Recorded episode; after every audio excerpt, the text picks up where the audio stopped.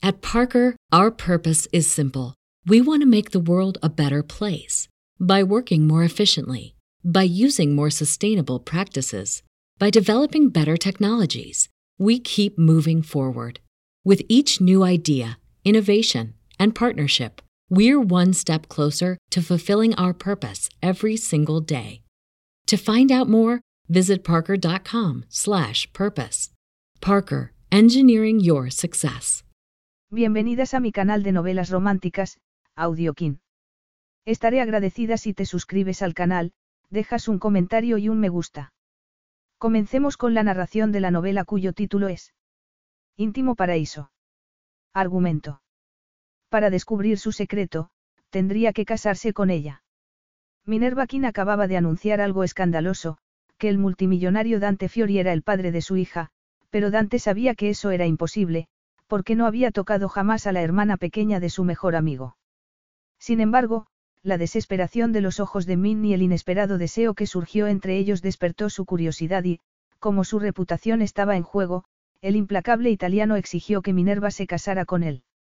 Ella estaba dispuesta a hacer cualquier cosa con tal de proteger a la niña, y no se resistió cuando Dante la convirtió en su mujer y la llevó a su isla privada. Pero, por si su sorprendente matrimonio no hubiera sido suficiente, la inocente Min iba a revelarle algo más en su íntimo paraíso. Capítulo 1. Corría el rumor de que Dante Fiori podía destrozar a un hombre por el simple procedimiento de arquear una ceja. Era implacable, decidido, poderoso, mal enemigo para cualquiera. Había salido del arroyo con ayuda de su mentor, Robert Kinney, no contento con superar las expectativas de éste, había aumentado su fortuna. Dante era una fuerza de la naturaleza. Todas las mujeres querían estar con él y todos los hombres, ser como él, todos, menos su mejor amigo, Maximus King, quien además de considerarlo sobrevalorado en exceso, tenía el valor de decírselo. En resumen, era el rey de todo reino que le interesara, aunque no tuviera sangre real. Y esa fue la razón de que se quedara atónito cuando el mundo cambió de repente en mitad del salón de los King. Dante había ido a la ciudad para asistir a uno de sus animados encuentros, a los que siempre le invitaban.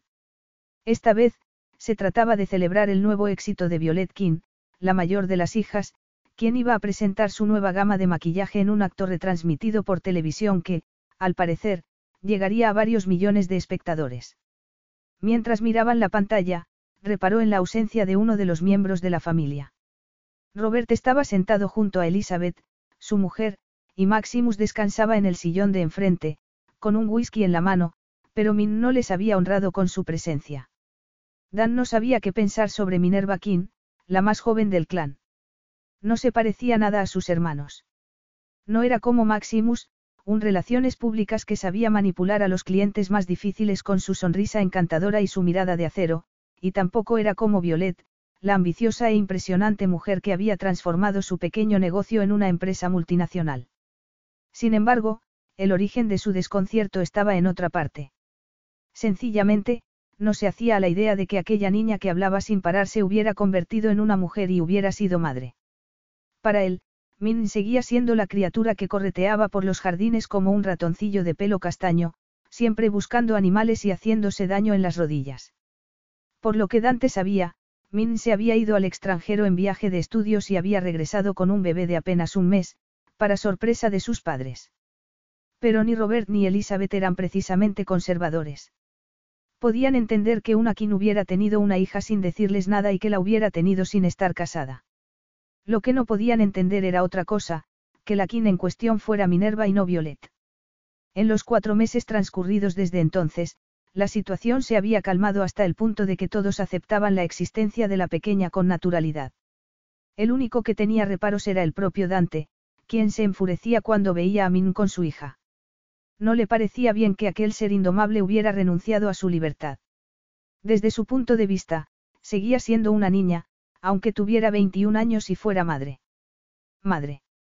Si hubiera podido, habría machacado al tipo que la había dejado embarazada, un extranjero del que ni siquiera sabían el nombre. No lo podía evitar. Sentía debilidad por Minerva desde su infancia, cuando corría de un lado a otro como una exhalación que solía terminar en caídas de las que salía ilesa. Pero a veces no tenía tanta suerte. A sus 16 o 17 años, un chico que le gustaba la humilló durante un baile, y la intervención posterior de Robert, que se enfadó con el joven, solo sirvió para que se sintiera aún más avergonzada. Al ver lo que sucedía, Dante se ofreció a bailar con ella y le dio un consejo. No dejes que te vean llorando. Se lo dijo de corazón. Tal vez, de un modo excesivamente grave. Pero el truco funcionó, y Min dejó de llorar. ¿Por qué le importaba tanto Minerva King? Ni Dante lo sabía ni tenía la costumbre de interrogarse sobre sus propios motivos. Era un hombre de acción, que se limitaba a actuar cuando las circunstancias lo exigían. Y quizá fuera ese el problema, que ahora no exigían nada y, en consecuencia, no había nada que hacer. Cansado de dar vueltas al asunto, se concentró en la pantalla del televisor. Si todo iba según lo previsto, vería la presentación de Violetti, cuando terminara, hablaría con Robert para intentar convencerle otra vez de que unieran fuerzas, en parte, porque pensaba que era lo mejor para sus dos empresas y, en parte, porque había contribuido al éxito de King Industries y le interesaba tanto como si fuera suya. Por supuesto, Robert se resistía a que los King compartieran el control con él, pero ni Maximus ni Violet estaban interesados en mantener la fábrica. A fin de cuentas, los dos tenían sus propios negocios y, aunque la segunda usara la empresa de su padre para el proceso de fabricación, desarrollaba sus productos por su cuenta y contaba con su propia red de distribución y progreso. Solo había otra persona que se podía interponer en su camino, Minerva, naturalmente. Sin embargo, estaba convencido de que no se opondría a la fusión. Y lo estaba porque no creía que aquella niña charlatana y juguetona tuviera ambiciones en ese campo, por mucho que hubiera crecido. ¿Quién le habría dicho que su seguridad saltaría por los aires unos segundos después, cuando Min apareció en la pantalla para sorpresa de todos? Sé que no están aquí para escuchar habladurías sobre mi familia, sino para asistir al lanzamiento de los nuevos productos de mi hermana, empezó la joven. Pero, como su nueva gama se llama Rumores, me ha parecido que sería una ocasión excelente para aclarar las cosas sobre los rumores que he provocado. Dante se quedó boquiabierto. La Minerva que hablaba no era su ratoncillo de pelo castaño, sino una mujer preciosa que tenía un bebé entre sus brazos. Se ha especulado mucho sobre el padre de mi hija, Isabella. Y, aunque estoy acostumbrada a ser el único miembro de mi familia que nunca sale en las noticias, he decidido poner fin al secreto, continuó Min, clavando sus brillantes ojos verdes en la cámara. ¿Quieren saber quién es? Pues bien, el padre de mi hija es Dante Fiori. Robert, Elizabeth y Maximus se giraron hacia él al mismo tiempo, perdiendo todo interés en la televisión. Y no lo miraron precisamente con afecto. Lo había hecho. Muerta de miedo, pero lo había hecho. Y Violet había estado encantada de permitírselo, porque a su hermana le gustaba tanto el espectáculo que no hizo ninguna pregunta sobre su sorprendente anuncio hasta que terminó la gala y se subieron a la limusina. Dante es el padre. Dijo. Sí, respondió ella, cada vez más asustada con su mentira. Dante se acostó contigo. Min no supo a qué se debía la perplejidad de Violet. Quizá, a que Dante no se acostaba nunca con mujeres como ella, quizá, a que le molestaba que Dante la hubiera tocado o quizá, sencillamente, a que estaba un poco celosa. A fin de cuentas, Violet era la belleza de la familia, y Minerva nunca había llamado la atención, por lo menos, hasta que volvió del extranjero con un bebé, lo cual había desatado todo tipo de rumores. Min no necesitaba ser muy lista para saber que su vida se podía complicar en cualquier momento. Cualquier idiota podía hacerle una foto con Isabella y vendérsela a la prensa, que la publicaría en todo el mundo. Y, si Carlo la veía, ataría cabos. Pero no tomó ninguna decisión hasta que recibió un SMS donde la amenazaban. Isabella estaba en peligro. Ella estaba en peligro. Min estaba convencida de que la sobredosis de Katie no había sido un accidente. Su difunta amiga había pasado sus últimos días entre la angustia y el terror. Sabía que Carlo era un hombre con muchos recursos, y sabía que las había descubierto. Sin embargo, se habían sentido bastante seguras durante una temporada. Katia no era famosa y, aunque Min fuera una King, nadie la habría reconocido fuera de los Estados Unidos. Pero Carlo había conseguido localizarla y, al localizarla a ella, también localizó a Katia y a la propia Isabella. Tenía que hacer algo. Katia había muerto y, si no encontraba una solución, Carlo le quitaría a la niña. Fue entonces cuando se le ocurrió la idea. Solo tenía que decir que la niña era suya y de Dante. La gente se lo creería y, cuando la noticia llegara a la prensa, Carlo no sospecharía nada, porque solo la había visto un par de veces cuando estaban en Roma, y no le había prestado ninguna atención. Por desgracia, el SMS demostraba que se había equivocado al respecto. A papá le va a dar un infarto, afirmó Violet. ¿Tú crees? Min no podía creer que su padre se lo tomara a la tremenda. Robert King era el no va más del aplomo, como había demostrado cuando se presentó de repente con un bebé. Naturalmente, ella le preguntó si le molestaba, y él contestó que no tenía ningún motivo para estar enfadado, porque era una mujer adulta con dinero de sobra para cuidar de Isabella y una mansión gigantesca a su disposición. No, la reacción que le preocupaba a Min no era la de su padre, sino de Dante. Y cruzó los dedos para que el viejo amigo de su familia estuviera en Frankfurt, Milán o su despacho de Nueva York, en cualquier sitio menos en la casa de los King. Pero no tuvo tanta suerte. Cuando la limusina llegó finalmente a su destino, las esperanzas de Minerva saltaron por los aires. Dante estaba allí. Tan alto, imponente y devastadoramente atractivo como de costumbre. Tan fuerte y seguro como la noche en que la sacó a bailar después de que su amigo Bradley le confesara que solo había salido con ella para poder entrar en la mansión de los King y contárselo después a sus amigos del instituto. Había sido una de las experiencias más humillantes de Min. Y también la mejor de todas, porque la traición de Bradley la puso en brazos de Dante Fiori, un hombre que le habría gustado a cualquier mujer. Desde entonces, se sentía tan atraída por él como si fuera un imán. Cada vez que lo veía, se estremecía por dentro. Y, por mucho que le disgustara, no lograba resistirse al deseo.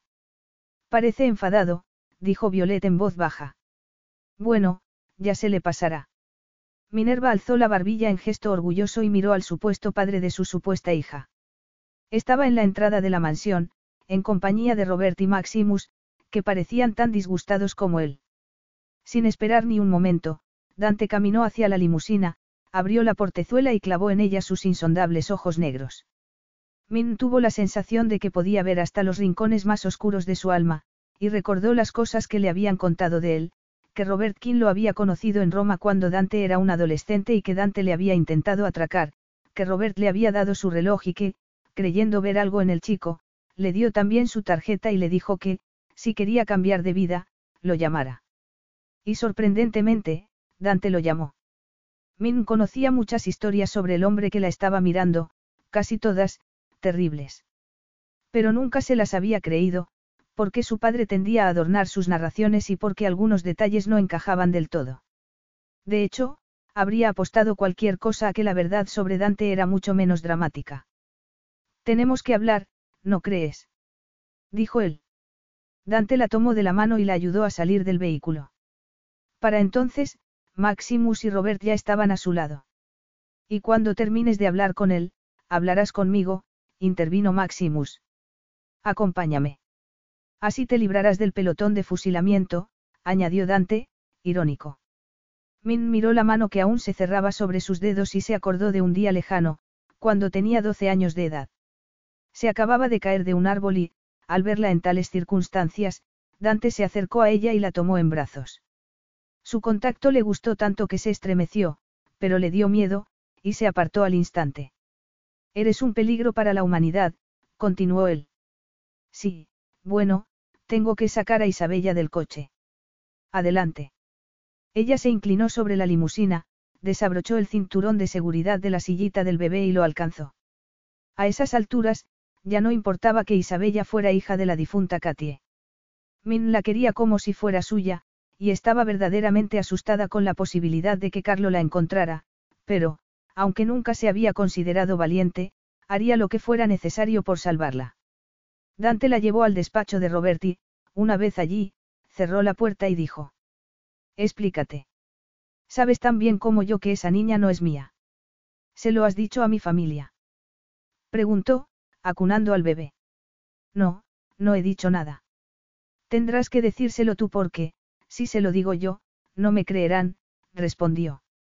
En la hora que has tardado en volver a casa, he tenido que dar cien razones a tu hermano para que no me asesinara. ¿Y sabes cuál era la más importante? Que si soy su padre, me necesitarás. Y es verdad. Te necesito. Dante arqueó una ceja, pero no dijo nada. Lo siento. Tuve pánico, añadió ella. Pánico. ¿De qué? Se interesó. ¿Qué ocurre? Fuiste el único hombre que me vino a la cabeza, el único que tenía el poder suficiente. Y tenía que protegerme, Dante.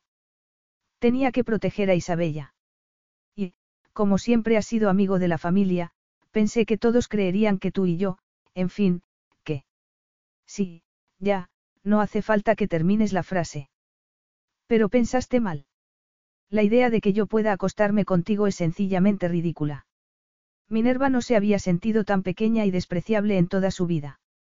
Dante tenía razón. La idea de que un hombre como él la quisiera en su cama era absurda. Pero Robert y Maximus se lo habían creído y, si ellos lo creían, también podía engañar a los demás. Oh, vamos, los hombres tienden a mantener relaciones que, en principio, no tienen ni pies ni cabeza, declaró ella, intentando mantener su orgullo a salvo. Son cosas de sus fantasías sexuales ocultas. Ah, sí. Pues las mías están tan a la vista de todos que las publican en los periódicos de medio mundo. Y tú no encajas en ellas. Min se volvió a sentir insultada, aunque el comentario no le sorprendió en absoluto. A Dante le daba igual que las mujeres fueran rubias, morenas o pelirrojas, solo quería que fueran esbeltas y refinadas, es decir, como Violet. Me alegro de saberlo, replicó. ¿Por qué lo has hecho, Minerva? Lo siento, no quería causarte problemas, se volvió a disculpar. Alguien nos ha amenazado a Isabella y a mí, y tenía que inventarme una historia para protegernos, una paternidad alternativa, por así decirlo. Una paternidad alternativa. Min tragó saliva. Sí, es que el padre de Isabella es el hombre que nos ha amenazado. Dante la miró con escepticismo. Ah, pero ¿sabes quién es? Pensé que no lo sabías. Minerva no supo si sentirse sorprendida, ofendida o encantada con su intento de zaherirla, porque implicaba que la creía capaz de mantener relaciones amorosas secretas, pero, a decir verdad, solo la habían besado una vez, estando en Roma en compañía de Katie. Una noche, se fueron a una discoteca y, mientras bailaba con un joven del que ni siquiera conocía el nombre, él se inclinó y la besó sin previo aviso. Pero no le gustó nada, así que fingió que le dolía la cabeza, salió del local y tomó un taxi para volver al hostal donde su amiga y ella se alojaban. Por supuesto que sé quién es. Desgraciadamente, su identidad tiene implicaciones de las que no fui consciente hasta más tarde. ¿Qué significa eso? Min dudó, quizá, porque no podía decirle la verdad sin confesarle que Isabella no era hija suya. Pero, por otra parte, Dante era una de las pocas personas de las que confiaba. Siempre había cuidado de ella, desde que era una niña. Y, a fin de cuentas, sus vidas estaban en peligro. Su padre es miembro de una familia del crimen organizado, dijo, armándose de valor. Huelga decir que yo no lo sabía cuando lo conocí. Y ahora la está buscando, bueno, nos está buscando. Insinúas que estás verdaderamente en peligro. Sí. Y la única forma de que nos deje en paz es convencerlo de que no es el padre de Isabella, contestó. ¿Y crees que se lo tragará? Bueno, no tenía más opción que intentarlo, se defendió. Necesito que me protejas. Él la miró con intensidad, como si estuviera mirando a una niña que había hecho una travesura. Y, de repente, su expresión cambió. Si esa niña fuera hija mía, seríamos familia, afirmó Dante. Sí, supongo que sí. Y tendremos que hacernos fotografías, para que todo el mundo sepa que estamos juntos. De lo contrario, pensarán que soy un mal padre. Sí, imagino que sí. Pero, si Isabella fuera mi hija, tendríamos que hacer una cosa. Una cosa. Dijo ella, frunciendo el ceño. Dante, que había empezado a caminar de un lado a otro como un tigre enjaulado, se detuvo súbitamente y respondió. Sí, la única salida que tenemos. ¿Cuál? Casarnos. Capítulo 2. Dante supo dos cosas cuando clavó la mirada en los ojos verdes de Min, la primera, que si Minerva e Isabella estaban en peligro, debía protegerlas y la segunda, que casarse con ella era la mejor forma de conseguir sus objetivos con la empresa de Robert King. A fin de cuentas, sería esposo de su hija y supuesto padre de su nieta.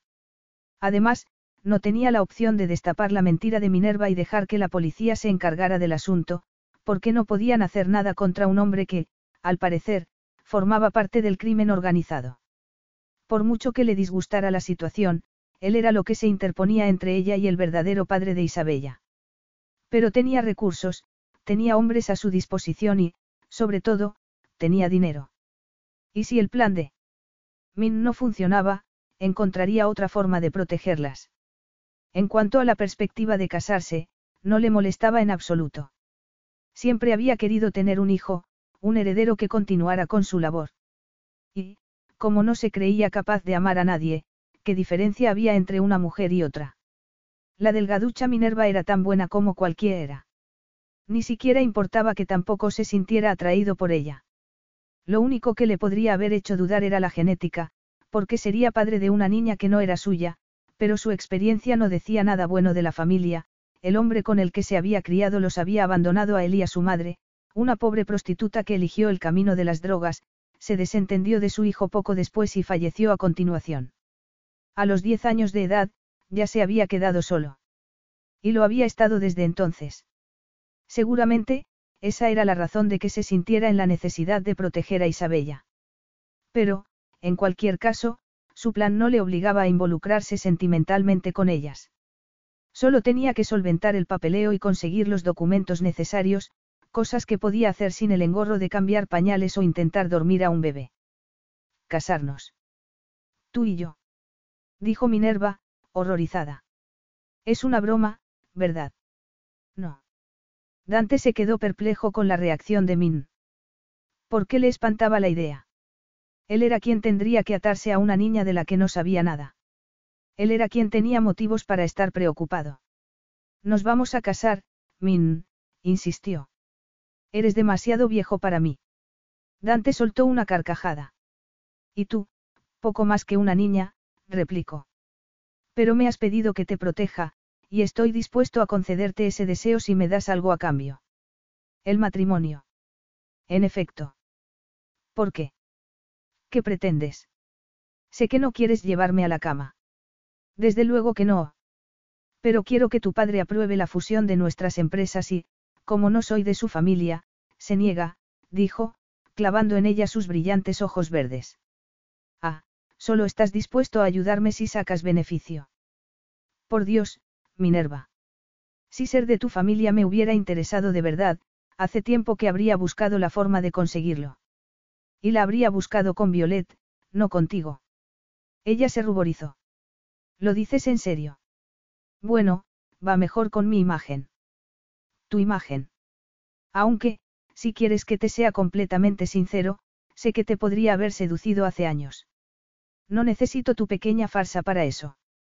Si hubiera querido casarme contigo, me habría casado contigo. Min estuvo a punto de gritar. Tú no me podrías seducir en toda tu vida, Dante Fiori. Ni siquiera me gustas. Nunca me has gustado. Ah, no. Entonces, ¿por qué me seguías a todas partes, como un perrito? Dante no supo por qué se sentía en la necesidad de incordiar a Minerva.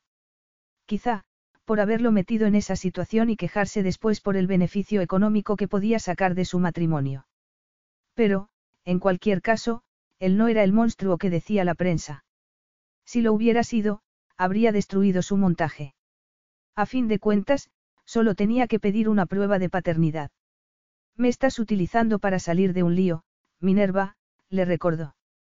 Habría sido mejor que te sedujera en su momento. Yo te habría ofrecido el matrimonio directamente y, desde luego, no soy ninguna amenaza. Claro que lo eres. ¿Para quién? Para la decencia. Justo entonces, Robert King abrió la puerta y entró en el despacho. Tenemos que hablar, anunció. Si quieres hablar con Dante, puedes hablar delante de mí, dijo su hija. No, creo que no, replicó su padre. Y yo creo que sí. Robert suspiró y cerró la puerta. Está bien, si te empeñas, ¿cómo te atreves a abusar de mi hospitalidad, Dante? Min es una niña comparada contigo. ¿Por qué te enfadas ahora? No te enfadaste cuando me presenté con la niña, declaró Minerva. ¿De qué habría servido que me enfadara? Te fuiste a ver mundo sin molestarte en consultarlo conmigo, y luego volviste con esa criatura. Pero nadie puede cambiar el pasado, alegó su padre. No, no estoy enfadado contigo, sino con él. Eso no tiene ni pies ni cabeza, dijo su hija. Dante no dijo nada, pero pensó que el enfado de Robert era perfectamente lógico. En primer lugar, porque sacaba trece años a Minerva, en segundo, porque tenía más experiencia que ella en todos los sentidos y, en tercero, porque había traicionado a los King, al menos, teóricamente.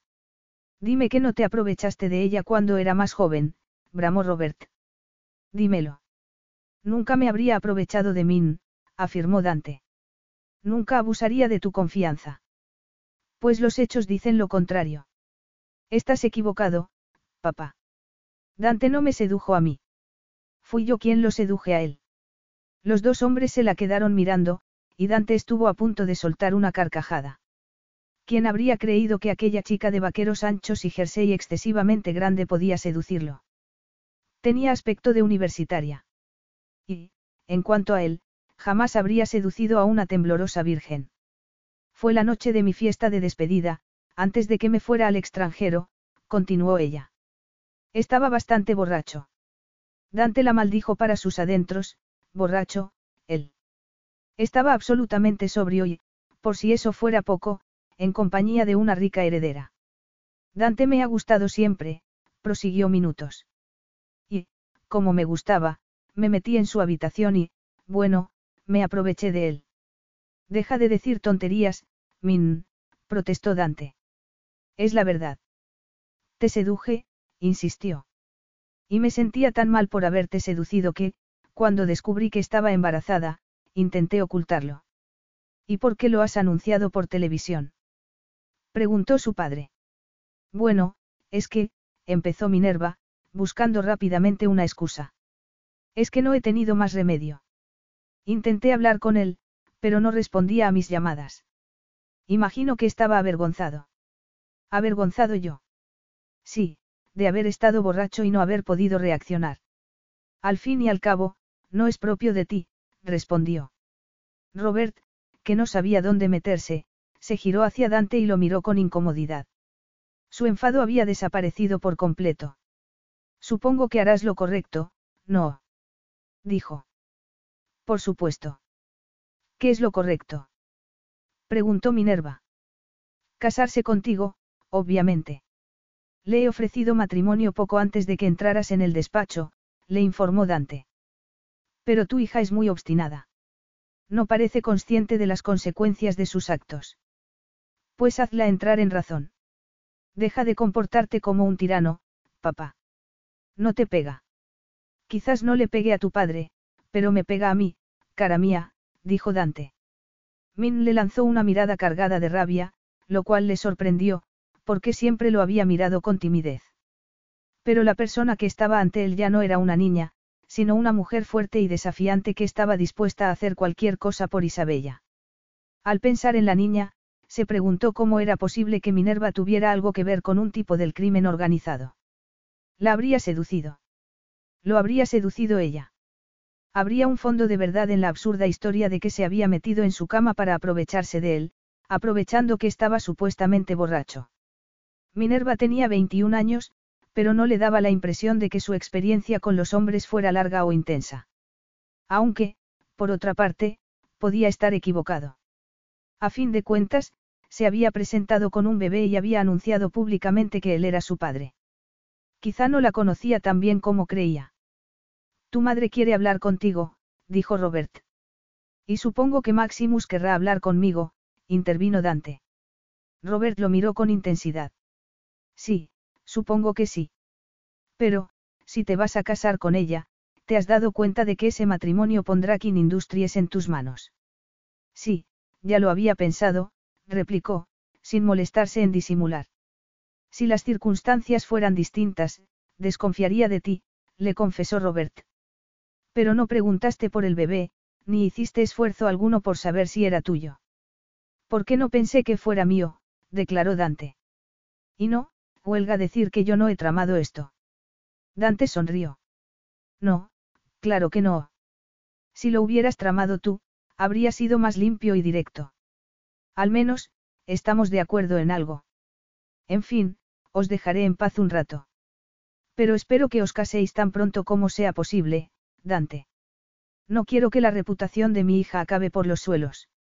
Diremos que Minerva guardó en secreto a la niña porque tenía miedo de que no quisieras reconocerla, y que cuando tú descubriste la historia. No es una historia, lo interrumpió Dante. Es la verdad. Robert no se molestó en discutir. Salió del despacho, cerró la puerta y los dejó a solas. Eres tonta, Minerva. ¿No pensaste que tendrías que casarte conmigo? No, no creí que mi padre quisiera forzar el asunto. Reaccionó con tanta naturalidad cuando me presenté en casa con Isabella que ni siquiera se me pasó por la cabeza. Pensé que no le importaba, que le daba igual que hubiera tenido un bebé con un desconocido. Claro, porque no podía obligar a un desconocido a casarse con su hija. Pero yo no soy un desconocido, Min. Tendrías que haberlo imaginado. Sí, puede que tengas razón, pero, cuando Carlo me envió ese mensaje, me entró pánico e hice lo primero que se me ocurrió, es decir, ponerme delante de las cámaras. Y no me arrepiento. Ni siquiera ahora. Excelente. Me alegra que estés tan dispuesta a meterte en la trampa que tú misma has montado, replicó. ¿Cuánto tiempo tendremos que estar casados? Supongo que tendremos que enfrentarnos a Carlo en algún momento, pero, aunque no sea así, debería ser un tiempo razonablemente largo, lo justo para que el asunto se olvide. Dante la miró con sorna. Cara, olvidas que soy católico. No me divorciaré de ti. Capítulo 3. Durante las dos semanas siguientes, Minerva no dejó de pensar en la súbita devoción católica de Dante. No podía hablar en serio. Su matrimonio debía tener fecha de caducidad, aunque solo fuera porque la idea de atarse a él hasta el final de sus días le parecía absurda. Al fin y al cabo, Dante jamás se habría casado con ella en otras circunstancias y, en cuanto a ella, querría estar con un hombre que la quisiera en algún momento. Sin embargo, era verdad que no se arrepentía de haberse inventado una historia tan enrevesada. Podría haber llamado a la policía cuando supo lo de Katie. Podría haber dejado a la niña en manos de las autoridades. Podría haber regresado a los Estados Unidos y haber seguido con su vida, lejos del peligroso Carlo. Pero se había acostumbrado a Isabella, y la quería tanto como si fuera suya. ¿Quién iba a pensar que Robert y el propio Dante se empeñarían en formalizar la situación, obligándola a casarse? De todas formas, el catolicismo de Dante dejó de preocuparle cuando se dio cuenta de que había una solución para su problema, que el matrimonio se declarara nulo. Por supuesto, eso implicaba que no se llegara a consumar, pero estaba convencida de que ninguno de los dos corría el peligro de dejarse caer en la tentación. Cuando llegó el día de la fiesta oficial de su compromiso, estaba casi triunfante. Su familia tenía la impresión de que iba a ser una boda de verdad y, como el novio era Dante Fiori, se lo habían tomado como si fuera todo un acontecimiento, pero Minerva sabía que no era ninguna de las dos cosas, así que se lo tomó con tranquilidad y quedó con su hermana para arreglarse el pelo, maquillarse y vestirse. Necesitas dorado, dijo Violet con firmeza. Sombra de ojos dorada, maquillaje dorado y un vestido dorado. Pareceré la estatuilla de los Oscar, protestó Minerva. Justo lo que debes parecer, comentó su hermana. A fin de cuentas, eres el premio que Dante ha ganado. ¿Por qué dices eso, si crees que he sido yo quien se ha llevado el premio? Desde tu punto de vista, el premio es Dante. Sí, reconozco que estuve encaprichada de él, pero ya lo he superado. ¿Te encaprichaste de él? Preguntó, sorprendida. Vaya, no lo sabía.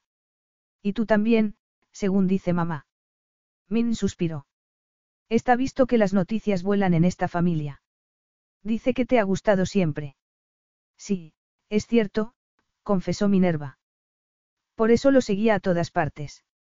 A decir verdad, Min no habría sabido definir lo que sentía por Dante. Siempre había tenido la necesidad de estar cerca de él y de mirarlo, como si fuera un león encerrado en una jaula. Quizá, porque era emocionante y salvaje, es decir, lo que ella no era. Quizá, porque tenía el aire de un dragón escapado de un cuento de hadas. Quizá, porque despertaba la naturaleza romántica de su corazón. Sin embargo, su romanticismo no tenía nada que ver con él y, desde luego, tampoco significaba que estuviera enamorada. Bueno, eso ya no importa, replicó Violet. Hace tiempo que dejé de estar encaprichada de Dante. Pero es muy guapo, ¿verdad? Minerva se ruborizó. De repente, se sentía culpable por casarse con un hombre que le gustaba a su hermana y, por si eso fuera poco, por casarse sin que le gustara de verdad. ¿Qué cosas digo? continuó Violet. Tú lo sabrás mejor que nadie, porque es obvio que lo habrás visto desnudo. El rubor de Minerva se volvió más intenso. No, nunca lo había visto desnudo, y no tenía ninguna intención de verlo. En fin, vamos a prepararte para la boda. Violet se puso manos a la obra, y arregló a su hermana rápidamente. Cuando Minerva se miró en el espejo, le sorprendió que le hubiera dejado el pelo suelto por la parte atrás, cayendo en ondas sobre su espalda. Pero el estilo parcialmente informal era todo un acierto, en parte, porque le había echado algo que daba más brillo a su cabello castaño y, en parte, porque le había puesto una diadema dorada que daba un aspecto intencionado al conjunto, evitando la impresión de que lo llevaba así porque no sabía qué hacer con su pelo. En cuanto al vestido, no podía estar más contenta. Enfatizaba sus curvas al máximo y, como ella tenía poco pecho, el pronunciado escote resultaba de lo más elegante. Me encanta, dijo, llevándose una mano al pelo. Violeta alcanzó su mano, examinó sus dedos y declaró. Espero que Dante te regale un anillo. Oh. No lo había pensado. Su hermana entrecerró los ojos. ¿Quieres casarte con él, verdad? Necesito casarme con él. Lo necesito desesperadamente. Excelente. Momentos después, Violet le dio el calzado que había elegido para ella. Y Min se alegró de que no fueran zapatos de tacón de aguja, sino unas sandalias tan cómodas como bonitas, que la hacían sentirse extrañamente grácil. Concluidos los preparativos, dejó a su hermana con intención de bajar a la fiesta y, cuando ya había llegado a la escalera, se encontró con su madre. Vaya, me dirigía a tu habitación en este mismo momento. Elizabeth King era una mujer extraordinariamente bella, aunque se parecía más a Violet y a Maximus que a Minerva. Por supuesto, nadie habría podido negar que eran de la misma familia, pero sus padres y sus hermanos tenían rasgos más clásicos que los suyos, y siempre se había sentido maltratada por la genética. Por ejemplo, su nariz era como la de su madre, pero más larga. Y donde los demás tenían pómulos que parecían esculpidos en piedra, ella los tenía redondeados que le daban cierto aire rollizo a pesar de su complexión delgada y de que no le sobraba ni un gramo de grasa en todo el cuerpo. Pues estoy aquí, replicó Minerva. Y estás preciosa, dijo su madre. ¿Preparada? Si es que no lo parezco. Preguntó, sintiéndose horrorosamente insegura. Por supuesto que sí. No pretendía insinuar lo contrario, estás bien, Minerva. Seguro que te quieres casar. Porque, si no quieres, hablaré con tu padre y suspenderemos la boda. Sé que se enfadará e insistirá en que Dante haga lo que considera correcto, pero no debes casarte si no estás enamorada de él. Minerva sonrió para sus adentros, consciente de que su madre solo quería lo mejor para ella. Pero también fue consciente de que su felicidad era lo que menos importaba. Siempre había sido así, y estaba tan acostumbrada que ya ni le dolía. Su madre era una antigua modelo de pasarela, Violet se había convertido en una magnate de los negocios y Maximus había multiplicado la fortuna de su padre, uno de los empresarios más famosos del mundo. Todos brillaban con luz propia. Todos eran un diamante pulido. ¿Y qué era ella? Una privilegiada que disfrutaba de la vida con el dinero de su familia, una niña rica de quien nadie esperaba nada. Sin embargo, Isabella y Carlo habían cambiado la opinión que tenía de sí misma.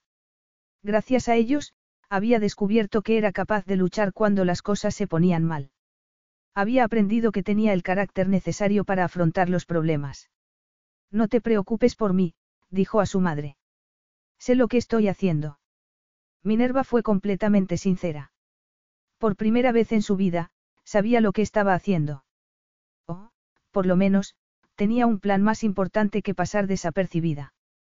Momentos después, su madre la acompañó hasta el exquisito patio trasero de la mansión, que daba a una playa privada. El sol se estaba ocultando y, Mientras Min miraba a los invitados, se dijo que todo saldría bien. Dante la ayudaría a librarse de Carlo y, cuando ya estuviera a salvo, se divorciaría de él. Pero, al verse entre un montón de desconocidos, se preguntó si estaba haciendo lo correcto. Allí no había amigos suyos. Los pocos que tenía, vivían lejos y, por supuesto, Katie se había ido para siempre. Deprimida, tuvo que recordarse que se iba a casar por el bien de Isabella. Y seguramente se habría animado si no hubiera visto entonces al hombre con el que se iba a casar. Estaba tan impresionante que se estremeció por dentro. Llevaba una camisa blanca y unos pantalones oscuros que, por algún motivo, la hicieron ser muy consciente de la potencia de sus piernas. Me alegro de verte, cara mía, dijo él. Empezaba a pensar que no aparecerías. Ya conoces a Violet. No habría permitido que saliera antes, porque cree que hay que llegar tarde a todas las fiestas. Sí, es una idea típica de tu hermana.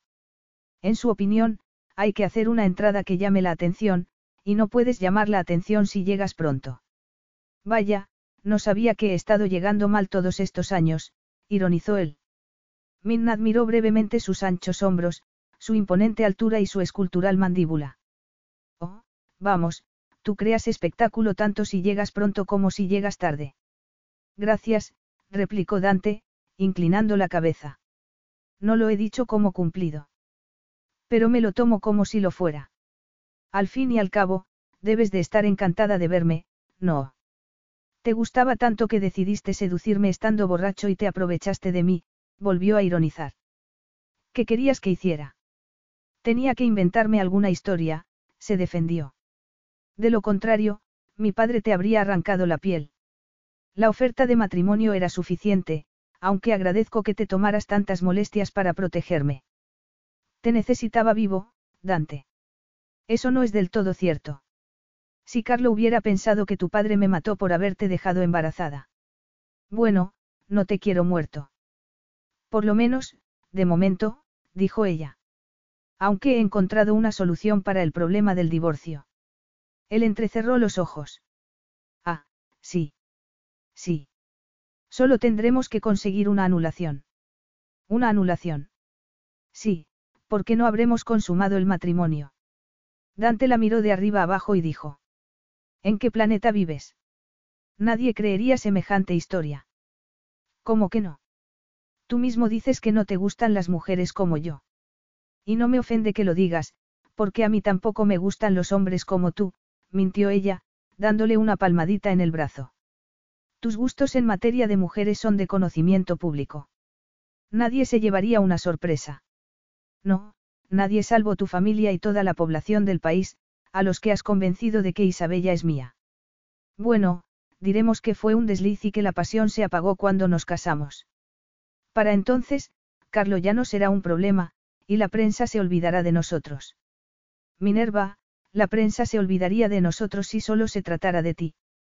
Pero, desgraciadamente, me metiste en este lío, y nunca se olvidarían de mí. Minerva suspiró, preguntándose cómo era posible que un ego tan grande y pesado como el suyo no lo aplastara por completo.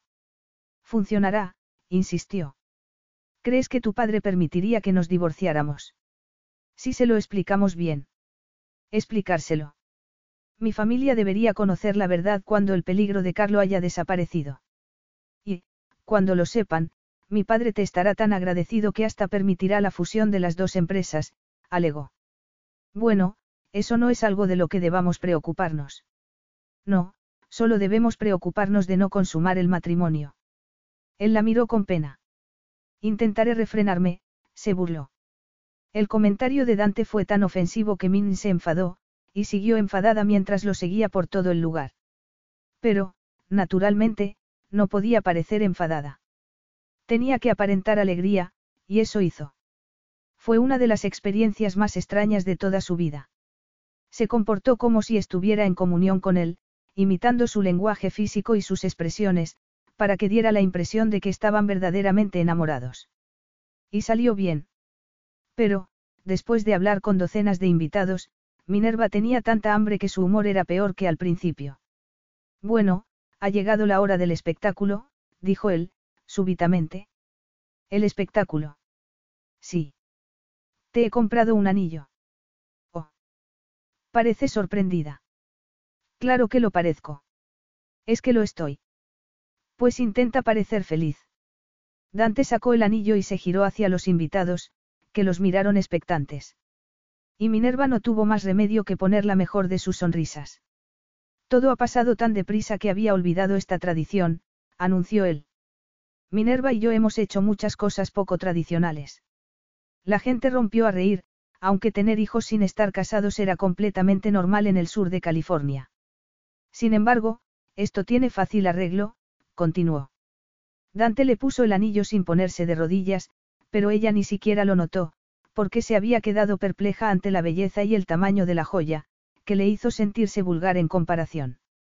Al verla, se acordó de algunas de sus amigas del instituto, quienes se reían de ella diciendo que no tenía manos, sino zarpas.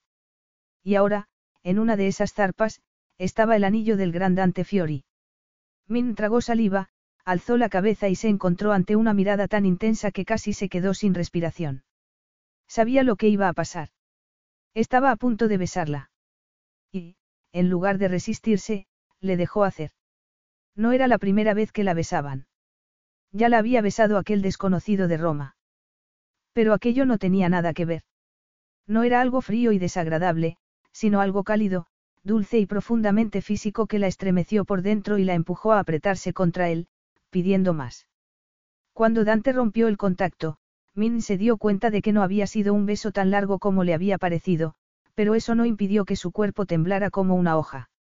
En cambio, él estaba tan impasible como de costumbre. Cualquiera habría dicho que no era un ser humano, sino una roca.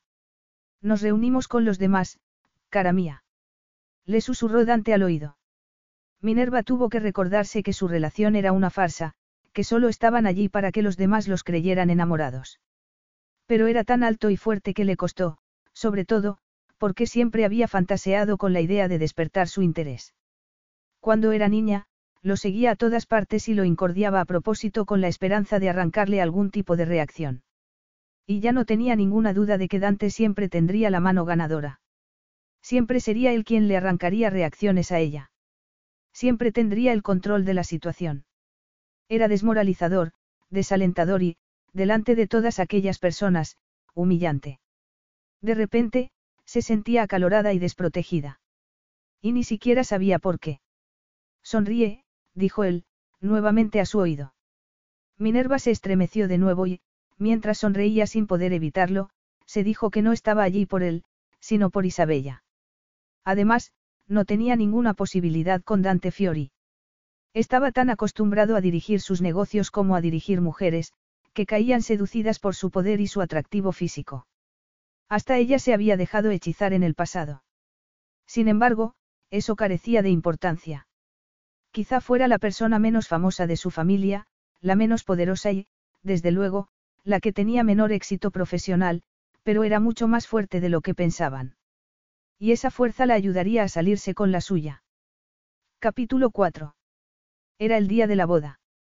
Su secretaria le había dicho el viernes que iba a ser el día más feliz de su vida, y Dante había refrenado la risa por dos motivos, porque no quería darle la impresión de que se estaba riendo de ella y porque, por mucho que no compartiera su edulcorada visión del mundo, tampoco quería destrozar sus ilusiones.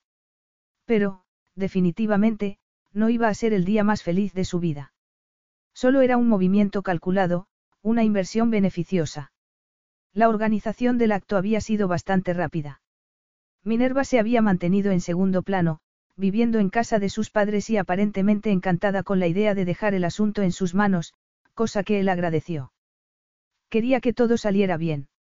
Nunca había sido un hombre que apreciara los riesgos innecesarios.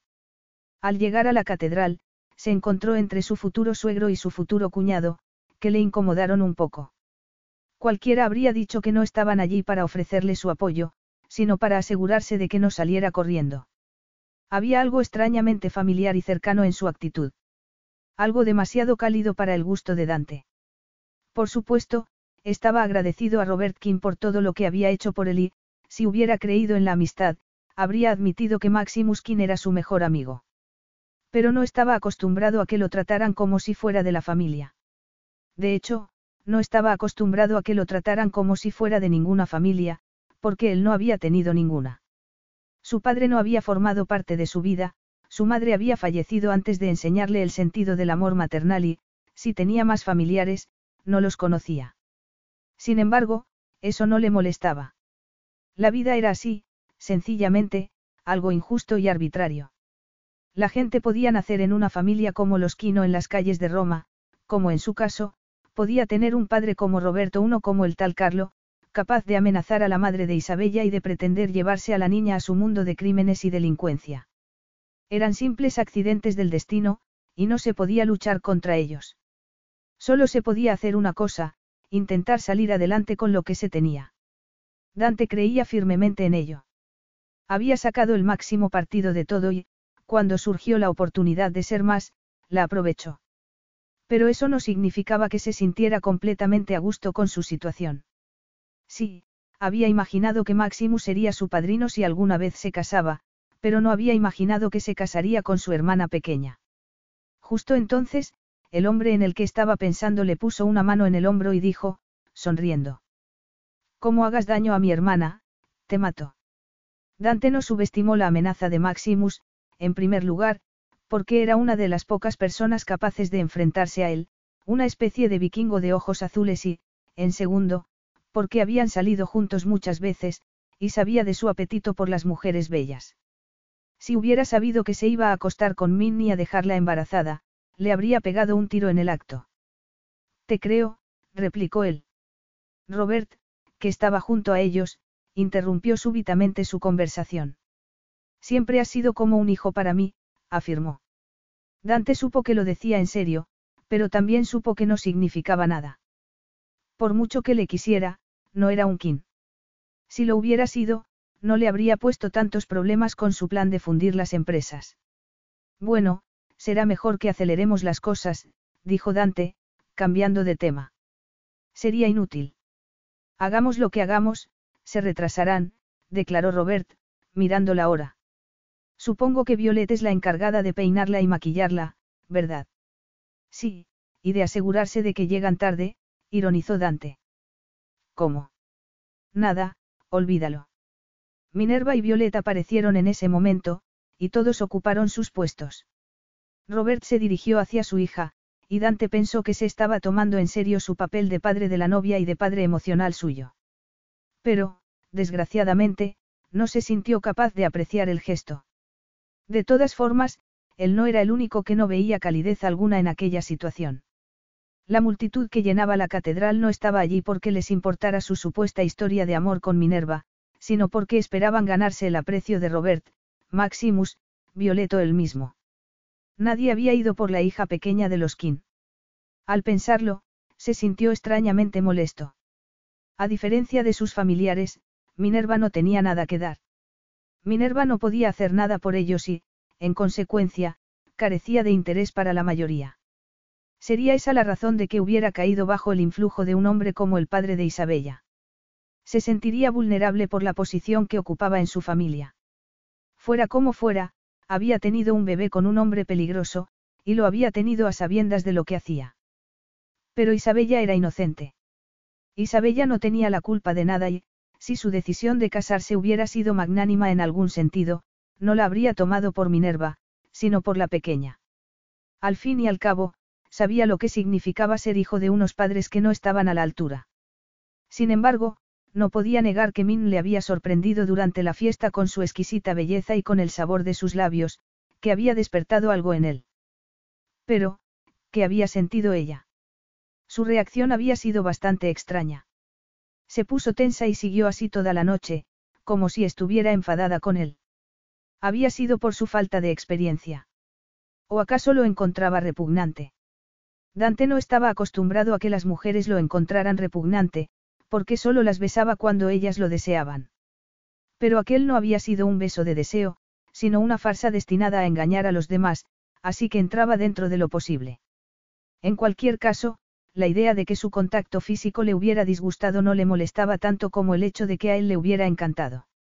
Y ni siquiera sabía por qué.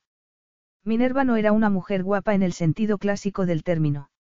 Era ciertamente bonita, pero algo corriente para su gusto. Carecía de refinamiento y, por si eso fuera poco, la encontraba demasiado joven para él. Entonces, ¿por qué le había gustado tanto? Mientras reflexionaba al respecto, Violeta avanzó por el pasillo central con su hermano, que se puso junto a Dante. Te mataré, susurró Maximus sin dejar de sonreír. Te juro que te mataré. Esta vez, Dante no dijo nada, entre otras cosas, porque la visión de Minerva lo dejó sin habla. Llevaba un vestido sencillo, de una tela tan suave y ligera que parecía posarse sobre sus formas como una fina niebla. Se había hecho un peinado de trenzas, con unos cuantos mechones sueltos y algún tipo de joyas que soltaban destellos a medida que avanzaba. Era un rayo de luz en plena oscuridad. Estaba aún más bella que la noche anterior, y había conseguido estarlo sin perder un ápice de su encanto natural. Dante no lo podía creer. La jovencita supuestamente sosa se había convertido en un ser etéreo, mostrando un tesoro que había permanecido oculto hasta ese día. Cuando lo miró, sus ojos verdes brillaron un momento, y él supo que no lo estaba soñando. Era ella, Minerva, minutos. Y también supo que, aunque regresara a su apariencia anterior, siempre la recordaría como aquella mañana. Me alegra que hayas venido, susurró ella. No te abandonaría jamás, replicó él, ofendido por el comentario. No, dijo Min, frunciendo el ceño. Claro que no. El sacerdote empezó a hablar, y Dante notó algo en Minerva que le encogió el corazón. Estaba incómoda, como si le desagradara la perspectiva de casarse por interés. Y era bastante probable, teniendo en cuenta que era mucho más blanda que él. Dante tuvo que recordarse que se había metido sola en aquel embrollo. Ella era la causante de aquella situación. Había forzado las cosas de tal manera que no había tenido más remedio que casarse y, si estaba a disgusto con las consecuencias de sus actos, tendría que aprender a superarlo. Lamentablemente, eso no impidió que se sintiera culpable, una emoción a la que tampoco estaba acostumbrado. Desde su punto de vista, el sentimiento de culpabilidad era una pérdida de tiempo y un ejercicio tan vano como haber nacido pobre y desear haber nacido rico, o como haber crecido en las calles de Roma y desear haber sido un king. No tenía ninguna utilidad. No resolvía ningún problema. Justo entonces, llegó el momento de los votos. Él pronunció los suyos sin titubear, pero ella dudó más de la cuenta con las promesas, como si tuviera miedo de lo que pudiera ocurrir si las rompía. Al verlo, Dante sonrió para sus adentros. Se había divertido mucho al decirle que no se podrían divorciar, y se había divertido aún más cuando le creyó. Pero llevaba toda una vida haciendo cosas que la Iglesia habría desaprobado y, si no se había preocupado antes por su salvación, no iba a empezar a preocuparse ahora. Sin embargo, la duración de su matrimonio era un asunto de cierta importancia, porque podía dañar su relación con la King Corporation. No necesitaba ser muy listo para saber que Robert King se enfadaría si se divorciaba pronto de su hija. Salvo que Min les contara la verdad, en cuyo caso, le considerarían una especie de héroe y podría hacer lo que quisiera. Además, tampoco quería estar casado con ella hasta el fin de sus días. Pronunciados los votos, llegó el momento de besarse. Él le puso las manos en la cintura, y ella retrocedió como si le diera asco. Pero Dante no podía permitir que Minerva complicara las cosas, así que inclinó la cabeza y asaltó su boca sin contemplaciones, con más pasión de la que pretendía. Hasta él mismo se sorprendió. ¿Por qué se sentía en la necesidad de conquistarla? ¿Por qué le gustaba más de lo que estaba dispuesto a admitir? ¿O por qué no soportaba que fuera aparentemente inmune a sus encantos? Fuera por el motivo que fuera, introdujo la lengua entre sus labios e insistió en sus atenciones. Minerva sabía muy bien. Sabía a primavera, a la luz del sol, a algo indefinible, pero indiscutiblemente suyo. Cuando rompió el contacto y clavó la vista en sus brillantes y verdes ojos, descubrió otra cosa, que ya no estaba frente a la niña que lo perseguía por todas partes, intentando llamar su atención, sino ante una mujer. Ya no era un ratoncillo. Era una tigresa dispuesta a todo para proteger a su hija. Ya no era una adolescente, sino una persona adulta. Dante se dio cuenta de que la había juzgado mal, y se maldijo a sí mismo por haber cometido un error tan imperdonable. Él no era de la clase de hombres que subestimaban a los adversarios o los enemigos en potencia. Pero había subestimado a Min, quien parecía tener muchas más caras de las que había imaginado. ¿Cuántas tendría? ¿Y cuál de ellas había mostrado al padre de Isabella? También había sido una tigresa con él. Dante odió a Carlo con toda su alma y, se quedó tan impactado por el descubrimiento que, cuando llegó el momento de saludar a los invitados, no fue consciente de nada de lo que se dijo y se hizo. Al cabo de unos minutos interminables, los llevaron a una sala de espera, donde ella alcanzó su bolso y sacó el teléfono móvil. ¿Qué pasa? Estás ansiosa por ver las noticias de nuestra boda. Ironizó él. Ella se puso pálida. No, no es eso, es que. Sí. Estoy preocupada. Carlo me ha enviado un mensaje. Minerva le pasó el móvil y se lo enseñó. El mensaje decía así, iré a vuestra fiesta. Así podré ver a la niña y saber si es mía. Pues no se va a acercar ni a Isabella ni a ti, bramó Dante. Y llegados a este punto, creo que ha llegado el momento de hablar con la policía y decirles que nos están acosando. ¿Tú crees? Preguntó, insegura. Ese hombre es un delincuente. Pero también es un extranjero y, en cuanto ponga un pie en nuestro país, estará sometido a las leyes de nuestro país, declaró él. Tenemos que poner obstáculos en su camino. Y, hablando de obstáculos, nos iremos de luna de miel antes de lo previsto. ¿En serio? ¿A dónde? ¿A dónde no nos pueda encontrar? ¿Y dónde está eso? ¿Por qué nos ha encontrado con mucha facilidad? No te ofendas, cara, pero los King sois muy conocidos, y todo el mundo sabe que vivís aquí. Sin mencionar el hecho de que tiene tu número de móvil. Yo no se lo he dado. Y cambié de número en cuanto llegué a los Estados Unidos. Dante frunció el ceño. Pues lo ha conseguido de alguna manera, pero eso carece de importancia. Tengo una isla privada de la que nadie sabe nada. No está a mi nombre, sino a nombre de una empresa tapadera, que no podrá relacionar con la mía, dijo. Nos ocultaremos allí y, entre tanto, usaré detectives privados para asegurarnos de que no vuelva a ser un peligro para ti. ¿Y cómo te vas a asegurar? Preguntó, temiéndose lo peor. Eso no es asunto tuyo. Dante, no quiero que hagas nada ilegal. Él soltó una carcajada. Me temo que es un poco tarde para concederte ese deseo. No te han contado cómo conocí a tu padre. Ella entrecerró los ojos. Sí, pero pensé que era una invención, una simple historia. Es verdad. Aunque, con el paso del tiempo, la han diluido bastante. Dante se vio a sí mismo a los 14 años, sosteniendo una pistola cuyo cañón estaba en la frente de un hombre. Estaba temblando, y no dejaba de sudar. Estaba haciendo lo contrario de lo que le había dicho uno de los amigos de su madre, quien afirmó que, si alguna vez hacía alguna cosa parecida, no debía temblar ni sudar. Y también le dijo otra cosa, que si apuntaba a alguien con un arma, tenía que estar dispuesto a disparar. Pero no lo estaba. En cuanto miró la cara del hombre al que pretendía robar, supo que sería incapaz de apretar el gatillo. Baja la pistola, hijo, dijo su víctima, en un italiano con marcado acento anglosajón. Su actitud tranquila y el tono amable de su voz lo desarmaron definitivamente, porque siempre se dirigían a él con disgusto, enfado o piedad. Hasta que conoció a Robert King. Entonces, ¿es cierto que apuntaste a mi padre con una pistola? Preguntó Min. Lo es. Y te aseguro que no me preocupa lo que le pueda pasar a un mafioso. Los tipos como él son, bueno, gente que destruye todo lo que toca, afirmó. Destrozan mi país, mis calles. Destrozan a mujeres como mi madre. Forma parte de un sistema que funciona a base de miedo, y puedes estar segura de que ya habrá hecho con otros lo que quiere hacer contigo. Pero no lo permitiré. No consentiré que os haga daño a la niña y a ti.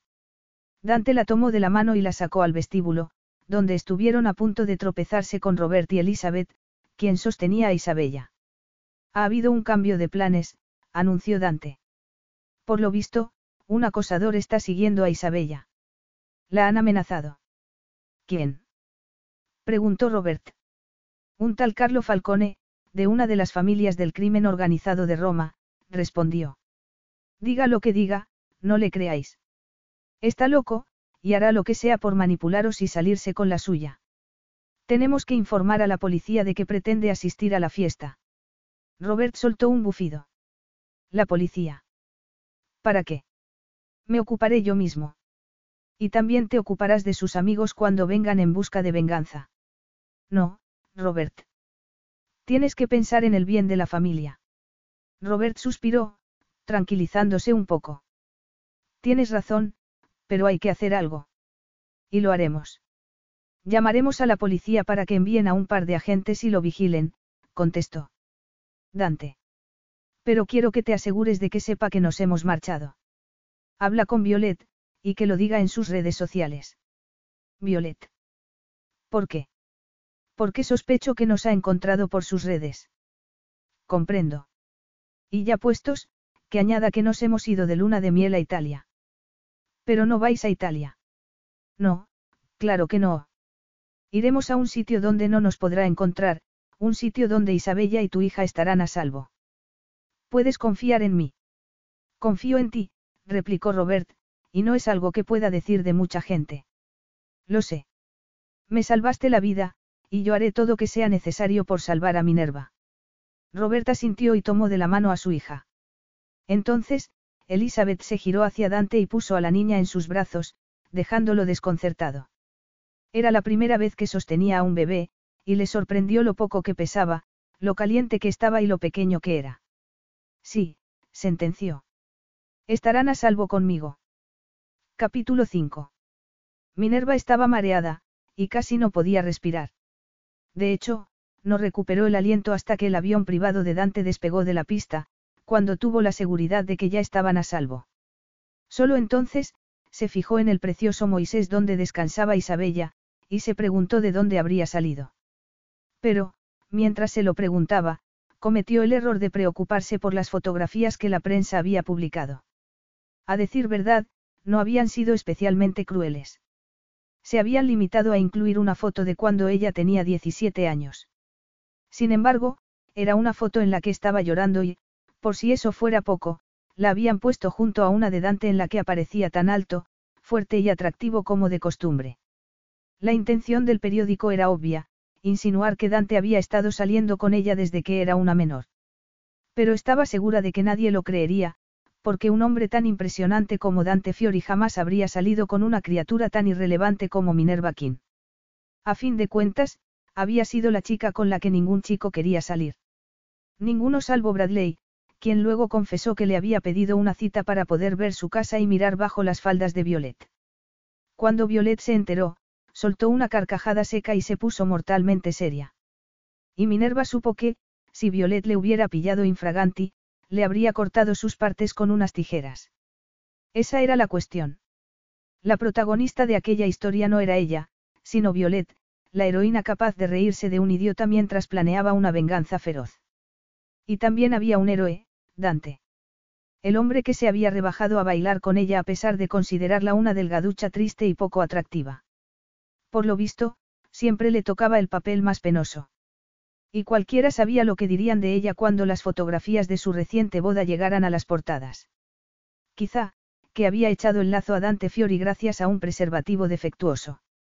No te preocupes por nuestra estancia en la isla, dijo Dante, interrumpiendo sus pensamientos. Cuando lleguemos, habrá de todo. Minerva, que no sabía de lo que estaba hablando, se inclinó sobre el Moisés para tapar mejor a Isabella. ¿Y eso? Los empleados de la empresa que uso de tapadera se encargarán de ello, pero se habrán ido cuando lleguemos, explicó él. Además, no saben quién ha dado las órdenes ni quién es el verdadero dueño del lugar. ¿Por qué necesitas una tapadera? Por precaución, claro. Nunca sabes cuándo tendrás que huir. Ella frunció el ceño. Estás involucrado en algo ilegal, Dante. No, pero, cuando un hombre ha tenido un pasado tan duro como el mío, aprende a ser paranoico. Pues es una pena que yo no lo aprendiera antes. Dante no dijo nada, y ella se preguntó si la sensación que había tenido en el altar sería cierta. Le había dado la impresión de que la había besado de verdad, como si le gustara. Pero no había tenido ocasión de analizarlo, porque estaba demasiado preocupada con la amenaza del padre de Isabella. No esperes gran cosa. Es una isla pequeña, volvió a hablar él. No hay más edificio que la casa. El resto es selva y playas de arena blanca, aunque creo que te gustará. En este momento, me gustaría cualquier sitio donde me sienta a salvo. Y Minerva se sentía a salvo. De momento. Durante el resto del viaje, Dante se dedicó a trabajar y ella, a dormir cuando Isabella se lo permitía, porque sus horarios dependían de las tomas de leche y los cambios de pañales de la pequeña. Y, por fin, el avión empezó a descender. No sé si lo has pensado, pero el piloto conoce nuestro paradero, comentó en ella. Dante se encogió de hombros. Confío en él. ¿Hasta qué punto? insistió. Él arqueó una ceja. Hasta el punto de permitirle que nos lleve volando por encima del océano y a miles de metros de altura, ironizó. Ya, pero, en ese caso, su destino está ligado al nuestro. Su destino siempre está ligado al mío, Minerva. Sabe perfectamente que, si nos traicionara, se encontraría en una situación bastante difícil, por así decirlo. Últimamente, no dejas de amenazar a los demás. Porque tu vida está amenazada, le recordó. En otras circunstancias, no sería tan tajante. Minerva reflexionó al respecto mientras bajaban del avión. De repente, Dante le parecía un extraño. Siempre había sabido que era un hombre duro, pero se sentía a salvo cuando estaba con él. Y ahora, se había vuelto imprevisible. Por un lado, la besaba con pasión y por otro, amenazaba a la gente con toda naturalidad, como si fuera lo más normal del mundo. ¿Con qué clase de hombre estaba? Hasta entonces, todo lo que sabía de él estaba relacionado de un modo u otro con su familia. Pero empezaba a pensar que Dante no era exactamente lo que parecía. Y, teniendo en cuenta que había amenazado a su padre con una pistola, se preguntó si Robert y Maximus lo conocerían mejor que ella. ¿Y qué decir de Elizabeth y Violet? Serían conscientes de su lado más oscuro. Como sigas pensando tanto, te va a salir humo de las orejas, se burló Dante. ¿Qué es lo que te preocupa? Ella se frotó la barbilla. Tu crueldad, respondió. Dante se volvió a encoger de hombros. Sí, suele ser motivo de preocupación. Pues yo no lo sabía. Siempre me pareciste una especie de hermano mayor. Severo, pero no peligroso. Bueno, supongo que es una confusión lógica. Aunque reconozco que eres la primera persona que la comete. Porque los demás no te conocen como yo, dijo, arrugando la nariz. Oh, por lo menos, como yo te conocía. Momentos después, se subieron al coche que les estaba esperando, donde pusieron a Isabella en una sillita. El vehículo se puso en marcha inmediatamente, y Min se dedicó a admirar el precioso paisaje de la isla, que se atenía a la descripción de Dante, selva densa a un lado y blancas playas al otro. La casa resultó estar en lo alto de una colina, junto al mar, era de planta moderna, con tabiques que imitaban el color de las playas y superficies de cristal por todas partes. Ya estamos en casa, anunció él. Pues tiene un aspecto bastante salvaje.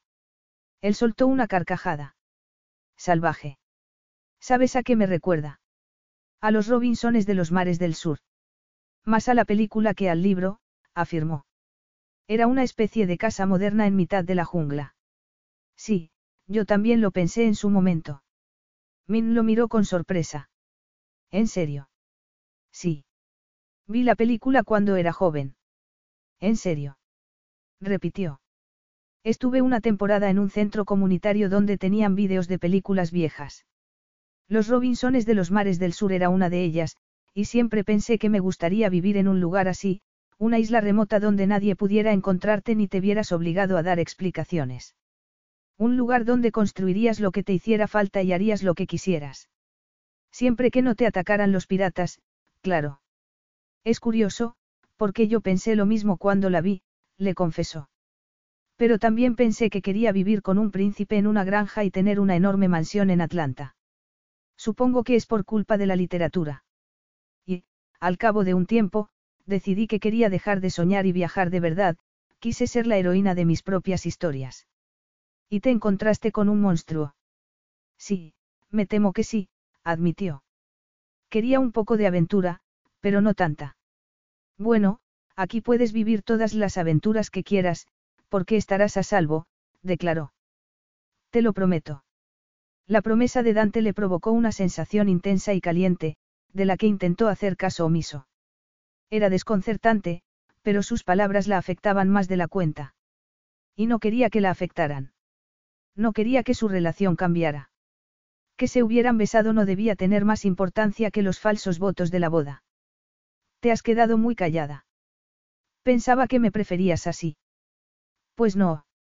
Es inquietante. No es normal. Bueno, no recuerdo que me hayan llamado, normal, ninguna vez. Deberías saberlo mejor que nadie. Sus miradas se encontraron un momento, y Min tuvo la sensación de que Dante veía algo en ella que ni ella misma sabía. ¿Cómo es posible que ese hombre te gustara? Preguntó él, tan súbita como bruscamente. ¿Qué quieres decir? Que no pareces la clase de mujer a la que se puede engañar con facilidad. ¿Y quién ha dicho que le resultara fácil? Él se puso tenso. No tuvo que forzarte, Min. Ella respiró hondo. Katia le había contado muchas cosas sobre su relación con Carlo y sobre los motivos por los que le gustaba, pero no se sintió capaz de asumir el papel de su difunta amiga. No era ella a quien Carlo había seducido. No era ella quien había sufrido un verdadero trauma, así que salió del paso lo mejor que pudo. No puedo explicarte en qué consiste su atractivo, replicó, calculando sus palabras. Pero, consista en lo que consista, lo pierde cuando lo conoces. No es una buena persona. Dante guardó silencio. Es un hombre peligroso, insistió ella, pensando otra vez en Katie. Las preocupaciones de Minerva se esfumaron cuando llegaron a la entrada de la casa. Le había parecido bonita en la distancia, pero de cerca se lo pareció mucho más. Acostumbrada a la opulencia de la mansión de los King, la sencillez y la elegancia de sus líneas la dejaron sin habla. Era como su dueño, tan sólida como exquisita. Era como su cuerpo, duro, sin un solo gramo de grasa, tonificado. Un cuerpo perfecto que cubría con trajes perfectos, hechos a medida. Al salir del coche, Dante se inclinó sobre el asiento trasero y alcanzó la sillita de Isabella con sus habituales movimientos felinos. Min pensó que hasta la ropa que llevaba parecía formar parte de su ser, como si fuera un planeta gigante que atrapaba todo en su órbita. Se te da muy bien, dijo ella. Gracias. Minerva no supo si su agradecimiento era sincero o si se estaba burlando. Con él, nunca se sabía.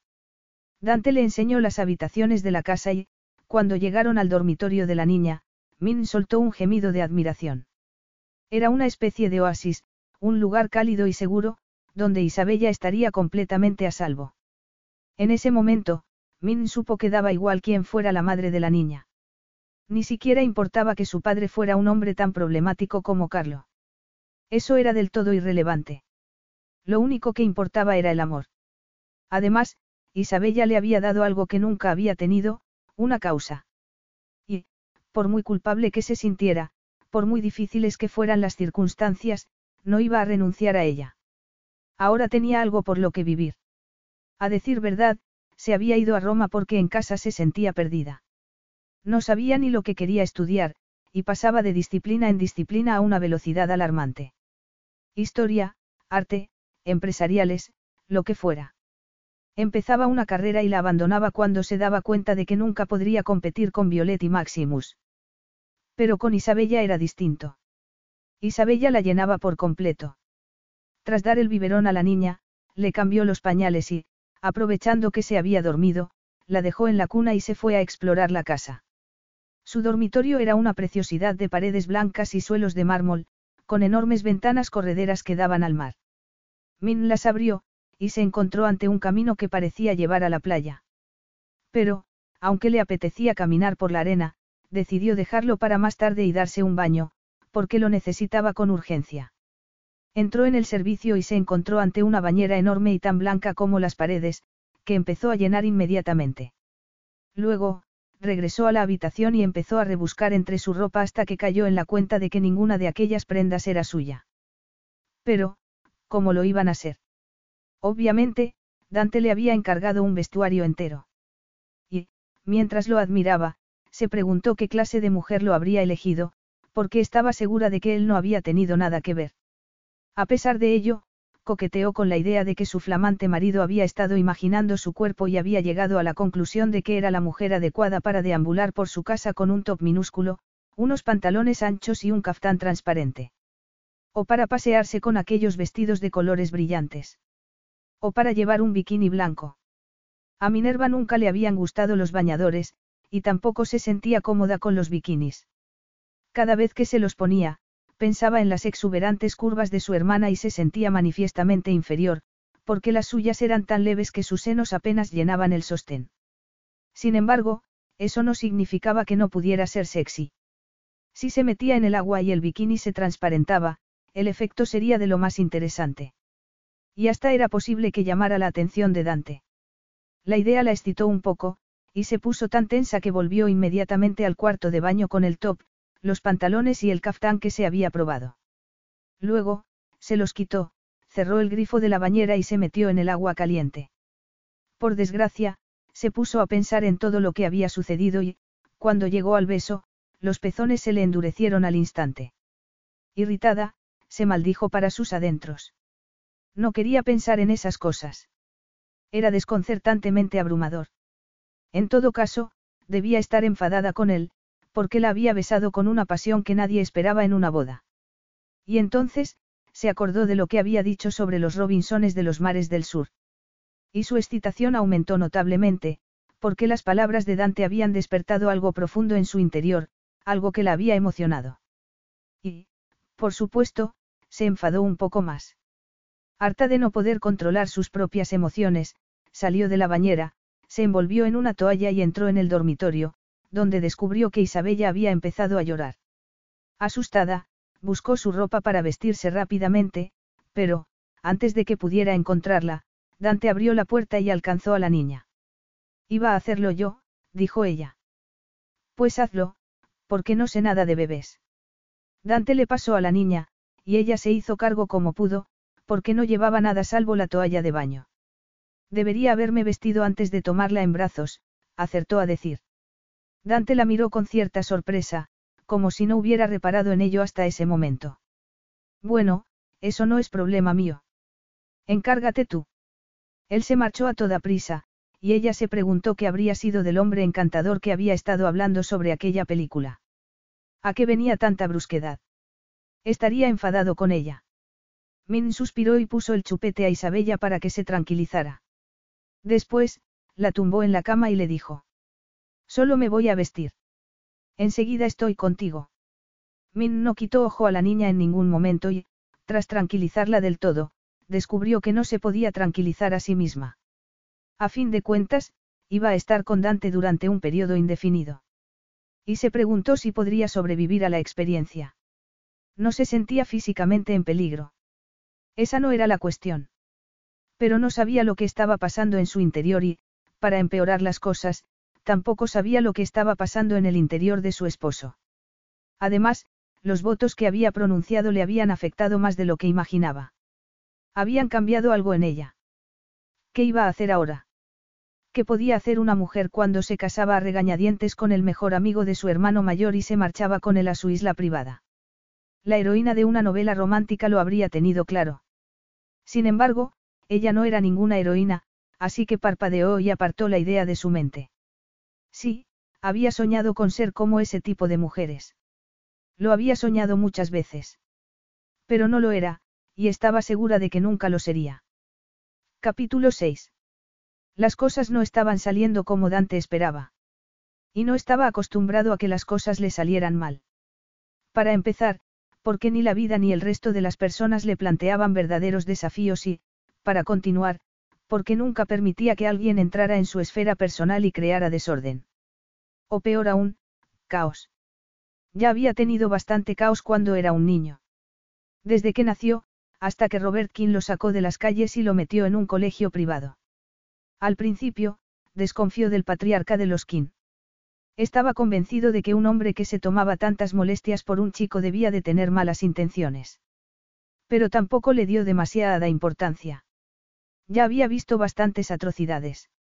Y por otro lado, el hambre y la pobreza le habían dado una idea muy flexible de lo que estaba dispuesto a hacer a cambio de otra comida. Con ello en mente, optó por aceptar la oferta de Robert y ver lo que pasaba. En función de lo que hiciera, completaría sus estudios, se llevaría el dinero que costaba o terminaría lo que había empezado, aprovechando que Robert le había devuelto la pistola. Por supuesto, había pasado mucho tiempo desde entonces, y su situación actual no se parecía nada a la de aquellos años. Pero, al oír los gemidos de Isabella, había vuelto a experimentar la misma impotencia, y no había sabido qué hacer. Y, de repente, vio a Minerva. Sin más ropa que una toalla. Estaba tan sensual con el pelo mojado y los hombros al aire que se quedó atrapado entre el desconcierto y la ira. Desconcierto, porque lo había excitado e ira, porque los dos sabían que Isabella no era hija suya. Y si lloraba, tampoco era asunto suyo. Era responsabilidad de Minerva, exclusivamente. Por eso había estado tan brusco. Por eso se había ido, había cenado rápidamente y se había puesto a trabajar, aunque tampoco se podía decir que tuviera mucho que hacer. Como no era un hombre que dejara nada para otro día, nunca se le acumulaba el trabajo. Mientras intentaba concentrarse, se acordó de todas las veces que le habían recomendado que se tomara más tiempo libre. Y siempre se preguntaba lo mismo, ¿para qué? Y siempre se quedaba sin respuesta. Salía cuando le apetecía, generalmente, por cuestiones relacionadas con el trabajo. Y, cuando conocía a alguna mujer que le gustaba y estaba dispuesta a pasar la noche con él, aprovechaba la oportunidad. No necesitaba más diversiones. Pero, ¿cómo iban a entenderlo los demás? No habían pasado hambre. No se habían visto obligados a aceptar la oferta de un desconocido como Robert con tal de llevarse algo a la boca, aunque existiera el riesgo de que fuera un abusador. No, no podían entender que, para él, el dinero y el trabajo lo eran todo. Eran su tabla de salvación, y la pared que había construido a su alrededor para asegurarse de que nada ni nadie ponía en peligro su mundo. Hola. La suave voz de Minerva lo sacó de sus pensamientos. Estaba bajando los últimos peldaños de la escalera, vestida con unos pantalones y un top que dejaba ver su estómago. Estoy hambrienta, dijo. ¿Qué hay de cenar? Yo ya he cenado. Ella frunció el ceño. ¿Ya has cenado? Sin mí. No sabía que tuviéramos que cenar juntos, se defendió él. ¿Y qué se supone que debo hacer ahora? Preguntó Minerva, furiosa. Pensé que cenaríamos juntos. Es nuestra noche de bodas. Dante la miró con escepticismo. Oh, vamos, no me digas que esperabas una noche tradicional. Ella abrió la boca, la volvió a cerrar y, por fin, replicó. Por supuesto que no. No debemos consumar el matrimonio, recuerdas. Eres católico y, de lo contrario, no nos podríamos divorciar. Él soltó una carcajada. Te agradezco que te preocupes por mi confesión religiosa, pero te aseguro que no lo he olvidado. Me alegro. Me tomo muy en serio la religión. Ya, dijo, clavando en él sus ojos verdes. Bueno, te buscaremos algo de comer. No queremos que pases hambre, ¿verdad? Minerva lo siguió a la cocina, donde él abrió el frigorífico, que contenía una gran variedad de embutido y quesos, además de comida preparada. Dante sabía cocinar, pero no se le daba especialmente bien, así que siempre se encargaba de que la plantilla de la casa mantuviera un buen surtido de alimentos. Puedes empezar con queso, dijo él, dejándolo en la mesa de la cocina. Minerva, que llevaba a Isabella en brazos, aceptó las cosas que le empezó a ofrecer. ¿Prefieres carne? ¿O pescado? Carne, contestó ella. El pescado no me gusta mucho. Supongo que eso significa que te comerás toda la carne que hay durante nuestra estancia. Si prefieres que te coma a ti. No, gracias. Mientras él calentaba el guiso de carne, ella se sentó, se tomó un pedazo de queso y, a continuación, alcanzó un dátil. Estaba tan bueno que dejó escapar un gemido, y Dante apretó los dientes con desesperación. ¡Qué delicia! dijo ella. Ya no estás enfadada. Nadie podría estar enfadado con algo tan exquisito. Tú, sí. Vaya, me halagas. Dante tuvo la extraña sensación de que lo había dicho en serio. Pero le sirvió la carne y le puso el plato en la mesa, dándose cuenta de que estaba acostumbrada a que la sirvieran. Puedes encargarte de Isabella mientras como. La mente de Dante se llenó de dudas y, por primera vez en muchos años, se preguntó si no habría calculado mal la situación. Había supuesto que podría trazar una línea entre lo público y lo privado y, por supuesto, que no tendría que hacer nada con la pequeña. Sin embargo, Min no parecía ser de la misma opinión. ¿Qué sabía él de bebés? Nada en absoluto. Ni tenía experiencia al respecto ni quería tenerla. Y no iba a permitir que un simple bebé lo derrotara. Pero Min no podía comer si no tenía las manos libres, lo cual significaba que se tendría que encargar de la pequeña. Sí, claro, respondió, brusco. Pásamela. Deberías mejorar tu tono de voz, dijo ella, depositándola en sus brazos. Minerva se puso a comer, y él reflexionó brevemente sobre la condición humana y la fragilidad de Isabella, que casi no pesaba nada. ¿Cómo era posible que algunos adultos fueran capaces de abandonar a criaturas tan desvalidas? Lo mataré, afirmó Dante. Mataré a ese hombre por lo que te ha hecho. Me sorprendes. No esperaba que dijeras algo así. Pues es cierto. Te ha tratado muy mal. Pero, sobre todo, la ha tratado mal a ella. Vaya, muchas gracias. Somos adultos, Minerva, y debemos responder por nuestros actos. Esta niña no ha hecho nada, salvo nacer en un mundo terrible. No puede valerse por sí misma. Su supervivencia y su seguridad depende de las personas que la rodean. Lo sé. Por eso estaba dispuesta a hacer lo que fuera por mantenerla a salvo. Él asintió. Sí, sé que comprendes esas cosas. Desde luego que las comprendo. Y tenía que hacer algo, Dante. Tenía que asegurarme de que estaría protegida. Minerva guardó silencio durante un rato. Pero, de repente, la niña eructó y vomitó sobre la camisa de Dante. Oh, no. Dijo Min, levantándose de la silla. Cuánto lo siento. Minerva alcanzó a la niña, y él se quitó la camisa por encima de la cabeza. Se la dejaré a los empleados, para que la lleven a la lavandería. ¿Los empleados? Preguntó ella, clavando la vista en su fuerte pecho. Sí, pero no estaremos cuando vengan, así que no nos verán, explicó Dante. Es un riesgo necesario. Necesitamos que alguien nos traiga comida y se encargue de la limpieza. Sí, supongo que sí, declaró, sin apartar la vista de su pecho. Minerva, mis ojos están más arriba. Ella se ruborizó, y él se llevó una pequeña sorpresa. Por lo visto, se sentía atraída por él y, por lo visto, era incapaz de disimularlo. Sé dónde están tus ojos, dijo Min cuando recuperó el habla. Y también sé que tus camisas están arriba, lo digo por si quieres ponerte otra. No, estoy perfectamente cómodo. ¿Y tú? Ella carraspeó. No, pero no es por ti, sino porque aquí hace calor, mintió. Creo que voy a dar un paseo por la playa. Él arqueó una ceja. ¿En serio? Sí. Dante jamás habría imaginado que una mujer adulta pudiera sentirse tan incómoda ante la visión del pecho de un hombre, pero, por mucho que le agradara su incomodidad, no supo cómo tomárselo. Estaba acostumbrado a las miradas coquetas, a las caricias y a los gemidos, no al miedo. Hay tarta, le dijo. Min ladeó la cabeza. En la playa. No, aquí. Tarta de chocolate. Pero, si no te apetece, ella se sentó con Isabella en brazos. Acepto tu ofrecimiento. Dante soltó una carcajada, cruzó la cocina y cortó un pedazo de tarta.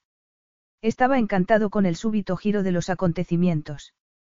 La tortilla se había dado la vuelta, y ya no era él quien estaba preocupado por lo que sentía por ella, sino ella por lo que sentía por él. No podía ser más satisfactorio. Había conseguido un triunfo sensual sobre la hermana pequeña de Maximus, una mujer que, hasta pocos días antes, le parecía una niña. Pero no era una niña. Y, si estaban condenados a quedarse en la isla por tiempo indefinido, aprovecharía sus victorias y aceptaría lo que el destino le ofreciera. Dante le dio la tarta de chocolate. Y ella tuvo que hacer un esfuerzo para mirarlo a los ojos. Capítulo 7. Min no sabía lo que le estaba pasando.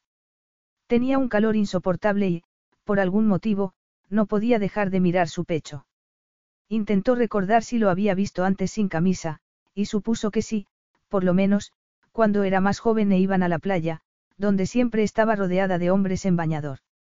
A fin de cuentas, vivían en California, y tenían una casa en la costa. Pero, ¿por qué era distinto su caso? ¿Por qué la abrumaba de esa manera? Porque hacía que se estremeciera por dentro. La cosa llegaba hasta el extremo que, cuando se inclinó para alcanzar a Isabella, solo se fijó en sus fuertes manos y en la delicadeza que estaba demostrando al controlar su potencia. Y ahora, le estaba pasando lo mismo. Dante se había limitado a ofrecerle un pedazo de tarta, y ella se había puesto a pensar en sus músculos, en el vello de su cuerpo y en su testosterona, de la que era tan dolorosamente consciente que se le había acelerado el corazón. En ese momento, habría dado cualquier cosa por llamar su atención. Lo necesitaba con urgencia. Y entonces, se dio cuenta de lo que pasaba. Quizás no había mentido al decir a su familia que estaba enamorada de Dante. Al fin y al cabo, se sentía atraída por él desde la adolescencia. Sería posible que fuera cierto. No, no podía serlo, no debía serlo. Pero lo era, como demostraba el hecho de que no pudiera apartar la vista de su glorioso tórax. Era evidente que se había estado engañando a sí misma, decidida a no reconocer sus propios sentimientos. Además, estaba convencida de que se encontraba fuera de su alcance. Lo había estado siguiendo durante años, sin que él le demostrara nada salvo un descarado desinterés. Y, por si eso fuera poco, sabía que era demasiado viejo para ella y que, si alguna vez elegía a una mujer de su familia, elegiría a otra. Elegiría a Violet. Nunca a ella. Jamás. Sería esa la razón por la que el beso de Roma le había parecido tan decepcionante. ¿Por qué aquel chico no era Dante Fiori? Sí, sin duda. Y también era la razón de que se hubiera cerrado en banda las dos veces que Dante la besó, porque no creía que aquello fuera real. Era una farsa que había organizado ella misma. Una gran mentira. Por desgracia, la intensidad de lo que estaba sintiendo le hizo comprender que su inconsciente le había jugado una mala pasada. Lo aceptara o no, siempre había estado encaprichada de él, así que había aprovechado la situación de Isabella para llevar las cosas a donde quería. Había usado su nombre para buscar una solución a su problema, pero no se trataba del problema de la niña, sino de sus sentimientos. Su traicionero inconsciente la había arrojado directamente a sus brazos. Ya no lo podía negar. Lo deseaba. Lo había deseado desde que aquel chico la humilló en el baile y él la tomó entre sus brazos para animarla y protegerla del mundo. ¿Te pasa algo, Minerva? Preguntó él, notando su turbación. No, nada seguro. Dante le puso un dedo en la barbilla y se la levantó, obligándola a mirarlo a los ojos. No era la primera vez que la tocaba. De hecho, la había tocado muchas veces. Pero esta vez, su contacto le quemó, porque ahora sabía lo que estaba sintiendo. Ahora sabía que el cosquilleo que sus dedos le causaban no era ni electricidad estática ni ninguna otra excusa conveniente. Era el resultado del deseo. Sí, seguro, insistió. Él frunció el ceño, sin creerla. Estaba demasiado cerca como para dejarse engañar. Me alegro. Dante se apartó entonces, y Min comprendió que solo estaba jugando con ella, que era consciente de su magnetismo y la estaba manipulando. Estoy perfectamente, y no necesito que cenes conmigo, declaró, enfadada. Además, tú ya has cenado, lo cual demuestra que no querías mi compañía.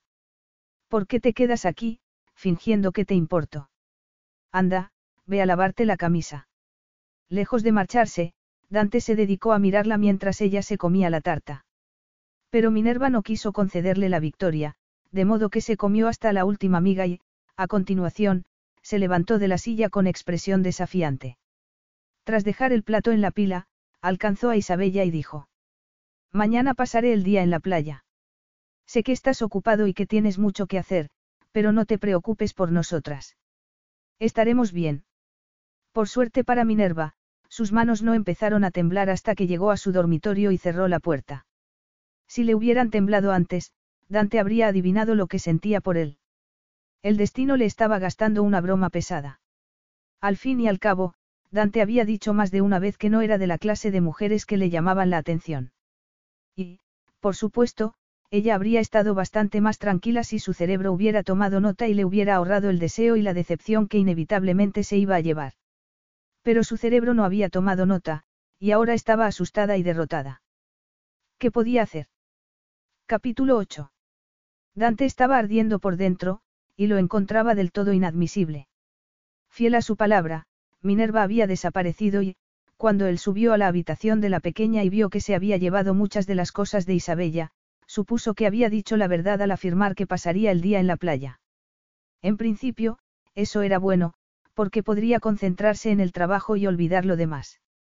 Sin embargo, no encontró solaz alguno en sus obligaciones. Estaba inquieto, y solo le apetecía salir del despacho y dar una vuelta.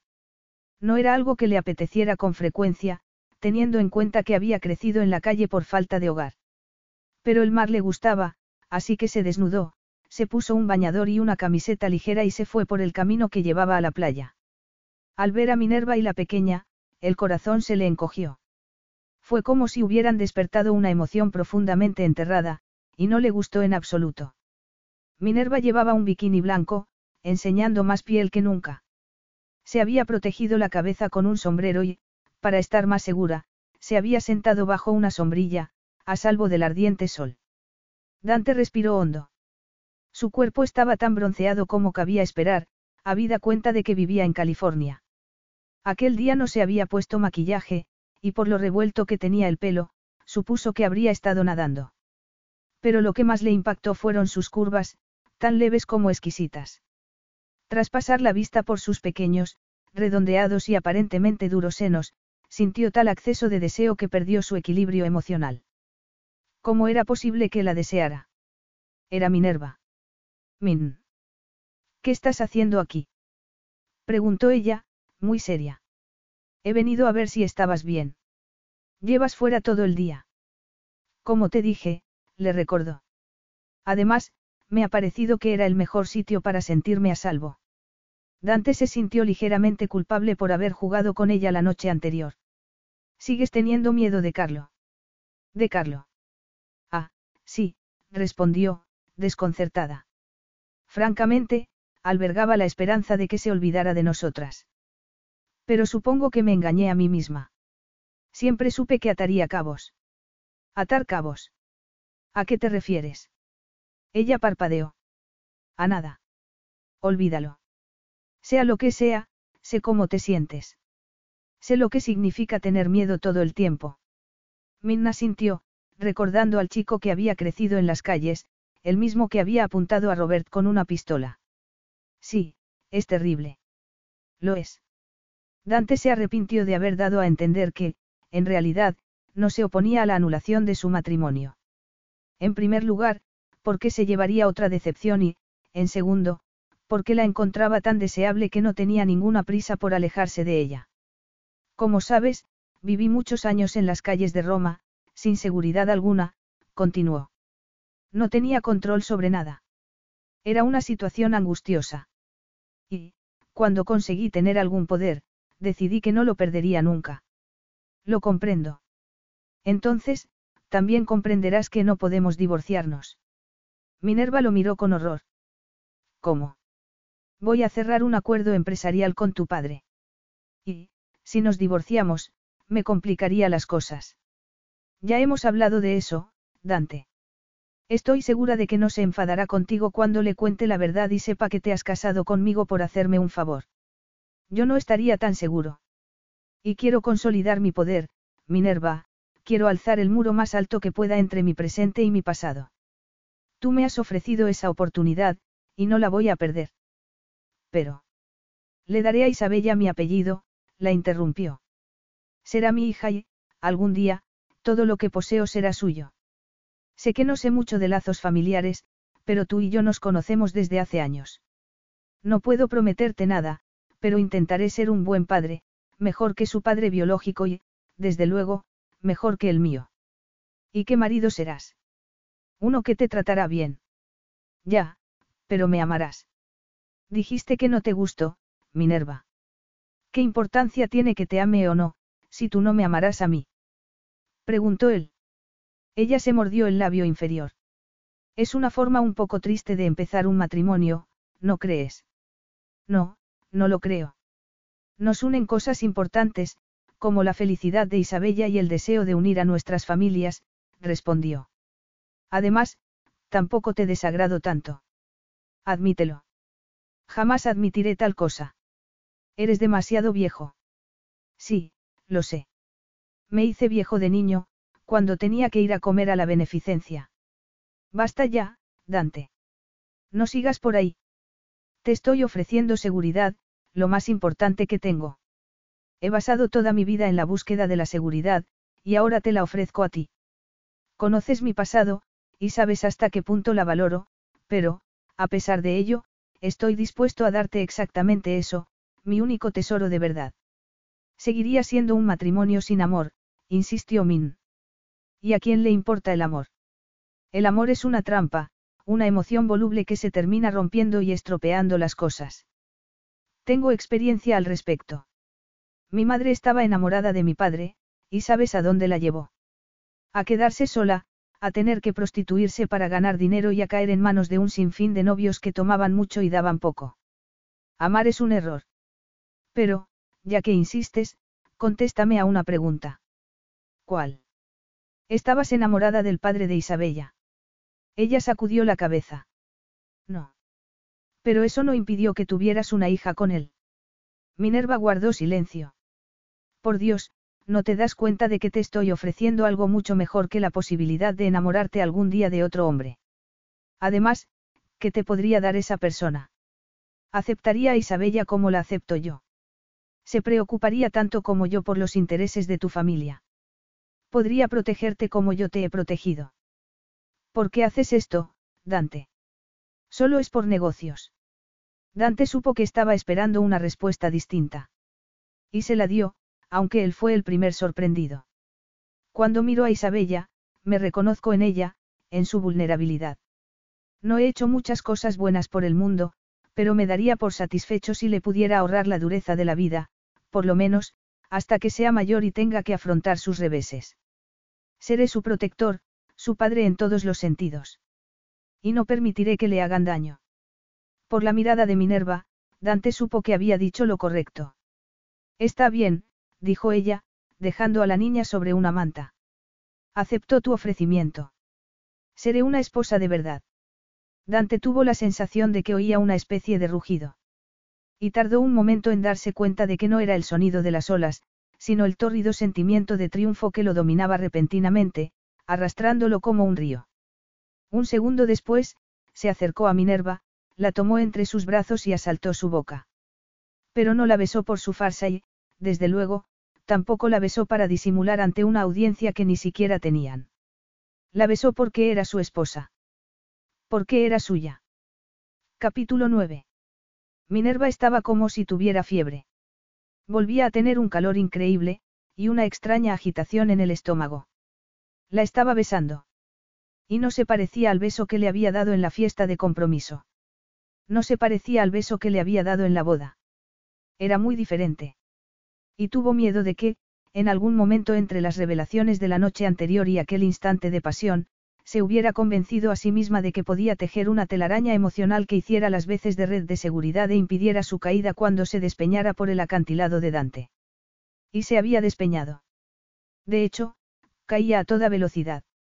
Había perdido las riendas de sus propias emociones, y estaba descubriendo que un beso de verdad no se podía controlar con facilidad, porque involucraba a otra persona y porque era algo profundo y eminentemente físico.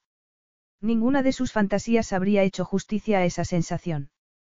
Ninguno de sus sueños estaba a la altura de Dante Fiori, y no lo podía estar porque él no era un personaje de una novela romántica, sino un hombre real, de carne y hueso, de músculos tan duros como el sexo que ahora apretaba contra ella, demostrando su excitación. Ya no había ninguna duda. La deseaba. Quizá la deseaba como habría deseado a cualquier otra mujer en una situación parecida, pero la deseaba.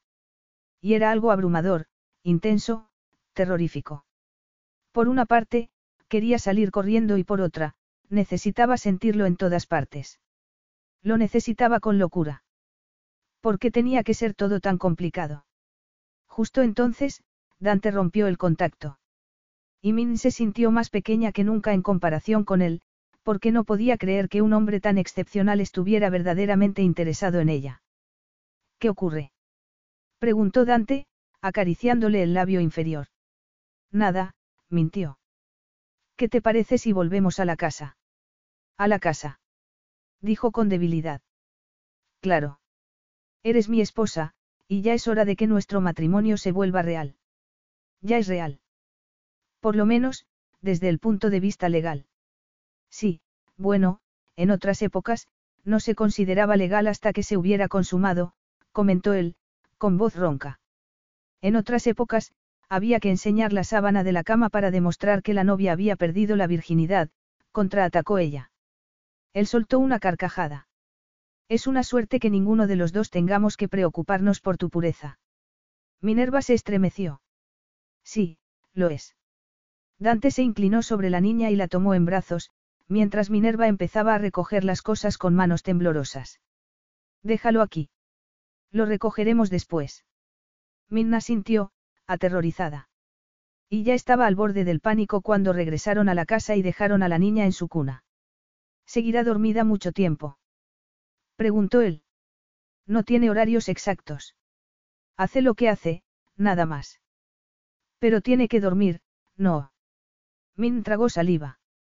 Era obvio que Dante lo preguntaba porque quería hacer el amor con ella, lo cual era un problema. Si se acostaban, descubriría que era virgen y, en consecuencia, que no podía ser la madre de Isabella. Y, por si eso fuera poco, Min tenía miedo de decepcionarle en la cama, porque no tenía experiencia con los hombres. ¿Me deseas de verdad? Preguntó con voz débil. Minerva, ¿sabes qué es lo más desconcertante de la farsa que has organizado? Que ya no te veo como te veía antes, le confesó. Hasta hace poco, te seguía tomando por una niña. Me gustaba pensar que solo eras la hermana pequeña de mi mejor amigo, la hija de mi mentor. Pero tú insististe en demostrarme que eres única, una mujer maravillosa, y no tuve más opción que rendirme. ¿Rendirte a qué? Al deseo, aunque me parecía tan inconveniente que intenté resistirme. De hecho, ni siquiera entiendo lo que me pasa. No tiene sentido. ¿Por qué nos... At Parker, our purpose is simple. We want to make the world a better place. By working more efficiently, by using more sustainable practices, by developing better technologies, we keep moving forward. With each new idea, innovation, and partnership, we're one step closer to fulfilling our purpose every single day. To find out more, visit parker.com/purpose. Parker, engineering your success. Soy tu tipo de mujer. No, no lo eres, dijo, jugueteando con uno de sus mechones. Me gustan las mujeres con muchas curvas, las mujeres que se maquillan y hacen cosas con su pelo. Me gustan las mujeres que reaccionan con pasión a mis caricias, no con miedo. Me gustan las mujeres que no se inventan historias y me convierten en padre de niñas que no son mías. Pero aquí estamos, a pesar de todo ello. Dante le puso las manos en la cintura, la apretó contra su pecho y la volvió a besar, retomando lo que habían interrumpido en la playa. Pero, más que besarla, la estaba devorando, hasta el punto de que Min no sabía dónde empezaba él y terminaba ella. Y, por supuesto, tampoco sabía lo que quería sacar de todo ello. Solo sabía que quería que continuara, que no se detuviera nunca. No, besar no era lo que había imaginado. Era mucho más. Lo era todo, algo intensamente físico, algo que la consumía, que la hacía dudar de sus creencias anteriores y daba pie a un sinfín de ideas. Era mágico, oscuro, caótico, potente. Y las manos de Dante no se quedaban quietas. Pasaban por su cuerpo, exploraban sus curvas y ascendían por su espalda. No se podía decir que la estuviera tocando de un modo inaceptablemente íntimo, pero casi resultaba escandaloso. Y, sin embargo, Dante se las arreglaba para tocar sus senos o sus nalgas con exquisitez, convirtiendo el deseo en una forma de arte. Minerva estaba hechizada, asombrada. La estaba convirtiendo en algo que no reconocía. Estaba despertando una parte de su ser que había permanecido oculta, y hacía que se sintiera bella y completamente nueva. Mientras se dejaba llevar, encantada con sus caricias y su aroma, se preguntó si iban a hacer el amor de verdad, si iba a perder su virginidad con Dante Fiori. Durante un momento, tuvo la sensación de que se había quedado dormida y estaba soñando con los personajes de una historia romántica. A ella no le pasaban esas cosas. Ella no era una heroína al que un héroe embriagara con sus labios, su lengua y sus manos. Pero era real. Y, poco después, su esposo la tomó en brazos, pasó por delante de su dormitorio y se dirigió al que él ocupaba. Min no había estado nunca en su habitación. Había hecho lo posible por evitarla. Se había dicho que no quería saber nada de él, pero se había engañado miserablemente, porque la realidad era muy distinta, evitaba aquella habitación porque anhelaba estar en ella. Al parecer, siempre evitaba las cosas que más deseaba. Pero, ¿por qué? Porque estaba convencida de que no podía tenerlas. Quizá, por la misma razón que explicaba la sorpresa de su familia cuando les dijo que Dante era el padre de Isabella y que quería casarse con ella. Aunque la hubieran apoyado y hubieran aceptado su historia, todos la consideraban increíble, y solo la aceptaban hasta cierto punto. Al fin y al cabo, no era una belleza espectacular, precisamente. No era como Violet. Pero Dante la deseaba y, por si aún tuviera alguna duda al respecto, se acercó a la cama de la habitación, la tumbó en ella y, tras mirarla con intensidad durante unos instantes, se quitó la camisa. Minerva lo devoró con los ojos, y él sonrió. Ahora no fingirás que no me estás mirando. Yo no finjo nunca. No soy especialista en esa clase de juegos. Soy sincera. En serio. Min se sintió mal, porque no era sincera en modo alguno. Le había mentido en algo muy importante. Le había hecho creer que tenía experiencia con los hombres y, por supuesto, no la tenía. Pero no se lo iba a decir. Bueno, permíteme que premie tu sinceridad con más sinceridad, continuó él. Dante se inclinó, llevó las manos al dobladillo de su top y se lo quitó por encima de la cabeza. Min no llevaba sostén, así que sus pezones se endurecieron con el frescor del ambiente, haciéndole sentir una mezcla de frío y calor al mismo tiempo. Ningún hombre había visto sus pechos desnudos, y Dante los miraba de un modo que le daba vergüenza. Pero parecía tan hechizado como ella, y eso despertó algo salvaje en su interior. Si hubiera podido, habría gritado. Entonces, Dante se inclinó sobre su cuerpo y asaltó su boca, borrando hasta el último de sus pensamientos. Quizá fuera un error, pero quería seguir adelante y probar un poco de la dura y física realidad que le estaba ofreciendo, aunque ni siquiera sabía si sería capaz. El aire no parecía llegar a sus pulmones, y su corazón latía tan deprisa como si estuviera a punto de estallar. De repente, Dante sonrió. Y fue una mirada pícara, completamente distinta a todas las que le había dedicado. Fue una revelación, porque se dio cuenta de que ya no estaba con el hombre formidable y peligroso que conocían los demás, sino con un tigre decidido a protegerla, que jamás utilizaría sus garras y sus fauces contra ella. No, su actitud no tenía nada de amenazadora. La miraba como si quisiera devorarla, pero en el más romántico de los sentidos.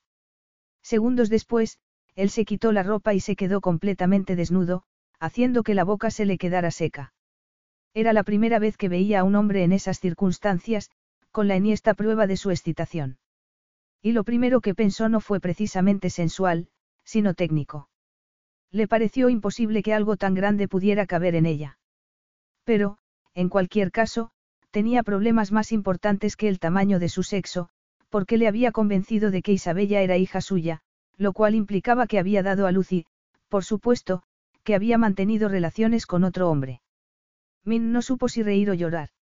Sin embargo, la precariedad de su situación no despertó en ella ningún miedo, sino una emoción parecida al entusiasmo. No quería huir. Quería que la mirara a los ojos y le hiciera sentirse bella. Quería que la tomara entre sus brazos y la apretara contra su cuerpo. Y lo quería con locura, porque ya no había nada falso en su relación. Aquello había dejado de ser un acuerdo conveniente para las dos partes y se había transformado en una realidad preciosa. Por fin, Minerva había asumido sus sentimientos. Se había dado cuenta de que estaba con el único hombre que le interesaba, con el único al que habría elegido. Ese era el motivo de que no se hubiera acostado con nadie.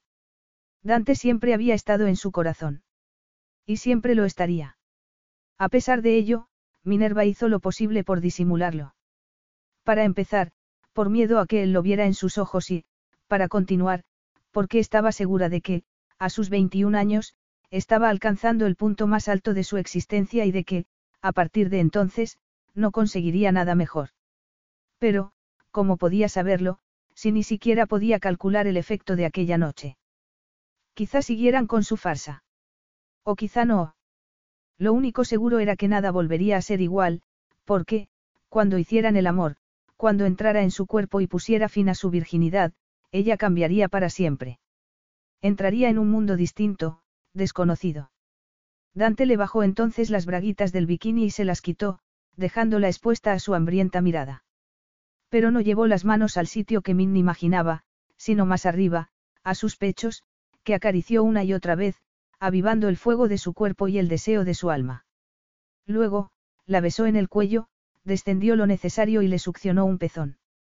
Fue como si el nuevo mundo de Minerva King empezara en ese momento, como si Dante hubiera creado un universo de luz cegadora que surgía de su boca e impedía ver lo demás. Y, cuando rompió el contacto para descender hacia la zona más íntima de su cuerpo, volvió a desafiar las expectativas de Min, porque no la tocó con las yemas de sus dedos, sino con la lengua. Ella soltó un gemido, y él la siguió excitando y torturando maravillosamente, dándose un festín con el sensibilizado punto situado entre sus piernas. Al cabo de un rato, ya no se reconocía a sí misma. La había transformado en una criatura puramente erótica, en un ser que gemía, suspiraba y se estremecía de necesidad, en lo que siempre había temido, porque implicaba perder el control y revelar mucho más de lo que quería revelar. Pero lo deseaba, claro. Ninguna mujer que se retorciera de aquel modo entre los brazos de otra persona, ansiando el orgasmo que ya se acercaba, habría podido fingir que no lo deseaba. Ninguna mujer se habría podido mostrar indiferente ante un acto que, lejos de horrorizarla, hacía que se sintiera mejor que nunca. Sin embargo, Dante no se limitó a satisfacerla con su boca. Un segundo después, le introdujo un dedo y luego, otro. Min separó las piernas, sintiéndose como si estuviera a punto de partirse en dos. Y, si dos dedos le parecían demasiado, ¿cómo podría acomodar su sexo? ¿Qué pasaría cuando la penetrara con él? Pasara lo que pasara, estaba dispuesta a descubrirlo. De hecho, nunca había deseado nada con tanta intensidad. Y era extraño, porque, siendo su primera vez, daba por sentado que sentiría dolor. Y, a pesar de ello, se ofrecía voluntariamente a esa invasión. Pero era el precio que debía pagar. La única forma de dejar de ser virgen. Por fin, el orgasmo la alcanzó y la dejó rendida durante unos momentos, demostrando la abrumadora intensidad de su deseo. Sin embargo, Min no se sintió avergonzada, sino todo lo contrario. Fue increíblemente estimulante. Y quería más, mucho más. Ya no podía fingir que no lo quería. Minerva tenía poco que ofrecer a Dante, pero se tenía a sí misma y, por lo visto, tenía todo el deseo del mundo y toda la pureza y la autenticidad de su necesidad. Tenía cosas que ofrecer. Cosas que quizá no había recibido de las refinadas y expertas bellezas a las que estaba acostumbrado. Pensándolo bien, cabía la posibilidad de que su inocencia no fuera un problema, sino un regalo. El mejor que le podía dar. Me lo tomaré con calma, dijo él, con voz ronca. Min se dio cuenta de que quería ir despacio porque creía que Isabella era hija suya y, en consecuencia, que solo habían pasado tres meses desde el parto. No tenía nada que ver con su virginidad. Pero podía ser una buena excusa. Dante empezó a entrar en ella, lentamente. Min apretó los dientes, intentando resistirse al dolor. Pero dolía. Dolía mucho. Y, cuando él la penetró hasta el fondo, ella soltó un grito que lo dejó helado. Perplejo, intentó salir de su cuerpo. Y ella se lo impidió. No, no salgas de mí. Te necesito. Dante la penetró con dulzura, haciendo un evidente esfuerzo por refrenar su energía. Por favor, rogó Min. No estaba preparada para ese momento. No lo estaba ni para su intensidad ni para la invasión del duro y viril miembro que estaba derribando su feminidad y sometiéndola a algo muy parecido a una conquista. Pero era una conquista deliciosa, a la que Min se rendía por voluntad propia y con verdadera alegría. Sus miradas se encontraron entonces, y él abrió la boca como si quisiera decir algo. Sin embargo, Minerva se incorporó un poco y apagó sus palabras con un beso porque no quería que el sonido de las palabras rompiera la magia. Solo quería eso. Quería que la tomara, que la rehiciera, que la transformara definitivamente y que él mismo se transformara con su fusión, porque cabía la posibilidad de que se estuvieran haciendo un favor el uno al otro, de que los dos estuvieran renaciendo. Dante gimió contra su boca, pero no intentó hablar. Se limitó a moverse de nuevo, y a establecer un ritmo firme y rápido que la dejó sin aliento y los llevó a las estrellas. Al llegar a su destino, Minerva soltó un grito de placer sin vergüenza alguna, sintiéndose la mujer más bella del universo, bella entre sus brazos y bella por él. Y, cuando Dante la emuló con un rugido profundo, Min lo abrazó con fuerza y esperó a que se vaciara completamente en su interior. Nunca se había sentido tan femenina. Nunca se había sentido tan poderosa. Aquel cuerpo grande y musculoso yacía contra ella de un modo tan inmóvil que, si no hubiera sido por el agitado sonido de su respiración, habría pensado que algo se había roto en él. Luego, Dante la miró a los ojos, con expresión indescifrable. Minerva no supo lo que iba a decir, pero supo que no podía seguir con aquella mentira.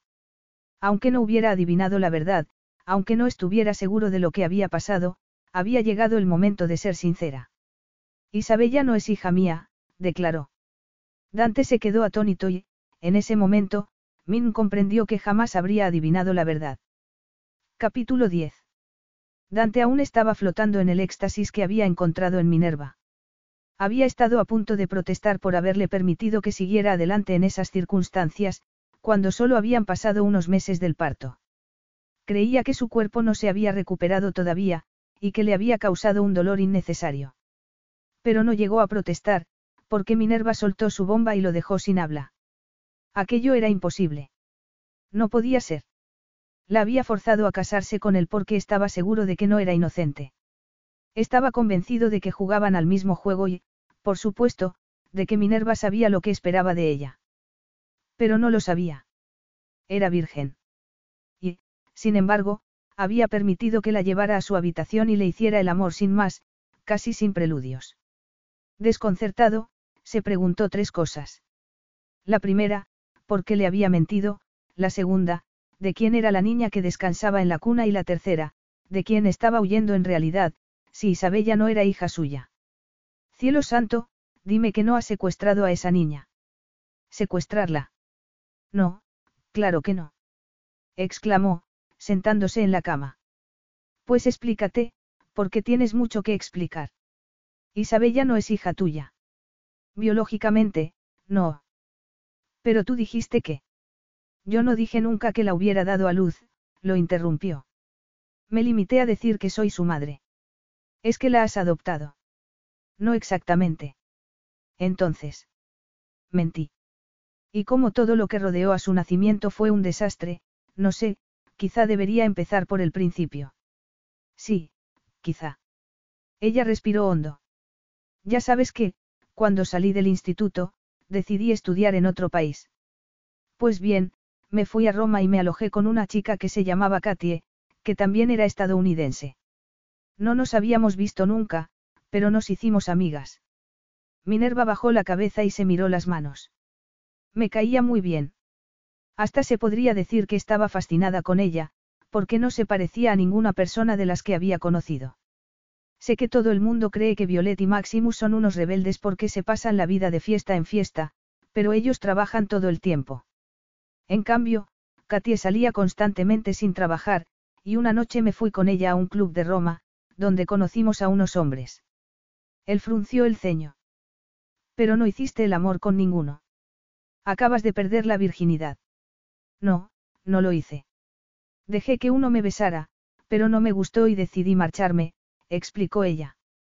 Sin embargo, Katia insistió en quedarse, porque había conocido a alguien interesante y se quería acostar con él. ¿Y qué pasó? Que yo me fui a dormir. Y, a la mañana siguiente, Katia apareció de muy buen humor. Carlo le gustaba mucho. Quería volver a salir con él. Y luego cambió de idea, claro. Eso me temo. Se dio cuenta de que no era una buena persona, y rompió su relación. De hecho, Carlo la dejó en paz, como si hubiera perdido todo interés. Sin embargo, Katie se empezó a comportar de forma extraña y, al cabo de un tiempo, me confesó que se había quedado embarazada y que teníamos que huir porque Carlo era un hombre peligroso. Pero acabas de decir que había perdido interés, porque le preocupaba eso, si no la molestaba. Porque estaba segura de que volvería. Y volvió. Y, cuando vio que estaba embarazada, dijo que el bebé era suyo y que lo quería, declaró Minerva. Por supuesto, yo me opuse y llamé a las autoridades, pero, las familias mafiosas tienen mucha influencia, dijo él. Lo sé. Nos intentamos convencer de que estaríamos a salvo. Cuando ella dio a luz, se hundió en una depresión y empezó a tomar drogas, bueno, siempre las había tomado, pero solo para divertirse y, por supuesto, dejó de tomarlas durante el embarazo, le explicó. Por desgracia, estaba tan nerviosa que necesitaba algo que la tranquilizara. Comprendo. Intenté cuidar de ellas. Y, como Katie no estaba en condiciones de ser una buena madre, me encargué de Isabella. Yo la vestía, le cambiaba los pañales, le daba el biberón, lo hacía todo. Un día salí de compras con la niña y, cuando volví, descubrí que la policía estaba en nuestro piso. Katy había fallecido.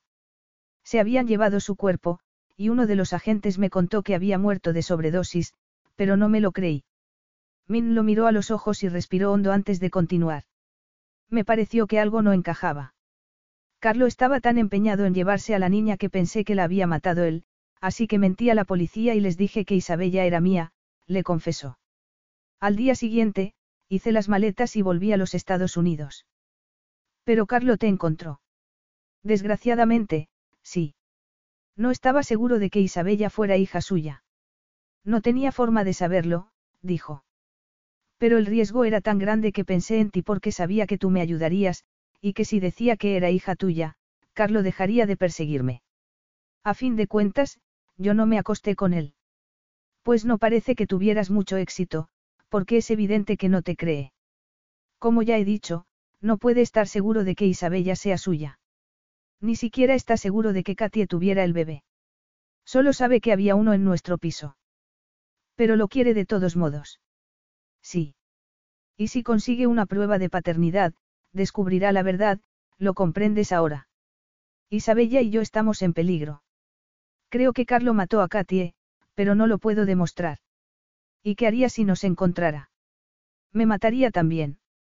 Minerva, tendrías que haberme dicho eso desde el principio, dijo Dante, recriminándole su actitud. Pero me aseguraré de que deje de ser una amenaza. No, por favor, no hagas nada que. No tengo intención de matarlo. Me limitaré a financiar operaciones que destruyan su grupo mafioso, aprovechando que tengo bastantes contactos en Roma, le aseguro. Tendrá que hacerse rápidamente, y con una suma de dinero que ellos no se puedan permitir. El problema no es ese, sino los miembros de la policía que trabajan para ellos. Habrá que desenmascararlos al mismo tiempo. Ella asintió. Será difícil, dijo. Dante sacudió la cabeza. No, difícil es crecer en las calles de Roma y llegar a millonario tras ser el hijo de una prostituta. Esto solo consiste en calcular las cosas, hacerlas en el momento oportuno y tener la riqueza necesaria. Es factible. Dante miró a la mujer que se había convertido en su esposa, porque ahora lo era de verdad.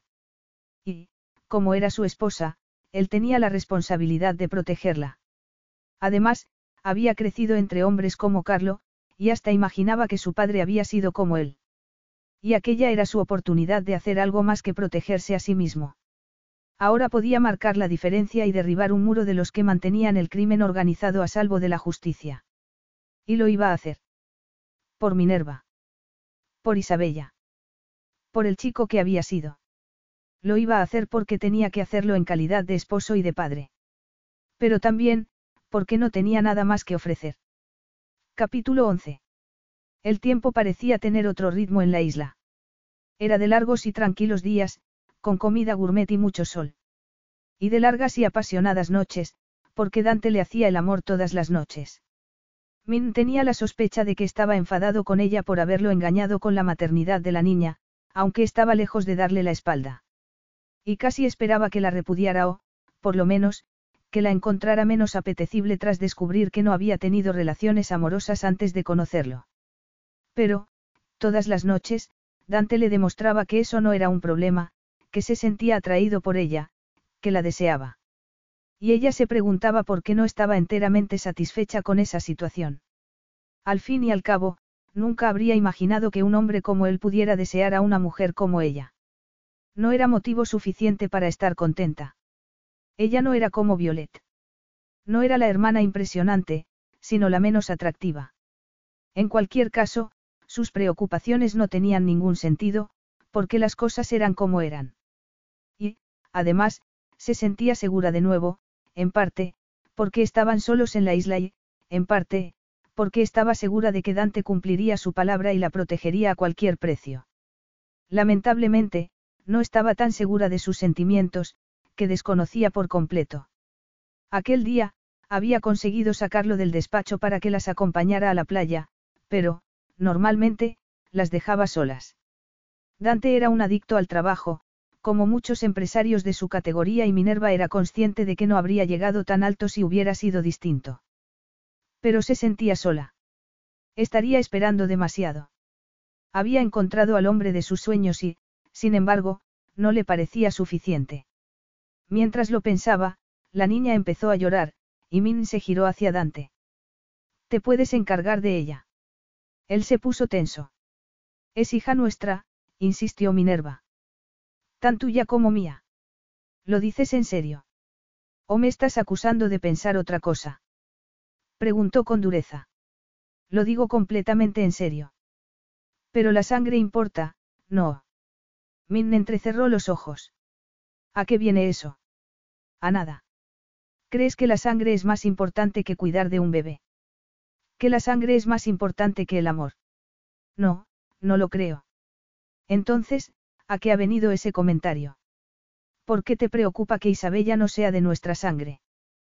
¿Por qué es importante de todas formas? Tu padre no me habría ofrecido su empresa si no hubiera dicho que me iba a casar contigo. Es que esperabas otra cosa. Bueno, siempre ha dicho que soy como un hijo para él. Pero, evidentemente, no es lo mismo que serlo de verdad. Mi padre te adora, Dante. ¿Y tú? Me quieres como a un hermano. Dijo con sorna. Ella se ruborizó. Por supuesto que no. Y ese era el problema, afirmó Minutos. Todo el mundo dice que Maximus es un hombre increíblemente atractivo, pero yo no lo he visto nunca de esa manera. En cambio, a ti no te podía ver de otro modo. Es cierto que estabas encaprichada de mí cuando eras joven. Aún soy joven. Pero no cambies de conversación. ¿Por qué? ¿Quieres volver a una conversación que te molesta? No sé mucho de matrimonios, pero sé que no quiero incomodar a mi esposa. Estaba dispuesta a arriesgar mi vida por Isabella. Lo estaba y lo estoy, dijo Minerva. Si tuviéramos lazos de sangre, no la defendería con más intensidad. Haría lo que fuera por solucionarle la vida, eliminaría a todos sus enemigos, es que no lo entiendes. No soporto la idea de que alguien intente hacerle daño. ¿Crees de verdad que su padre biológico la querría más que yo? Bueno, basta de tonterías. Esta discusión es absurda, replicó él, incómodo. Me alegra que Isabella esté contigo, y que estés tan deseosa de cuidarla. Por mi parte, le ofrezco lo que puedo ofrecer.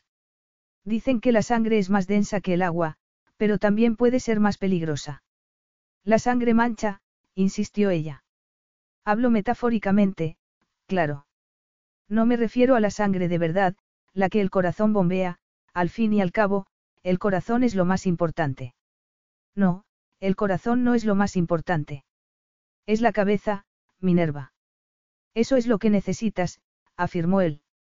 La cabeza. El cerebro puede ser muy compasivo. Sabe racionalizar las cosas, y encontrar las soluciones mejores y más seguras. Incluso te da el sentimiento de responsabilidad hacia los demás, replicó. No, definitivamente no creo que la sangre sea el motor de una familia. Entonces, ¿qué las mantiene unidas? Dante suspiró. Piensa en tu padre, por ejemplo. Tiene un fuerte sentido del deber público, un sentido que yo estoy utilizando para ayudar a Isabella. ¿Crees que las sociedades se basan en el sentido cívico? Preguntó con incredulidad. Es lo más deprimente que he oído nunca. Pues sí, lo creo. ¿En serio? ¿Crees que los Robinson sobrevivieron en una isla y construyeron una casa por su sentido cívico? Estás hablando de personajes de ficción. No es lo mismo. Pero la ficción es un reflejo de la realidad, que nos ayuda a ver el mundo, a vernos a nosotros mismos y a ver lo que de verdad ocultan nuestros corazones. El corazón quiere cosas que son malas para nosotros, Minerva. El caso de Carlo y Katie no puede ser más claro. Tu amiga cayó bajo el influjo de un hombre especializado en corromper los corazones. ¿Qué lección debemos extraer de ello? ¿Qué nos puede ayudar en un mundo como este? Minerva respondió de forma tajante. El amor. El amor. Dijo con sorna. Sabes que amaba a mi madre. Las drogas. Pero se hizo prostituta para sacarte adelante, le recordó. Yo creo que se hizo prostituta para poder pagarse la cocaína. Dante apartó la mirada, y se quedó mirando el vacío con expresión sombría. Estoy segura de que te amaba, dijo ella. Él sacudió la cabeza. ¿Quieres que te cuente uno de los primeros recuerdos que tengo de mi madre? Minna sintió. Sí. Fue el día de su último cumpleaños. Yo tenía ocho años, pero ya había aprendido a cocinar, así que saqué el dinero que guardaba en una caja de galletas y me fui al mercado, donde compré pasta, queso, pan, de todo, porque quería ofrecerle un festín. Hasta compré tarta, y nunca habíamos tenido tarta en aquella casa, le confesó. ¿Y sabes lo que me dijo cuando volvió a casa y vio lo que había hecho? ¿Qué te dijo? Me llamó estúpido y me pegó una bofetada. Minerva se llevó una mano al corazón. Oh, no. Sí. Dijo que, por mi culpa, tendría que salir a ganar más dinero para poder hacer lo que quería. Y no era cenar conmigo, sino meterse más drogas, lo que verdaderamente amaba. Cuidaba de mí porque se sentía obligada a ello, y yo aprendí la lección. Menos mal que tenía sentido de la responsabilidad. De lo contrario, me habría abandonado a mi suerte. Lo siento mucho, Dante. Pero, pasara lo que pasara, se supone que las cosas no tienen que ser así. No en una familia sana. Una familia como la tuya. Sí. Pues, si es tan sana, contéstame a esta pregunta, ¿cuál es tu posición en esa familia? ¿Cómo te sientes cuando te comparas con los demás? Bueno, yo no tengo la culpa de haber nacido en una familia de gente con éxito. No, por supuesto que no. Y tu familia es de las más cariñosas que conozco. Pero, puedes decir que no te han creado ningún trastorno con su actitud. El amor no borra todos los problemas del mundo. Yo no he dicho eso. Pero crees que los puede borrar. No es una de las peores cosas en las que se puede creer, se defendió. Pues yo no sé qué pasaría con mi vida si creyera eso. Ella asintió lentamente, se levantó del sitio donde se había sentado y, tras caminar hacia él, le puso las manos en el pecho y lo besó. En general, sus besos acababan de forma apasionada, aunque Dante era extremadamente consciente de su inexperiencia y la trataba como si fuera de cristal. Pero esta vez fue distinto. Tuvo algo profundo, algo que iba más allá del deseo. Y, cuando rompieron el contacto, ella lo miró a los ojos en busca de respuestas. Por desgracia, no vio ninguna. Aparentemente, estaba tan encerrado en sí mismo como de costumbre. Dante, Tú puedes tener la vida que quieras. Eres rico. Él sonrió y le acarició la mejilla. ¿De dónde sacas esas ideas, Minerva? De las novelas que lees. Preguntó. ¿O has vivido alguna de esas aventuras que tanto te gustan? Las palabras de Dante la ofendieron, porque pretendían enfatizar que era mucho más joven que él y que había vivido mucho menos. No era un comentario justo. Y él lo sabía. Aunque no lo creas, yo también he tenido mis experiencias. Me han amenazado. He tenido que tomar una decisión y hacerme cargo de la hija de una amiga, a sabiendas de que no sería un arreglo temporal. Era consciente de lo que estaba haciendo. Era consciente de lo que significaba, sé bastante más de lo que piensas. Minerva podía entender que Dante no quisiera hablar de asuntos familiares, teniendo en cuenta su experiencia personal. Pero eso no tenía nada que ver con Isabella y, desde luego, tampoco tenía nada que ver con ella. Su esposo le había prometido que el suyo sería un matrimonio de verdad, pero no estaba pensando en las emociones cuando lo dijo, sino en el sexo. Y Min no tenía ninguna queja en ese sentido. Era sencillamente maravilloso. Sin embargo, también resultaba insuficiente, porque no le estaba dando lo que más quería. Y no era su cuerpo, sino su corazón. Por inconveniente que fuera, se había enamorado del hombre que la había rescatado en aquel salón de baile, que había jurado protegerla y que la veía desnuda todas las noches en su dormitorio. Lo amaba, y no se le ocurría nada más triste que estar enamorada sin recibir otra cosa que un eco del amor. Pero, por otra parte, Dante se había comprometido a cuidar de Isabella como si fuera hija suya. Y cumpliría su palabra. Sería la persona que la niña necesitaba, una persona incomparablemente mejor que un delincuente como Carlo. Desde ese punto de vista, no podía estar más contenta. Isabella era lo más importante. Y, si ella tenía que sacrificarse, se sacrificaría y encontraría la forma de sobrellevarlo. A fin de cuentas, sus sentimientos eran otra cuestión. Siempre lo habían sido. Tres días después, Dante supo que Carlo había muerto en un tiroteo con la policía. Además, todos los miembros de su grupo mafioso estaban en la cárcel, donde compartían celda con tres agentes del departamento de policía que trabajaban para ellos. Había sido la mayor operación contra el crimen en muchos años. Y lo había sido gracias al dinero de Dante. Sin embargo, él solo vio una oportunidad de volver a su vida de siempre, porque empezaba a sentir la tentación de quedarse en la isla y de no hacer otra cosa que estar con Minerva y contemplar la blanca línea de la playa contra el cristalino azul del mar. Cuanto más tiempo estuviera allí, más cerca estaría de olvidar quién era. Fundamentalmente, porque Min lo llenaba por completo. Pero tenía trabajo en Nueva York. Tenía que volver. Minutos después de recibir la noticia de la muerte de Carlo, entró en el dormitorio de su esposa. Le parecía curioso que hubiera optado por tener su propio dormitorio, teniendo en cuenta que dormía con él todas las noches y que sus cosas estaban en la habitación de Isabella. Pero le gustaba estar allí. Y aquella mañana, la encontró leyendo un libro. Carlo ha muerto, anunció sin más. Ella se sobresaltó y lo miró con asombro. ¿En serio? Pero, ¿cómo? No habrás sido tú, ¿verdad? No, ha muerto en un tiroteo con los agentes que querían detenerlo, le explicó. Pero todo ha terminado. Estás a salvo. Entonces, volvemos a casa. Sí, volvemos a casa.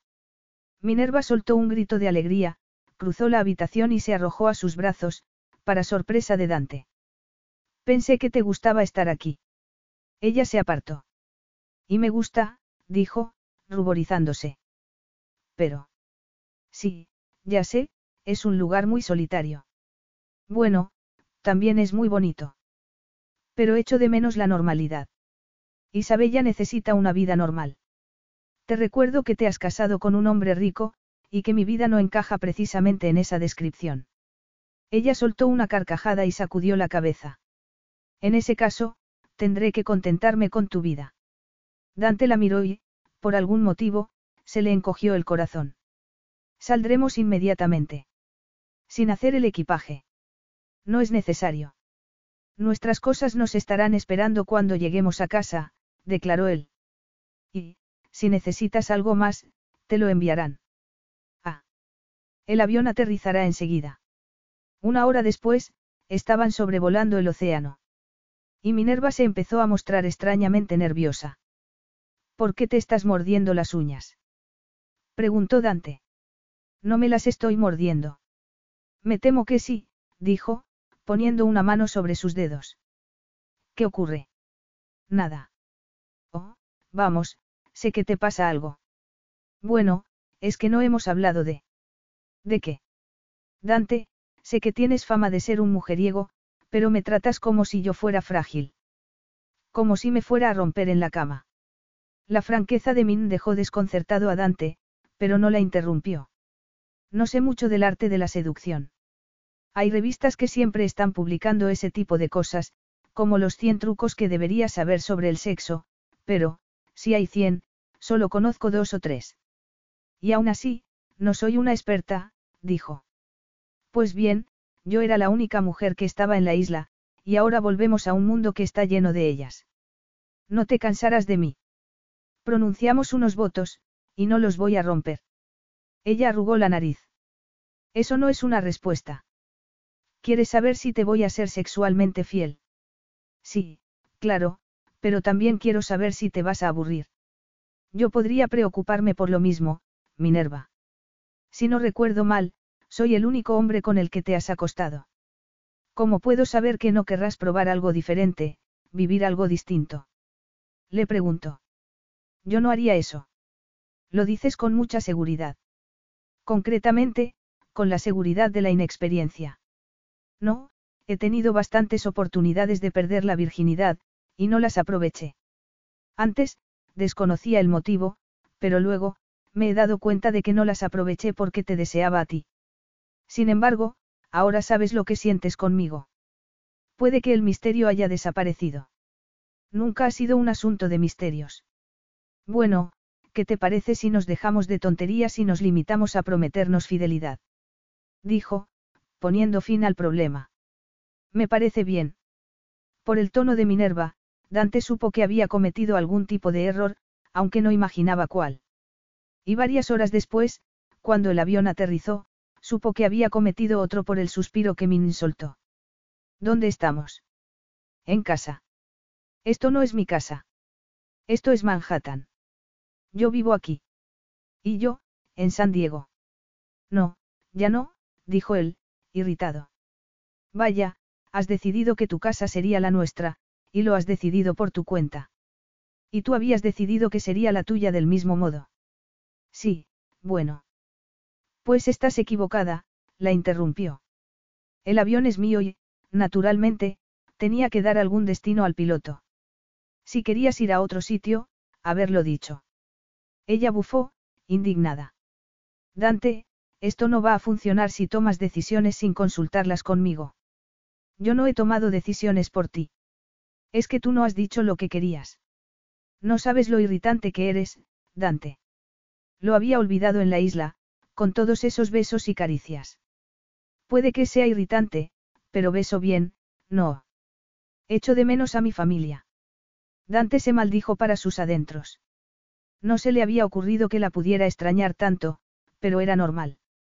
¿Cómo no iba a extrañar a sus padres y sus hermanos? Eran su familia, sangre de su sangre. Iremos a verlos y, si quieres, nos compraremos una casa en San Diego. Pero mis negocios están en Manhattan, y debo vivir aquí. ¿Y qué pasará cuando tu empresa se fusione con la de mi padre? Supongo que todo seguirá como siempre. Si él dirige su parte en la costa oeste, yo dirigiré la mía en la este. Min frunció el ceño. Yo no quiero vivir en Nueva York. ¿Tienes algo en contra? Oh, por favor, aquí hace frío. Y nieva. Bueno, no parece que vaya a nevar ahora. Y está lleno de gente. ¿Por qué no reservas tu opinión hasta que veas la casa? Ella guardó silencio, y seguía en silencio cuando la limusina que los estaba esperando los llevó por las calles de Manhattan y se detuvo ante el edificio donde se encontraba el ático de Dante. De hecho, solo lo rompió cuando se subieron al dorado ascensor que los iba a llevar al último piso. Magnífico sitio para criar a una niña, ironizó. Aún no has visto mi casa. Estamos en un ascensor. Será algo pegado a un ascensor. Resérvate tu opinión, le repitió él. Espera a verla. Yo no tengo por qué reservarme nada, bramó. Esta vez fue él quien frunció el ceño. No sé si lo sabes, pero hay gente que tiene miedo de mí. Sí, pero no bailas con ellos para evitarles una humillación en una fiesta, como hiciste conmigo, replicó. Bueno, tu padre lo esperaba. Ella apretó los dientes, y él se habría reído si no se hubiera sentido impelido a hacer algo, aunque no supo qué ni por qué. Esa era una de sus características más notables. Minerva conseguía llegar al fondo de su alma y tocar cosas que ni él mismo conocía. Sí, ya me lo imagino, pero tampoco te casas con ellos para proteger a un bebé, insistió Min, sin dar su brazo a torcer. Esa es la única razón por la que te ofrecí matrimonio. Ah, no. No, quería acceder a la empresa de tu padre. Dante supo que estaba siendo de lo más desagradable, pero era lo que más le podía molestar, así que lo dijo. Y justo entonces, las puertas del ascensor se abrieron y revelaron el enorme ático, de suelos de mármol y vistas a Central Park. Esas ventanas no se abren, ¿verdad? Dijo ella. No. Nunca había estado en un sitio tan alto. Te comportas como una pueblerina. Se nota que has crecido en California. San Diego no es un pueblo, sino una ciudad. Pero reconozco que no es tan ciudad como Nueva York. Pues esa es la razón de que me guste tanto. Y la de que a mí no me vaya a gustar. Pero, si siempre te ha gustado, le recordó. Has estado muchas veces. De visita, para ver museos y tomar algo, alegó ella. Nunca he querido vivir aquí. Entonces, es una pena que te hayas casado conmigo. Ella lo miró con furia. Sí, eso parece. Dante se puso tenso. Querrás tener tu propia habitación. Sí. Él apretó los dientes. En ese caso, abre la segunda puerta de la izquierda. Creo que tu ropa ya ha llegado. Ah, sabías que querría una habitación para mí. ¿Cómo no, si tenías una en la isla? Los dos se quedaron súbitamente en silencio, como esperando una pregunta que ella no formuló y que él no quiso descubrir. Bueno, me voy a mi despacho. ¿Dónde está? ¿En qué habitación? Mi despacho no está aquí, sino en mi empresa. Llevo mucho tiempo fuera y, aunque mis empleados se han encargado de todo, conviene que vuelva. Acabamos de llegar, Dante. Estás en Nueva York. Seguro que puedes divertirte con algo. Minerva pensó que el hombre de la isla no era el verdadero Dante y que, cuando antes lo asumiera, antes lo podría superar. Por lo visto, no tenía ni un gramo de ternura o piedad. No tenía sitio para la esperanza. Había aprendido que eran cosas peligrosas, que podían destruirlo todo. Y no iba a permitir que la destruyeran otra vez. Sin embargo, Minerva no tuvo ocasión de replicar nada porque, tanto si estaba en lo cierto como si no, Dante se fue sin mirar atrás y cerró la puerta, dejándola a solas con Isabella. Capítulo 12. Estaban en una especie de punto muerto, y Minerva no sabía qué hacer. Llevaba tres noches durmiendo en su habitación, sin que él hubiera hecho ademán de presentarse. Y, como no se presentaba, tampoco hacían el amor, la única forma en la que se habían comunicado durante su estancia en la isla. Pero no se arrepentía de haber sacado el asunto del sexo en el avión. Tenía la sospecha de que, si no lo hubiera mencionado entonces, no lo habría mencionado nunca. Lamentablemente, ese no era el único motivo de su inquietud. Nueva York le pesaba. Todo era gris en aquel lugar. Hasta las vistas de Central Park. Y también le pesaba su propia obstinación, que la había llevado a no salir ni un solo día del ático, con la excusa de que las ciudades estaban llenas de suciedad y de que, en consecuencia, no eran apropiadas para un bebé. Pero se estaba engañando a sí misma. Dante tenía razón. Nueva York tenía muchas cosas que ofrecer. Si no salía, era simplemente porque se negaba a aceptar su nueva vida. ¿Y por qué? No habría sabido decirlo. A fin de cuentas, no era tan hogareña como pretendía ser. De hecho, había viajado bastante. Hasta se había ido a Roma en busca de una aventura, aunque hubiera terminado de forma desastrosa. Minerva tragó saliva y sacudió la cabeza. En realidad, casi se sentía aliviada de haberse alejado de Dante y tener una relación más fría, porque así tendría tiempo para recuperar sus fuerzas. Cuando estaban en la isla, se había dado cuenta de que estaba enamorada. Pero ahora, estando en la ciudad, había llegado a la conclusión de que no era amor, sino la mezcla del deseo sexual y el placer de vivir en un paraíso marino, que su inexperiencia había tomado por otra cosa. En parte, tenía miedo de dejar la isla porque sabía que su relación cambiaría inevitablemente. Que, al salir de aquel mundo de intimidad y volver al mundo real, tendría que afrontar el hecho de que sus votos matrimoniales solo habían sido palabras, y de que no habían creado ningún lazo emocional duradero. ¿Cómo lo iban a crear, si esas emociones no existían? Por lo menos, en el caso de su esposo. No, la verdad era muy diferente. Se había encaprichado de Dante, nada más. Y ahora no tenía más remedio que asumirlo y superarlo. Dante estaba de un humor sombrío cuando volvió a casa, ya de noche. Los vestidos y la niñera llegarán dentro de poco, anunció. La niñera. Sí, la niñera que tuviste en San Diego está en un avión de camino aquí, dijo él. Pero nosotros tenemos un compromiso. ¿Un compromiso? Sí, una gala. Como no sabía si volveríamos a tiempo a Nueva York, no había confirmado mi asistencia. Pero tu padre quiere que vaya. Es bueno para los intereses de los Kin, lo cual significa que debes venir conmigo. Mi padre ha hablado contigo. Lo pregunto porque a mí no me ha llamado. Teníamos que hablar de negocios. Vaya, me alegra saber que los negocios son más importantes que la familia, replicó Minerva, herida. Min, Ser mi esposa implica ciertas responsabilidades. Siento que no fueras consciente de ello, pero ahora estamos casados. Y, además, he cumplido mi parte del trato. Hago las veces de padre de Isabella. No haces las veces de padre. Eres su padre. Por primera vez, Minerva tuvo miedo de que el compromiso de Dante no fuera tan firme como había pensado. Quizá había cometido un error al permitir que su relación se enfriara. Sí, eso es verdad. Según los documentos que firmaré pronto, soy su padre. En efecto. Y tú eres mi esposa. Y necesito que mi esposa vaya a ese tipo de actos conmigo y me mire como si me adorara.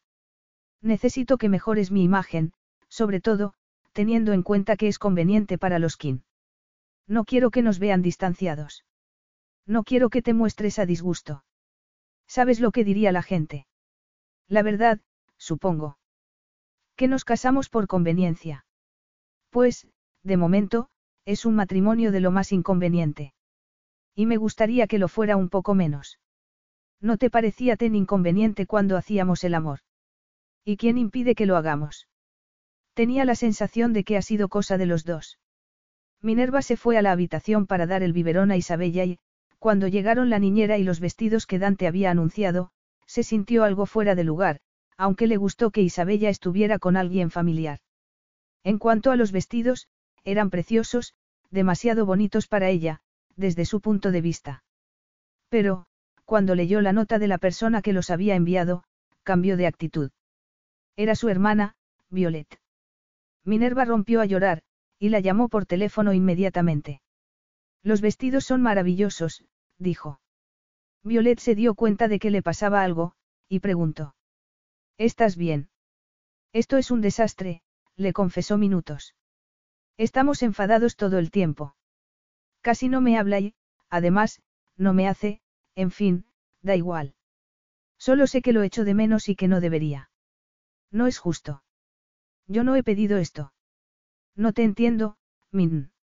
Minerva le contó toda la historia, porque ya no quería tener secretos con su hermana. Necesitaba una aliada y, por muy irrelevante que se sintiera en comparación, sus inseguridades eran asunto suyo. Vaya, dijo Violeta al saberlo. Nunca he conocido a nadie que haya hecho nada tan valiente. Min, que se había sentado en el borde de la cama, intentó refrenar las lágrimas. Se sentía cualquier cosa menos valiente.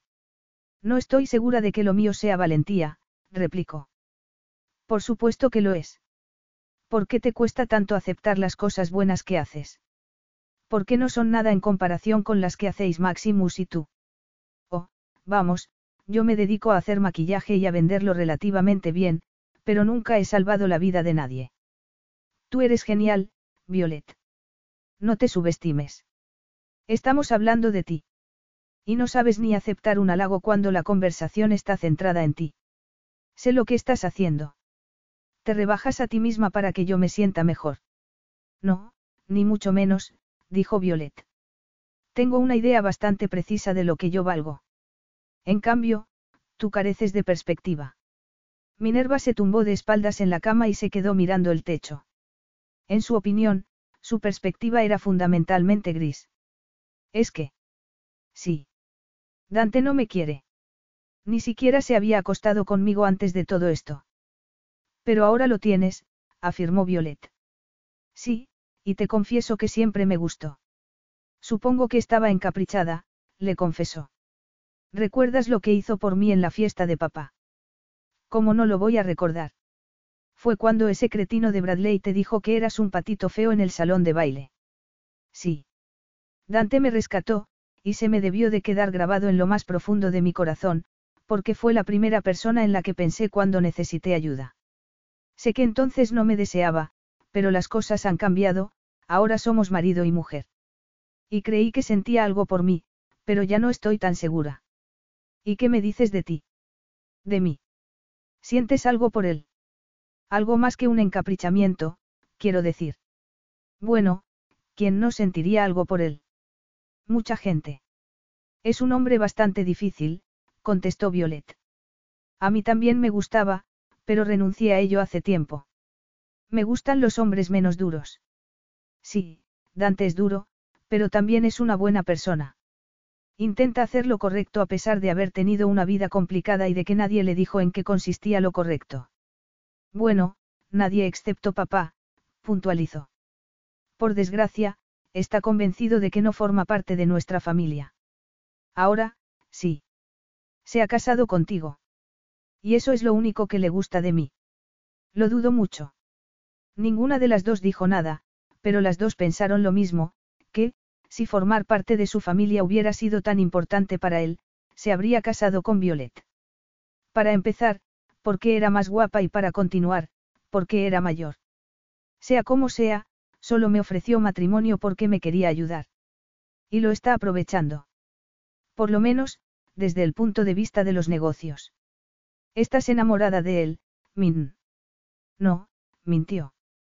No soy tan tonta. Sé que no me querrá nunca. Creo que podemos tener una buena relación, pero no sé cómo. Violet sacudió la cabeza. ¿Sabes cuál es tu problema? Que te empeñas en ocultarte porque tienes miedo de no estar a la altura de Maximus y de mí. Pero nadie te ha pedido que hagas eso. Cada uno es como es. Y si sigues viviendo en las sombras, no llegarás a ninguna parte, además, a quien intentas engañar. Tú eres de las que, cuando hablan, hablan en voz alta. Y, si amas, amas de verdad. Eso no es malo. Es bueno. Minerva guardó silencio. Por cierto, deberías ponerte el vestido rojo, continuó su hermana. El rojo. No es demasiado llamativo. Pues sé llamativa. Te has estado escondiendo en los libros, en los jardines y detrás de aquel chico estúpido que te insultó una vez. Ha llegado el momento de que salgas al escenario y ocupes la parte central. Ya lo he hecho varias veces. Primero, en el lanzamiento de tu nueva gama de productos, después, en mi fiesta de compromiso y luego, en la boda. No te olvides de Isabella, le recordó Violet. Vamos, haz algo para ti misma. No es ningún crimen. No, pero yo solo soy, yo. Sí, tú eres tú. Una persona maravillosa, a la que no tratas bien. Claro que me trato bien. Sencillamente, no quiero que me rompan el corazón. Eso no es verdad. Te estás escondiendo de la vida. Has permitido que un par de reveses se te suban a la cabeza y te has convencido de que no vales tanto como Maximus y yo. Yo no soy tan guapa. Tonterías. Todo depende de cómo te presentes ante los demás. Y tú no tienes nada de malo, aseguró Violet. Te crees inferior porque no estás todo el día bajo los focos, pero estás equivocada.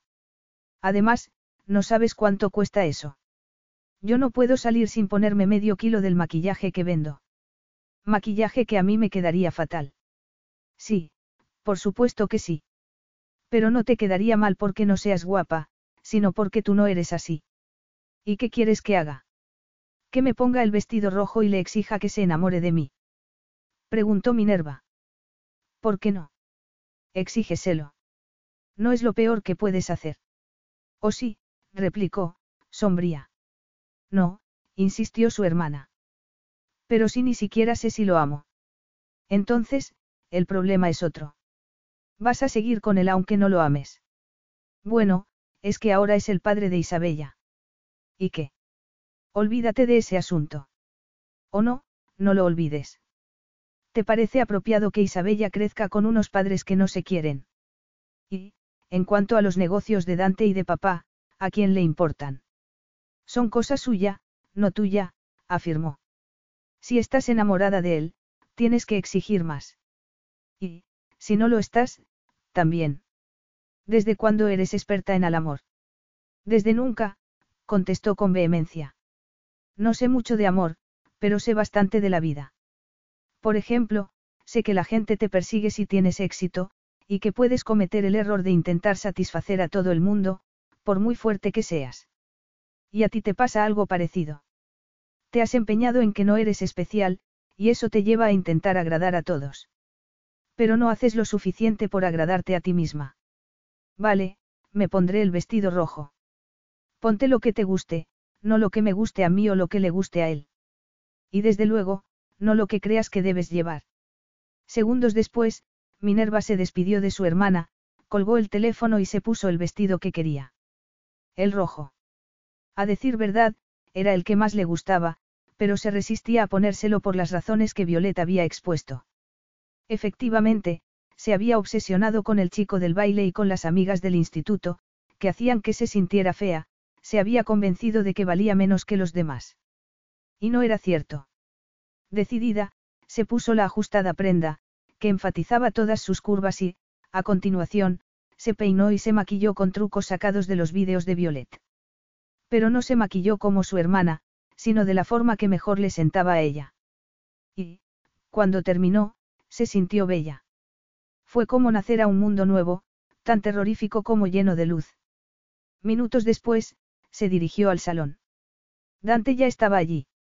Se había puesto una camisa blanca y un traje precioso, de color oscuro. ¿Preparada? Preguntó, sin más. El hecho de que no dijera nada sobre su aspecto hizo que se sintiera insegura, pero se negó a deprimirse. Ella era como era. No tenía que cuestionarse nada. Sí, respondió, echando los hombros hacia atrás. Lo estoy. Capítulo 13. Dante no podía dejar de mirar a Minerva. Estaba impresionante con su vestido rojo y su carmín del mismo color. Se había pintado los ojos, que brillaban como esmeraldas, y le pareció tan bella que casi no podía respirar. ¿Quién había dicho que era la menos guapa de las dos hermanas? ¿Cómo era posible que no se hubiera dado cuenta de lo que tenía? Desde que la vio en el salón, no había deseado otra cosa que acercarse y tocarla. Pero el aspecto de Minerva tenía algo de desafío y él, que nunca dudaba ante nada ni nadie, dudó y contuvo sus impulsos hasta que se bajaron de la limusina y entraron en el edificio donde se celebraba la gala. Solo entonces, le puso una mano en la espalda, como para demostrarle a todo el mundo que aquella belleza era suya. Al principio, tuvo miedo de que Min se sintiera abrumada entre tanta gente, pero mantuvo el aplomo y se dedicó a sonreír y a estrechar manos con toda tranquilidad, haciendo un magnífico trabajo de relaciones públicas. Al cabo de un rato, los invitados empezaron a bailar, y Dante se dio cuenta de que su actitud había cambiado. Evidentemente, se estaba acordando de lo sucedido en aquella fiesta, cuando él tuvo que salir en su rescate. Pero había algo que ella no sabía, que no la había ayudado porque Robert se lo hubiera pedido, sino porque siempre había sentido la necesidad de protegerla. Y ahora estaban casados. Y no la podía proteger de sí mismo. Pero allí estaban. Y ella estaba preciosa. Así que, ¿por qué no podían bailar? ¿Quieres que bailemos? Preguntó.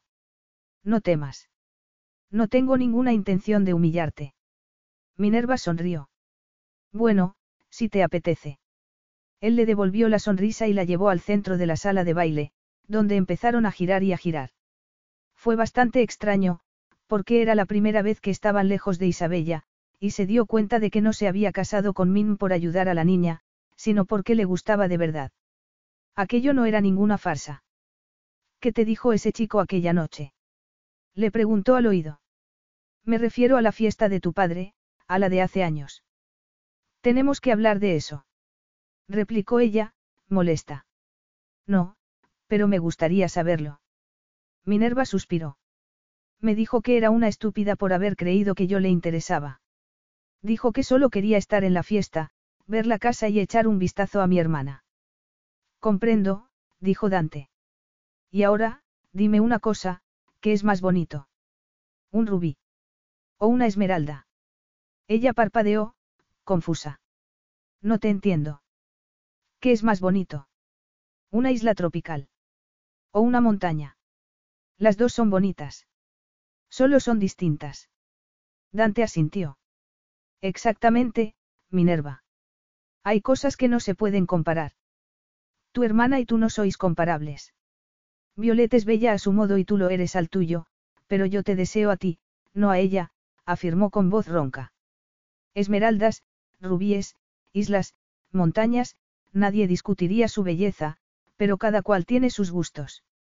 Y, tratándose de personas, no tiene mucho que ver con el aspecto exterior, sino con lo que lleva dentro, con lo que te atrae. Como tú me atraes a mí. Pues no parece que eso te agrade. ¿Por qué no me agrada?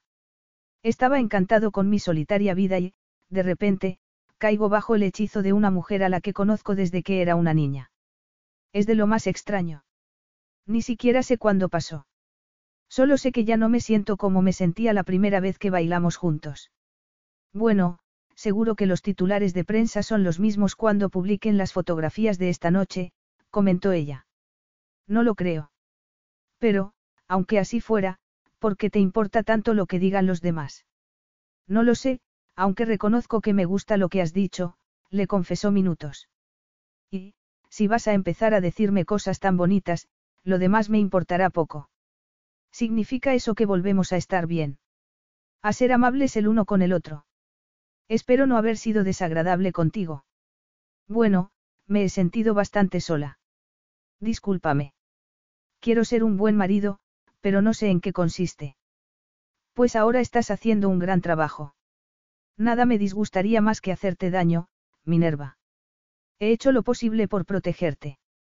Estoy en deuda con tu padre, y jamás permitiría que dañaran a su hija. Esa es la única razón. No, en absoluto, pero eso no significa que no esté decidido a protegerte. Ten cuidado con los hombres como yo.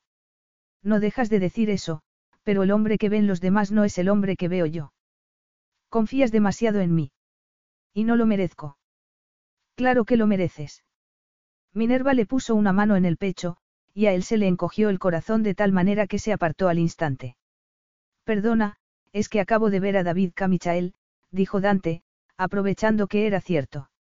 Tu padre quiere que hable con él antes de que nos marchemos. Ah. De acuerdo. Él la tomó de la mano y, mientras avanzaban entre los invitados, un hombre de cabello rubio les cortó el paso. Dante lo reconoció al instante. Era Chad Rothschild, un engreído que había sido amigo de Maximus en la universidad. Hola, Dante. No esperaba verte aquí, dijo, como insinuando que era un sitio inapropiado para un hombre de su calaña. ¿Y por qué no? Estos son los sitios donde hago negocios. Pero, ¿a qué has venido tú? ¿Qué haces ahora? Me dedico a las inversiones, respondió Chad. Por cierto, veo que tu patito feo ha mejorado bastante. ¿Cómo? Dante se puso tenso, y Minerva se estremeció. Solo es una broma, aunque estoy seguro de que los dos habéis visto la fotografía que os sacaron hace años en aquella fiesta. ¿Quién habría imaginado que estabas coqueteando con la hermana pequeña de Maximus? No estaba coqueteando. De todas formas, yo habría elegido a la otra. ¿Se puede saber qué te pasa? Deja de comportarte como si aún fuéramos estudiantes, le advirtió Dante. Chad hizo caso omiso de su advertencia y añadió. Bueno, supongo que no es la más guapa de la familia King, pero te ha dado acceso al poder y la riqueza de Robert. Aunque yo pensaba que tienes más dinero que él. Ni mi dinero ni la belleza de mi mujer son asunto tuyo. Sin embargo, nadie podría negar que es la mujer más bella de la gala. No, nadie podría. Aunque me sigue sorprendiendo que no te casaras con Violet. Dante estuvo a punto de estallar, pero Minerva le apretó suavemente el brazo y lo tranquilizó antes de intervenir en la conversación. Comprendo que pienses que solo te puedes casar por dinero, pero eso no es verdad. Dante y yo nos queremos. Tenemos una hija. Y puedes estar seguro de que yo le quiero más de lo que nadie pueda querer a un hombre tan repelente como tú, declaró. Viendo cómo te comportas, es evidente que solo te querrán por lo que tienes. Pero, si yo estuviera en tu lugar, intentaría conseguir algo más digno. Das pena. Dicho esto, Minerva tiró de Dante y se lo llevó de allí. Lo que ha dicho ese tipo. Es lo que todo el mundo piensa, lo interrumpió Min. ¿Y eso te importa? No, ni mucho menos. Solo importa lo que yo piense. Pero, lamentablemente, he estado pensando lo mismo durante demasiado tiempo. Dante la agarró del brazo y la llevó a uno de los patios del edificio, lejos de los invitados. Luego, la apretó contra una pared y le puso una mano en el cuello. Haces que quiera cometer locuras, dijo en voz baja. Nunca me había pasado esto. Y lo que ha dicho Chad es falso. Pero tú no elegiste casarte conmigo, replicó, acariciándole la mejilla. Ah, no. Entonces, ¿qué es esto? Dante arqueó la cadera contra ella, para que notara el efecto que le producía. Eso no demuestra nada, Dante. Él se apartó, consciente de que Minerva tenía razón. Efectivamente, no había elegido sentir lo que sentía por ella. De hecho, le molestaba que tuviera tanto poder sobre él. Pero, por mucho que le molestara, no era tan terrible como dormir todas las noches en habitaciones separadas. Y ya se había cansado de eso. Será mejor que nos marchemos. No tenías que cerrar un negocio. Lo cerraré en otro momento, y sin usarte a ti como peón, respondió. No quiero que te veas sometida a más censuras y especulaciones. Dante. Tu padre lo comprenderá. Y, si no lo comprende, es asunto suyo. A decir verdad, Dante necesitaba salir de allí, porque tenía miedo de lo que pudiera pasar si se volvían a cruzar con Chad Rothschild. Se sentía como si estuviera al límite. Minerva le había cambiado, y no encontraba la forma de recuperar el control. Nervioso, la llevó hacia la salida y envió un mensaje al chofer para que los esperara en la puerta principal.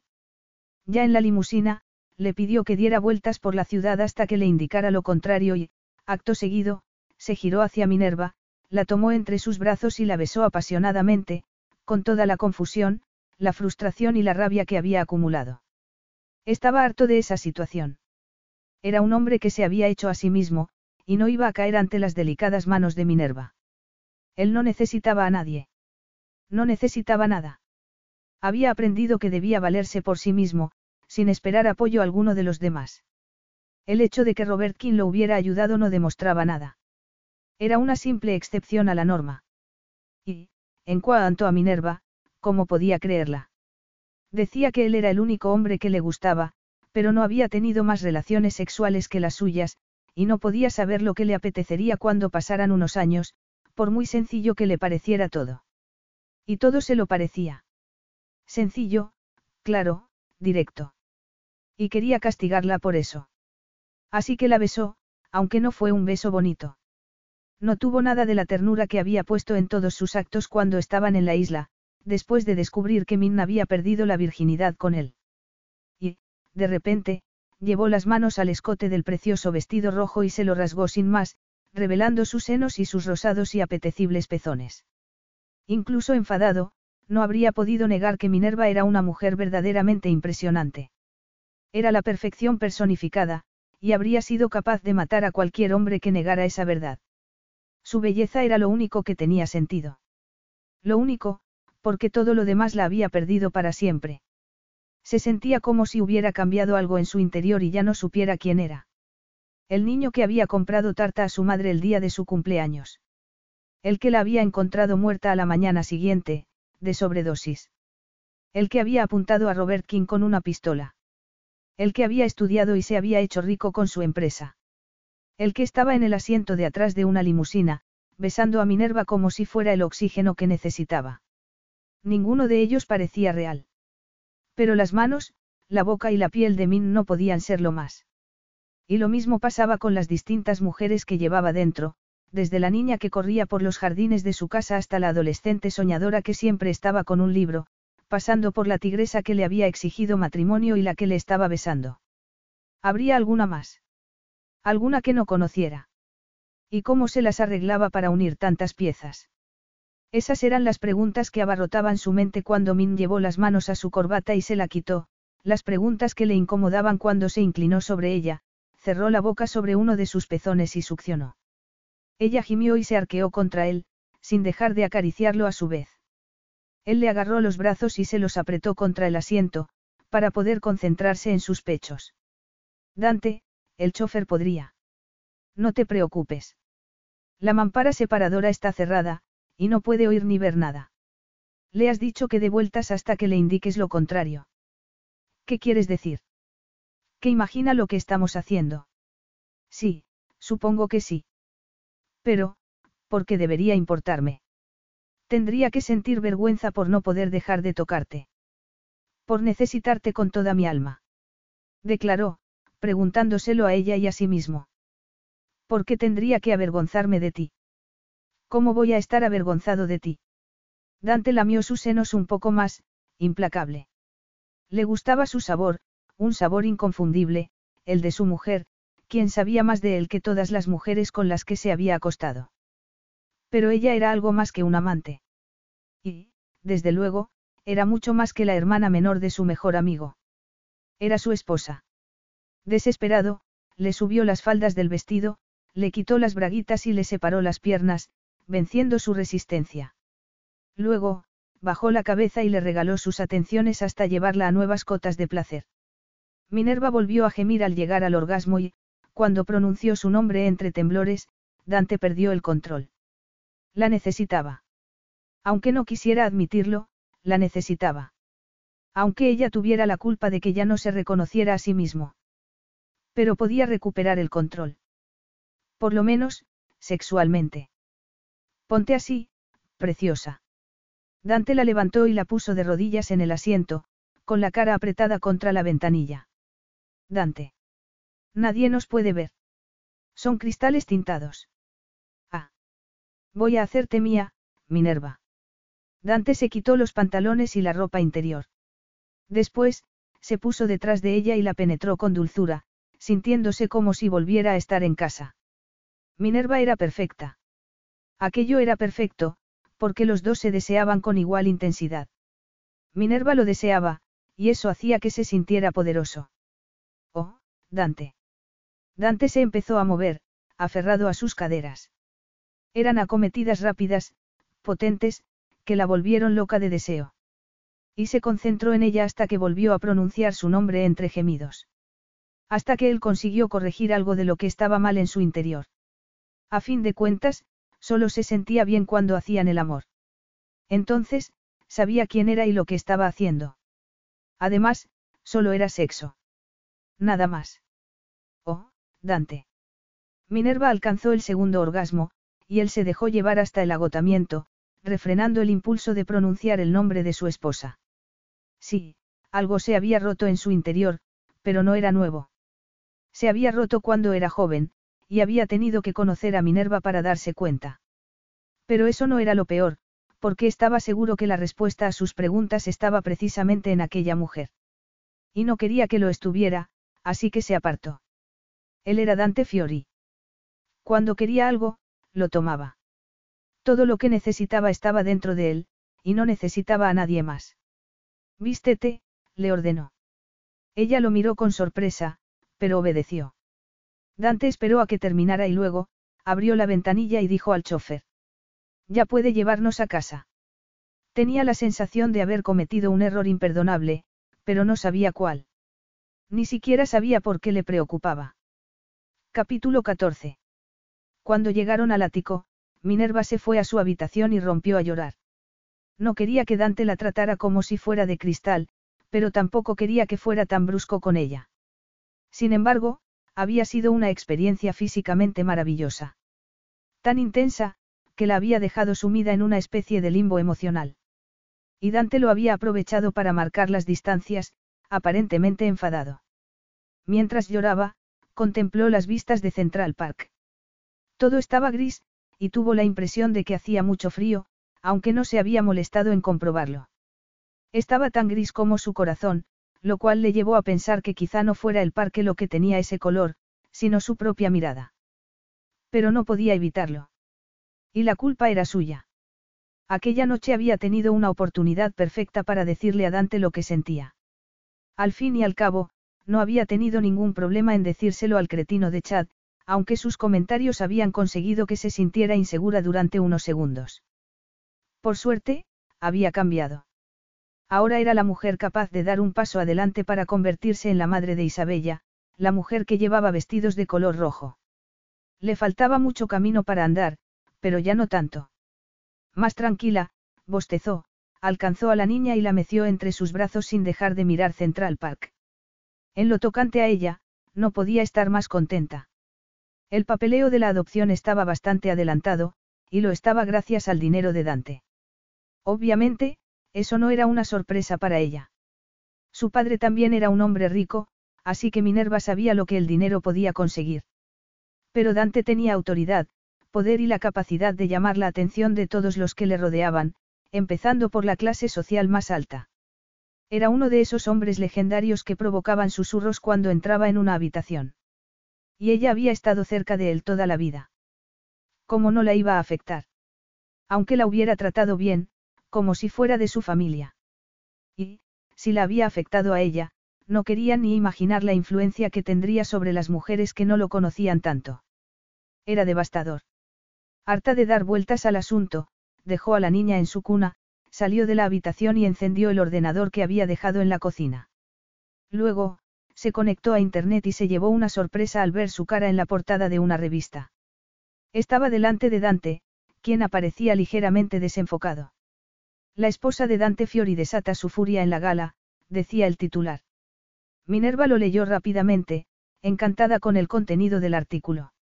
El periodista afirmaba que había puesto en su sitio al hombre ridículo que la había interpelado, y que la gente se había equivocado con ella, porque era mucho más interesante de lo que pensaban. Aún lo estaba leyendo cuando recibió un mensaje de su hermana, quien la felicitaba por haber elegido el vestido rojo. La felicitación de Violet hizo que se sintiera mejor que nunca. Sí, había elegido el rojo. Se había atrevido y había triunfado. Pero no había triunfado con Dante.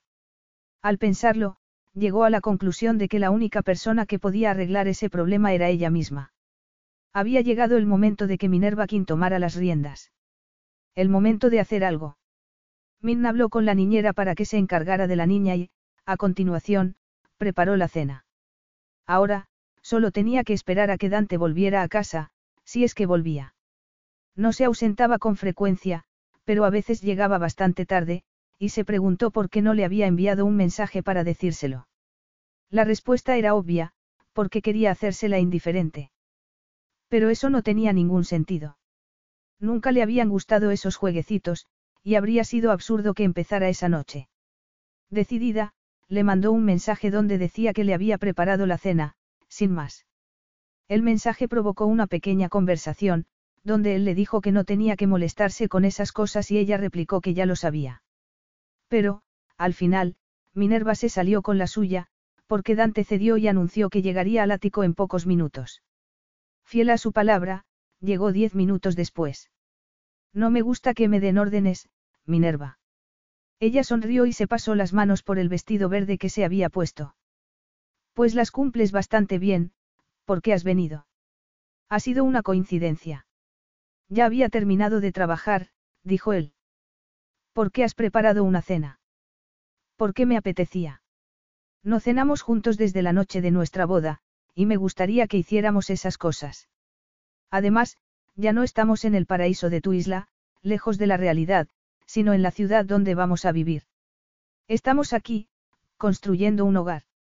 Y, dentro de poco, Isabella será nuestra hija legalmente. No sabes lo contenta que estoy. Él arqueó una ceja. Me alegro. Seguro. Dante se encogió de hombros. Bueno, me alegra tanto como me puede alegrar. ¿Qué significa eso? Él cambió de conversación inmediatamente. ¿Qué has preparado? Carne. Pues vamos a comer. Se sentaron a la mesa, uno enfrente del otro. Dante se mostraba tan opaco e irritante como la noche anterior y, como no decía nada, Minerva se empezó a sentir frustrada. Pero tampoco quiso romper el silencio, porque tenía la sensación de que lo estaba haciendo a propósito. Terminada la cena, de la que él pareció disfrutar, ella sirvió el postre. Tarta de chocolate. Minerva le sirvió un pedazo mientras pensaba en la noche de la isla, cuando fue él quien le ofreció tarta. Cuando se dio cuenta de que la verdadera tentación no era el postre, sino el hombre que se lo había dado. Sin embargo, Dante no reconoció la más que evidente referencia a aquella noche, y ella optó por tomar cartas en el asunto. Se levantó, se bajó la cremallera del vestido y, tras dejar que la prenda cayera al suelo, se quitó todo lo demás y se acercó a la silla de su esposo. Se había quedado completamente desnuda. Solo llevaba unos zapatos de tacón alto. Este es el segundo postre, anunció. Él la miró y apartó la tarta. Pues quiero empezar por el segundo. No, aún no. Minerva se inclinó, le desabrochó la camisa y se la quitó. Luego, repitió la operación con sus pantalones y su ropa interior y, acto seguido, se puso de rodillas entre sus piernas. Minerva. Ella hizo caso omiso de la advertencia implícita en su tono de voz. La despreció por completo, y lamió su sexo varias veces antes de metérselo en la boca. Él soltó un gemido y llevó una mano a su pelo mientras le daba placer. Aparentemente, la posición de Minerva parecía una posición de sometimiento, pero era justo lo contrario, porque ella era quien tenía el control y él, quien se estremecía. Para mí fue una experiencia de lo más estimulante.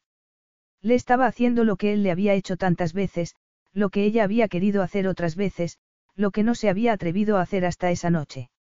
Y no porque tuviera miedo de que no le gustara, sino porque tenía miedo de salir mal parada en la comparación con otras mujeres. Pero por fin lo había entendido. La experiencia no era importante. Lo importante era la conexión que hubiera entre las personas.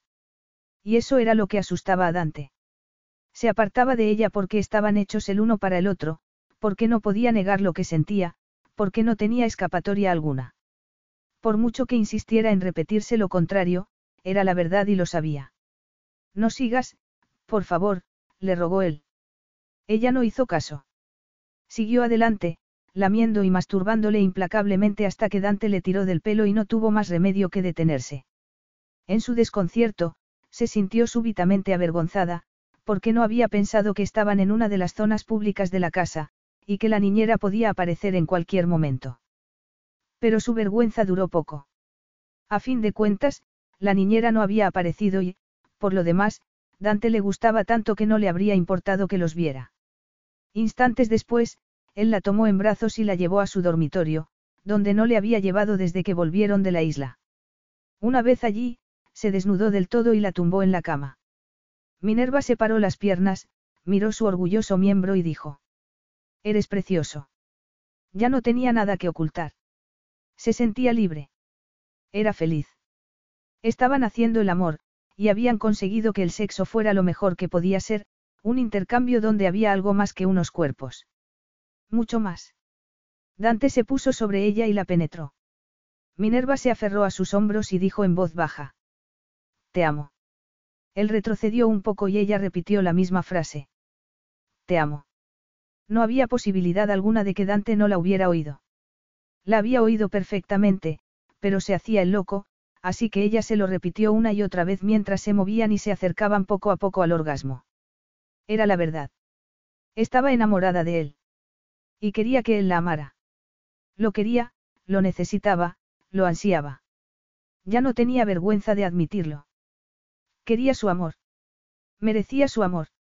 Justo entonces, Dante rozó una vez más el sensible centro nervioso que estaba entre sus piernas, llevándola al clímax. Pero eso no impidió que retomara su mantra. Te amo, dijo entre gemidos.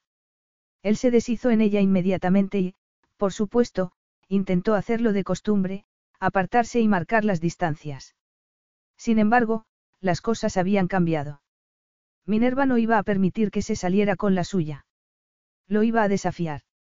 Iba a exigir lo que quería. Te amo, insistió. ¿Y esperas que yo diga lo mismo? No estaría mal. No puedo decir eso. No puedes. ¿O no quieres? Es lo mismo. No, no lo es, afirmó ella. Mira, sé que tuviste una infancia difícil y que tu madre te hizo mucho daño, pero esto es distinto. Somos una familia. No, Minerva, dijo él, sacudiendo la cabeza. Cuidaré de ti y te seré leal, pero pretender algo más es innecesario.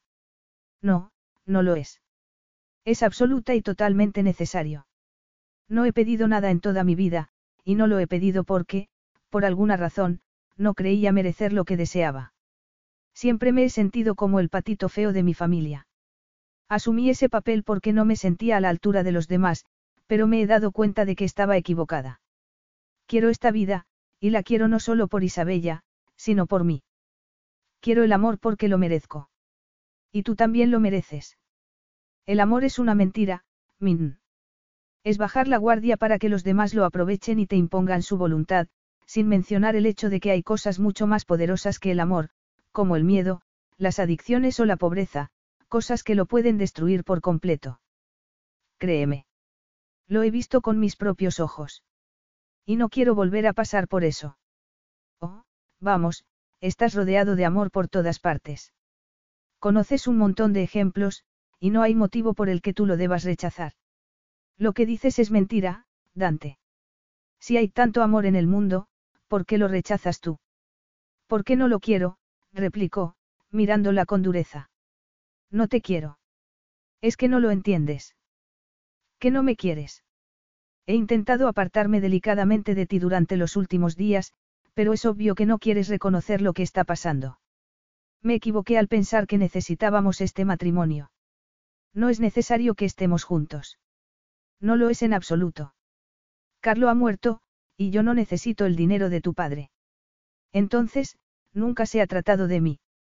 No, y esto ha terminado, sentenció. He decidido que no daré mi apellido a Isabella. Es que la vas a abandonar. Es lo mejor para ella. Yo no sabría ser padre, y ya no necesita que la proteja. Puede que ya no necesite que la protejas, pero es posible que te necesite a ti. A mí. Nadie me ha necesitado nunca. Tengo dinero y tengo poder, que intento utilizar bien, pero eso es todo. Os he salvado. Mi papel en esta historia ha concluido. No, Dante. Arreglaré las cosas para que puedas volver a San Diego mañana mismo. No quiero volver. Este es mi hogar. No, tu hogar está donde está tu familia, y yo no lo soy, afirmó. En fin, discúlpame. Me voy al despacho. Dante salió de la habitación, dejándola completamente hundida. Se había arriesgado, había intentado conseguir lo que deseaba. Y, en lugar de conseguirlo, lo había perdido todo. Momentos después, rompió a llorar. Capítulo 15. Cuando Dante volvió del despacho, oyó un gemido y se detuvo en mitad del vestíbulo, paralizado. No sabía qué hacer. No sabía qué hacer en ningún sentido. Minerva le había dicho que estaba enamorada de él, y esa confesión había derribado todo lo que había construido durante las dos décadas anteriores. ¿Cómo era posible que una mujer hubiera cambiado su vida de un modo tan radical? Nadie debía tener tanto poder sobre él. Y mucho menos, Minerva. Pero, ¿dónde estaba Minerva? ¿Por qué no se encargaba del bebé, que seguía llorando? Además, Isabella no era hija suya, ni ella querría tener un padre como él. Había renunciado a adoptarla porque no tenía alternativa. Ninguna niña merecía crecer con un hombre incapaz de amar. Desesperado con los gemidos de la pequeña, y desconcertado con la ausencia de Min ni de la niñera, entró en la habitación de Isabella. Y al ver su pequeño cuerpo en la cuna, se acordó de su infancia y pensó que hasta sus padres habían hecho algo bueno, traerlo al mundo. Emocionado, se inclinó y la tomó en brazos. ¿Tienes hambre? Le preguntó. La niña dejó de llorar al instante y, aunque él no había preparado un biberón en toda su vida, decidió prepararlo. A fin de cuentas, no podía ser tan difícil. Tras conseguir su objetivo, regresó a la habitación de Isabella, se sentó en una mecedora y le dio el biberón mientras la miraba. ¿Cómo había conseguido terminar con un bebé? Aunque no estarían juntos mucho tiempo, porque Minerva se la llevaría cuando se marchara. El corazón se le encogió de repente. Se había dado cuenta de que aquella niña le podía destruir con tanta facilidad como la propia Minerva. Y justo entonces, la pequeña abrió su boquita y emitió algo parecido a un rugido. Vaya, eres una tigresa. La emoción de Dante hizo que se sintiera aún más impotente, porque no estaba acostumbrado a sentir ese tipo de cosas. Pero, por mucho que odiara la idea de separarse de ellas, era lo mejor que podía hacer. La niña ni siquiera se acordaría de él cuando Minerva se la llevara a San Diego. Y, en cuanto a Minerva, no tenía la menor duda de que algún día encontraría a un hombre que le daría lo que ella necesitaba. Derrotado, dejó a la niña en la cuna. No, Isabella no recordaría que él la había tomado en brazos y le había dado el biberón una noche. Pero, cuando salió de la habitación, Dante seguía sintiendo el calor de su pequeño cuerpo entre los brazos. Y supo que él no la olvidaría jamás. Capítulo 16. Por suerte, Dante no estaba en el aeropuerto cuando Minerva, la niñera e Isabella subieron al avión privado que las iba a llevar a San Diego. Min intentó mantener la cabeza alta cuando llegó a casa de sus padres, pero se derrumbó en cuanto su madre la miró a los ojos. ¿Qué te pasa? Elizabeth la llevó al salón y se sentó a su lado, sin decir nada. Y al cabo de unos momentos, Min le contó toda la historia. Pero Isabella será legalmente tuya, ¿no? Preguntó su madre. Sí, Dante dice que el proceso ya está en marcha, y que tardará poco. Pero esto ha sido una pesadilla, mamá, respondió. Siento no haberte dicho la verdad hasta ahora. No te preocupes por eso. Como no me voy a preocupar. Sin embargo, no me lo callé porque no confié en ti, sino porque no podía decírtelo. Lo comprendo perfectamente. Eres su madre, y tenías que hacer lo necesario para protegerla. Minerva asintió. Dante te ha partido el corazón, no. Continuó Elizabeth. Sí, me lo ha partido. Y no sé qué voy a hacer. No sé si sobreviviré a esto. Sobrevivirás. Tienes un buen motivo para seguir adelante. Pues solo quiero tumbarme y olvidarme de todo. Pero no lo harás. No sé, creo que todo habría ido bien si no me hubiera empezado en exigirle que me quisiera. Pero se lo pedí porque creía merecerlo. ¿O es que no merezco el amor? Por supuesto que lo mereces. Comprendo que no soy tan guapa como Violet ni tan magnética como Maximus. Y desde luego, tampoco soy rica. ¿Y eso qué tiene que ver? Bueno, es que, Violet y Maximus son excepcionales. Minerva, tú también eres excepcional. Piensa en lo que ha pasado con Isabella. Piensa en lo que has hecho por ella. Eres absolutamente única, y no debes permitir que te convenzan de lo contrario. Eres una mujer tan fuerte como obstinada. No, no lo soy. Siempre me he dejado llevar. Si piensas eso, no te conoces tan bien como crees. Puede que no, Mírate a ti misma. Te llevaste el bebé de tu amiga y la protegiste a un riesgo de tu propia vida. Hasta manipulaste a Dante para conseguirlo, aunque es uno de los hombres más poderosos y terribles de este país. Pocas personas se habrían atrevido a hacer eso. No tuve más opción. Y te casaste con él. Y le exigiste que te amara, insistió su madre. Eres una mujer increíblemente valiente, y estoy orgullosa de ti. No por lo que has hecho por Isabella, sino por cómo has manejado a Dante Fiori. Minerva sonrió con debilidad. Todo saldrá bien, dijo Elizabeth. ¿Y si no es así? Dante es un hombre inteligente y, como ya he dicho, tú eres una mujer excepcional. No creo que quiera perderte. Puede que te equivoques. Entonces, demostrará que no es tan inteligente como creo. Y tú seguirás siendo excepcional, replicó. Minerva estuvo pensando en las palabras de su madre durante el resto de la tarde, hasta que llegó el momento de acostar a Isabella. Sabía que Elizabeth solo pretendía ayudarla, pero, en el fondo, seguía pensando que las historias de amor no estaban hechas para ella, que solo eran para las mujeres brillantes, hermosas y verdaderamente excepcionales. Y entonces, miró a la niña. No. Eso no era verdad. Las cosas importantes de la vida no tenían nada que ver con el aspecto físico, el dinero o el éxito profesional. No tenían nada que ver con lo que un chico le hubiera dicho en un baile. No tenían nada que ver con el hecho de que se hubieran burlado de ella en el instituto o la consideraran fea. En cambio, estaban directamente relacionadas con otra cosa, con ser consciente de la persona que se era y quererse a sí misma. Y Minerva había aprendido la lección. Aunque Dante no se diera cuenta. Capítulo 17. ¿Qué hace Minerva en la casa de mis padres? Dante alzó la mirada al oír la voz de Maximus, quien acababa de entrar en su despacho sin que, aparentemente, su secretaria hubiera hecho nada por impedirlo. Echaba de menos a su familia, contestó, molesto con su presencia. ¿Y eso? Dante se levantó del sillón. Por si no lo sabes, nos vamos a divorciar. Pero imagino que ya lo sabes. No quería matarte, y me vas a obligar a ello. Maximus, sé que hiciste boxeo en la universidad, pero yo aprendí a luchar en la calle. No me vas a matar. Su amigo lo miró con dureza, y Dante tuvo la impresión de que había ido demasiado lejos. Siempre has cometido el error de subestimarme. No sabes todo lo que te podría hacer. Lo creas o no, Minerva es quien controla la situación. Y, en cuanto al hecho de que se marchara, bueno, se lo pedí por su bien, para protegerla. Mi madre me ha contado toda la historia. Sé que Isabella no es hija tuya, aunque reconozco que, al principio, no me lo podía creer. ¿Te ha dicho lo que hizo Minerva? Maximus asintió. Sí, y si no estuviera tan deprimida, no habría venido a verte. Habría supuesto que has hecho todo lo que estaba en tu mano y que, tras cumplir tu parte del trato, decidiste poner fin a la farsa. Pero es obvio que pasó algo entre vosotros. Dante se encogió de hombros. No te voy a mentir. Minerva era mi esposa. Ya no te preocupa tu catolicismo.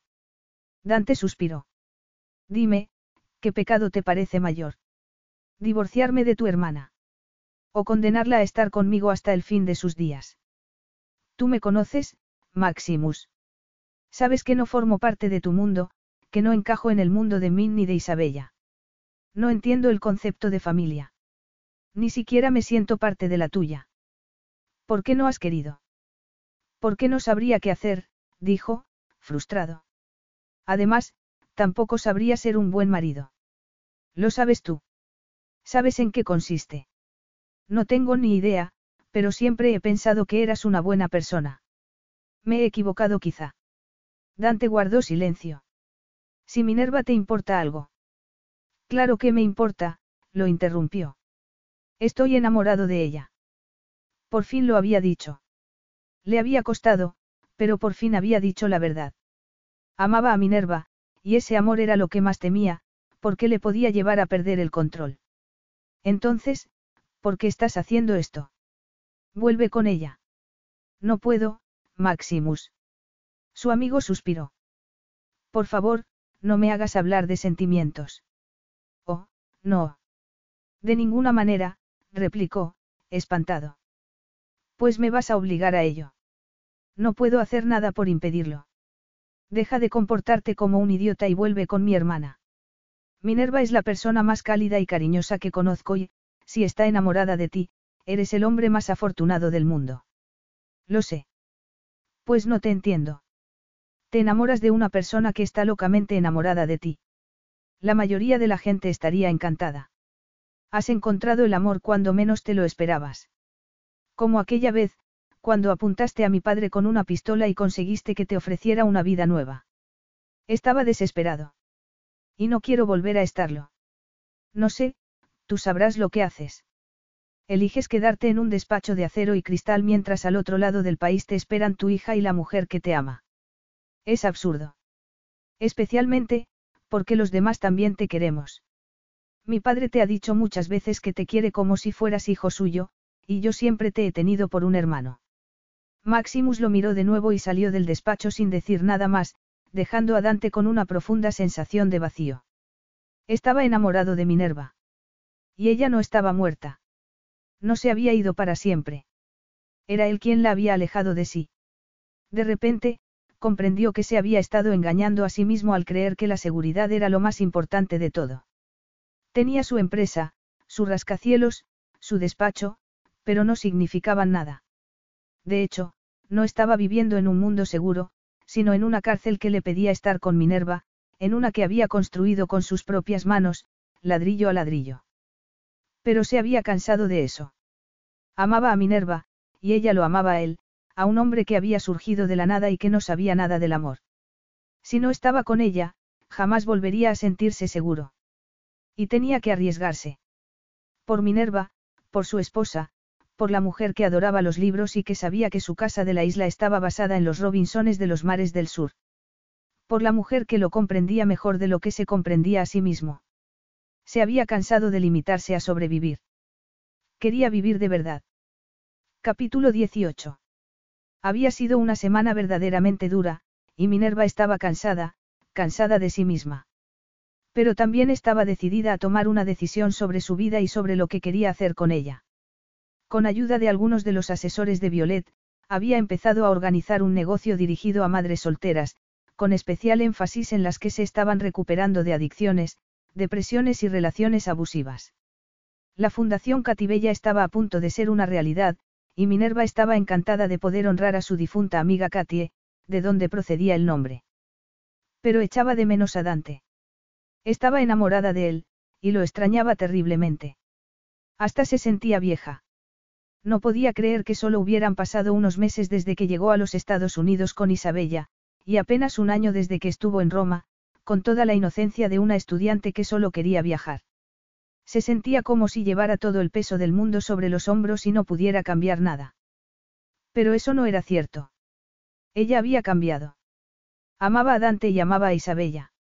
Le habían partido el corazón, pero, curiosamente, se sentía más fuerte que nunca, aunque no supiera decir por qué. Isabella se había quedado dormida, y ella sintió envidia porque no había dormido casi nada durante los días anteriores. De hecho, había renunciado a intentarlo, y se pasaba las noches en la playa, mirando las olas y el reflejo de la luna en el mar. Extrañaba a Dante, sí. Quería disfrutar de aquellas vistas con él. Quería volver a verlo. Quería volver a besarlo. Ahora sabía lo que se sentía al amar, y también sabía que sus viejas preocupaciones sobre lo sucedido en aquel baile con el chico que la había insultado eran una tontería en comparación. La había herido, sí, pero no le había roto el corazón. Era una cuestión de orgullo, nada más. Pero no podía decir lo mismo sobre Dante. Mientras contemplaba las olas, se llevó la mano al estómago y se estremeció. Se había presentado otro problema, y no sabía lo que iba a hacer si no tenía pronto la regla. No te preocupes. Estarás bien, se dijo a sí misma. Y se lo creyó.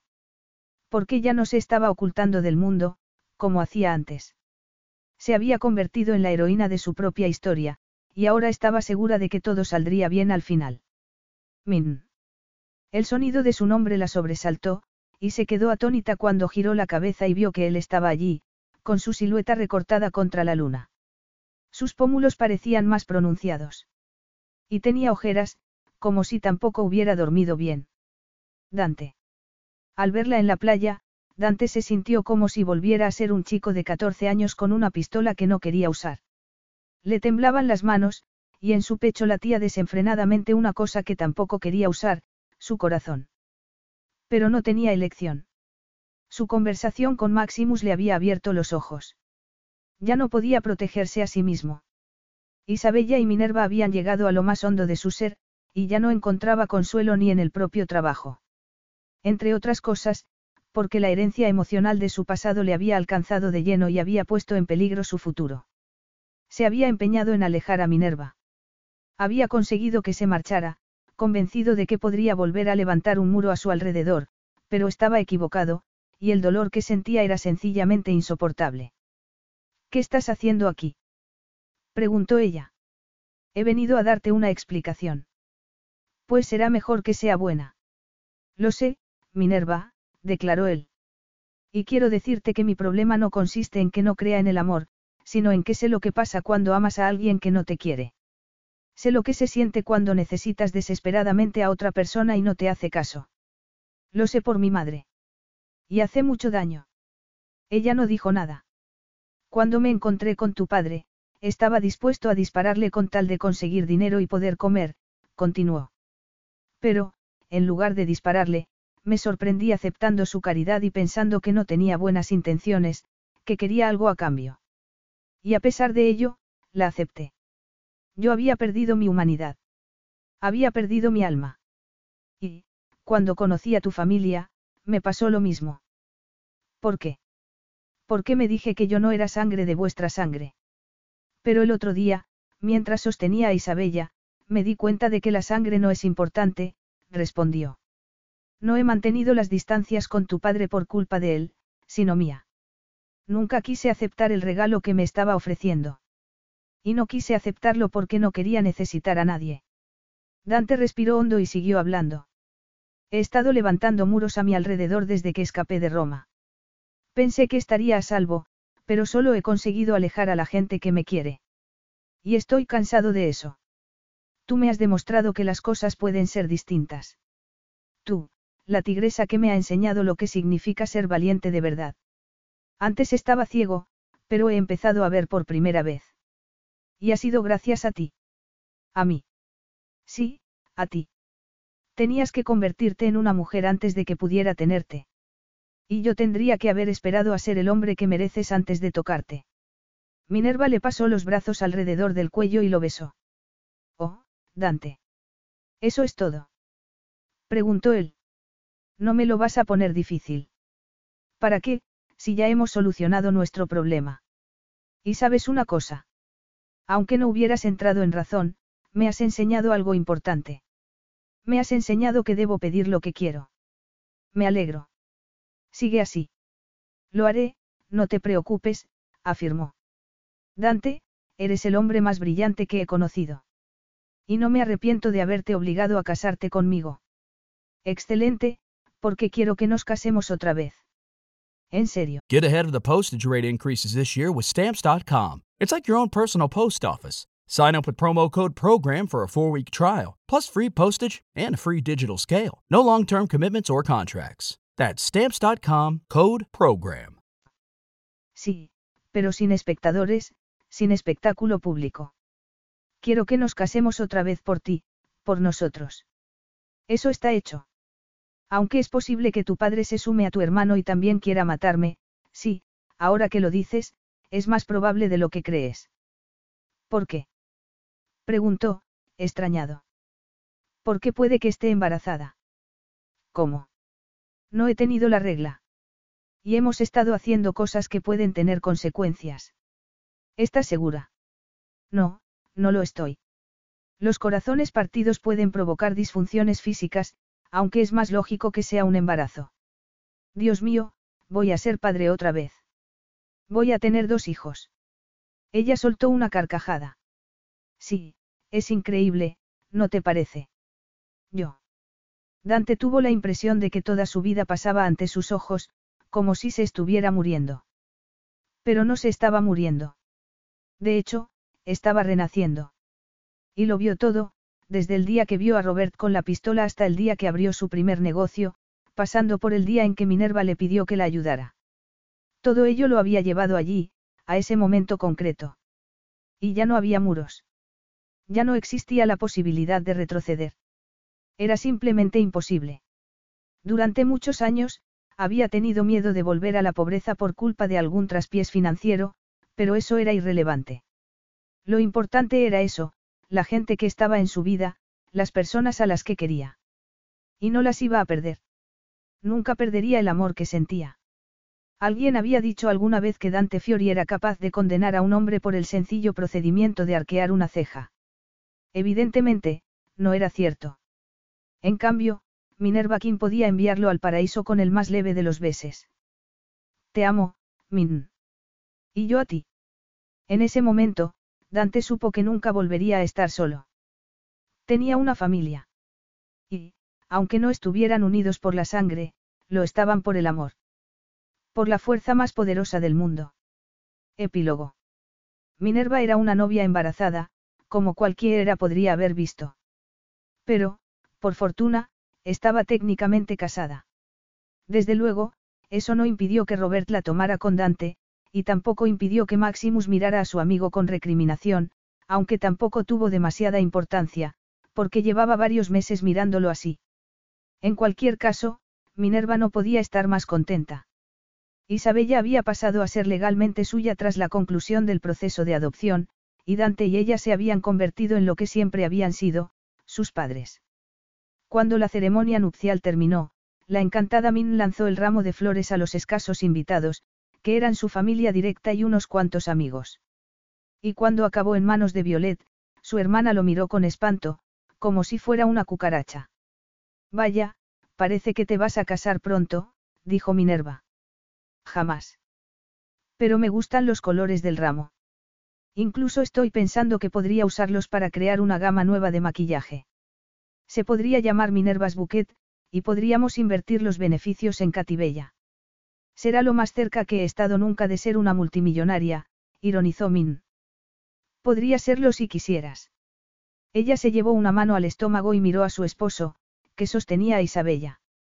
Ya tengo todo lo que puedo tener, replicó. ¿Y qué es lo que tienes? preguntó Violet. Minerva miró a su hermana, sus padres, su hermano y el propio Dante antes de contestar. Amor. Y lo tenía. Para siempre. Fin.